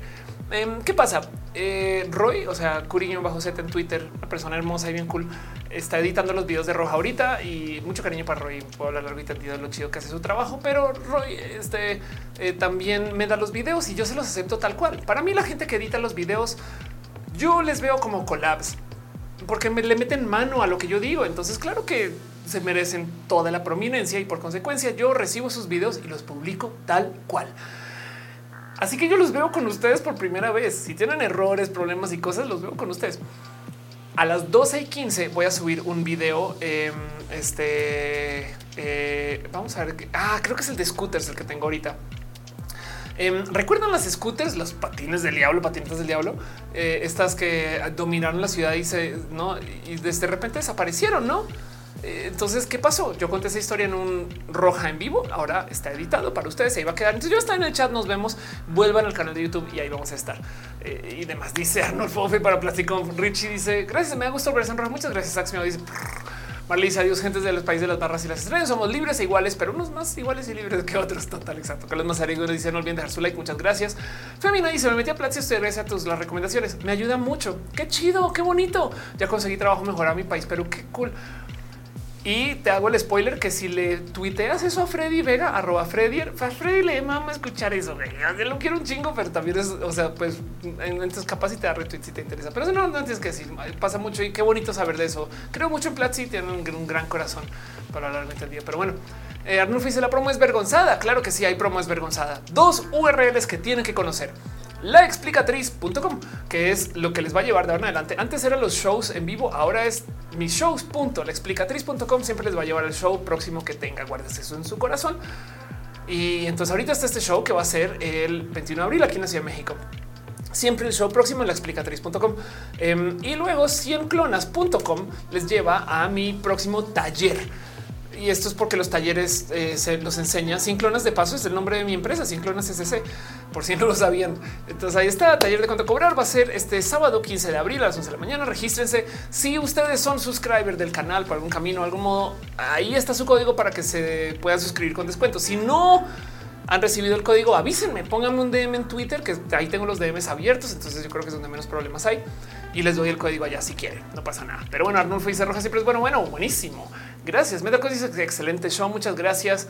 Ana Luna dice por qué se llama así, porque yo he sido clonada por lo menos 100 veces, entonces 100 clonas es el nombre de la empresa. Em, esta es una empresa que vive de todas las clonas que hay. Uy, porque pude, supongo, pero, pero no más. Mira, depende, no sé qué tan nerd eres, mi empresa anterior se llama Shinra SADCB. En fin, eh, el caso. Entonces yo tenía tarjetas de crédito que decían Shinra, fans de Final Fantasy saben de qué estoy hablando. Eh, volviendo al punto, gracias por estar acá, gracias por acompañarnos vemos ahorita. Y quiero eh, dar las gracias a la gente hermosa que ha dejado sus abrazos financieros y su cariño y su amor a Jonathan, Cheli, Ferana, Río Durán, Fergarisha, Sankoku 666, Gracias, gracias de verdad. También a Gabriel, Miguel y Arnulfo, quienes dejaron su cariño y somos suscripciones. Y en el TikTok no me dice quién dejó, pero hay siete gifters. Vamos a ver si no hay un tab por ahí que me diga. Eh, sí, perdón, sí. Un abrazo a Roberto, Lena, Niun, eh, a Red Duran Duran, quien dejó sus roses, consuelo.exe. Gracias, gracias de verdad. Se aprecia mucho, mucho, mucho y prometo que va a trabajar para poder integrar el chat de TikTok y el de Instagram acá. Por ahora está este ahí. Em, también aprecio mucho que estén aquí desde en general todo lo que hacen. Gracias. De verdad, dice Suriel, ¿cuántas clonas dependen de este programa? Una por cada vez que se pase la pleca se cambian las clonas y no nos damos cuenta. Es así se hace bien, se hace. Dice hijo de patrocinio energía maco. Exacto. Pero bueno, em, entonces este, todo esto sucede en este show y este show se queda aquí. Se va a quedar grabado en sus respectivas plataformas cada cual. Les decimos que siguen dejando transmitir 24 horas a una quesadilla durmiendo. Eso pasa. Sí, así es la vida. Esas cosas pasan. Pero bueno, em, y de paso también quiero que sepan y tengan súper, súper presente que este show sucede porque hay gente hermosa que ayuda a que suceda, como la gente que está en el eh, eh, Patreon. Un momento va a volver a es que yo no, no he arreglado esto todavía y ya debería. No sí, ok, sí, ok. Eh, la gente hermosa que está en el Patreon eh, y que está suscrita desde los múltiples canales. Gracias de verdad por sus suscripciones, sus abrazos financieros. Eh, super quiero dar un poquito de cariño y amor a Alex Sánchez Franco, Aflicta, Ignis 13 Chocuas de los PP y Sepan que esta lista yo la recompilo antes de cada show entonces va cambiando dinámicamente. Pero bueno, muchas gracias a Sacoco, César, Jimena Méndez, Wisdom, Harris, Valentina, con Salimón, Valentina, un polinomio, Tiger, Lion, Moicana, Sanda, Bella, Romina Hernández, Roger Hernández, René, Rana, René, Alberto, Tegamina, Catar, Rafael, Ilustra, Pollo, Rico, Pollo, Perro, Rocha, te queremos a ti, Perruno también, Paulina C, Patricia Rivera Rodríguez, Familia Gutiérrez, Nona, Nico, de mi Ávila, ni un Snake, Néstor Maldonado, Naruto, Naruto, Mubas, Anunci, Karina, Mos, Cristal, mm, Mis Viserados, Miriam Moreno, Minerva López, Mike Lugo, Michael Rosero, Mejía, Armas, Atina, Armenta, Mavila Morales, Maricar Morro, Mariana Rom Calves, Mafet, Lucero 7, Luisa Mudio, Lucero Quilla, leemos el Lut, la Bravo, Cliranat Katza, Julián Galo 6, Carlos Luna, Juan, Jorge García Benítez, Jorge Díaz, Jessica Mendieta, Yadeloid, Irene, RN, Jori, Jol 23, Hígado de Pato, Héctor Fiarreola, Han, Gaf, Javi, que bajo BS, Haji, John bajo BS, Gustavo Rocha, Gustavo González, Great, Gigi Man, Great Dragon, Ganosos y Frikilicious, Francisco Godin, Fernando Cernas, Fabián 23 Ramos, Fabián Gómez, esa rola, un podcast más, Elisa Delgado, Eduardo GTC,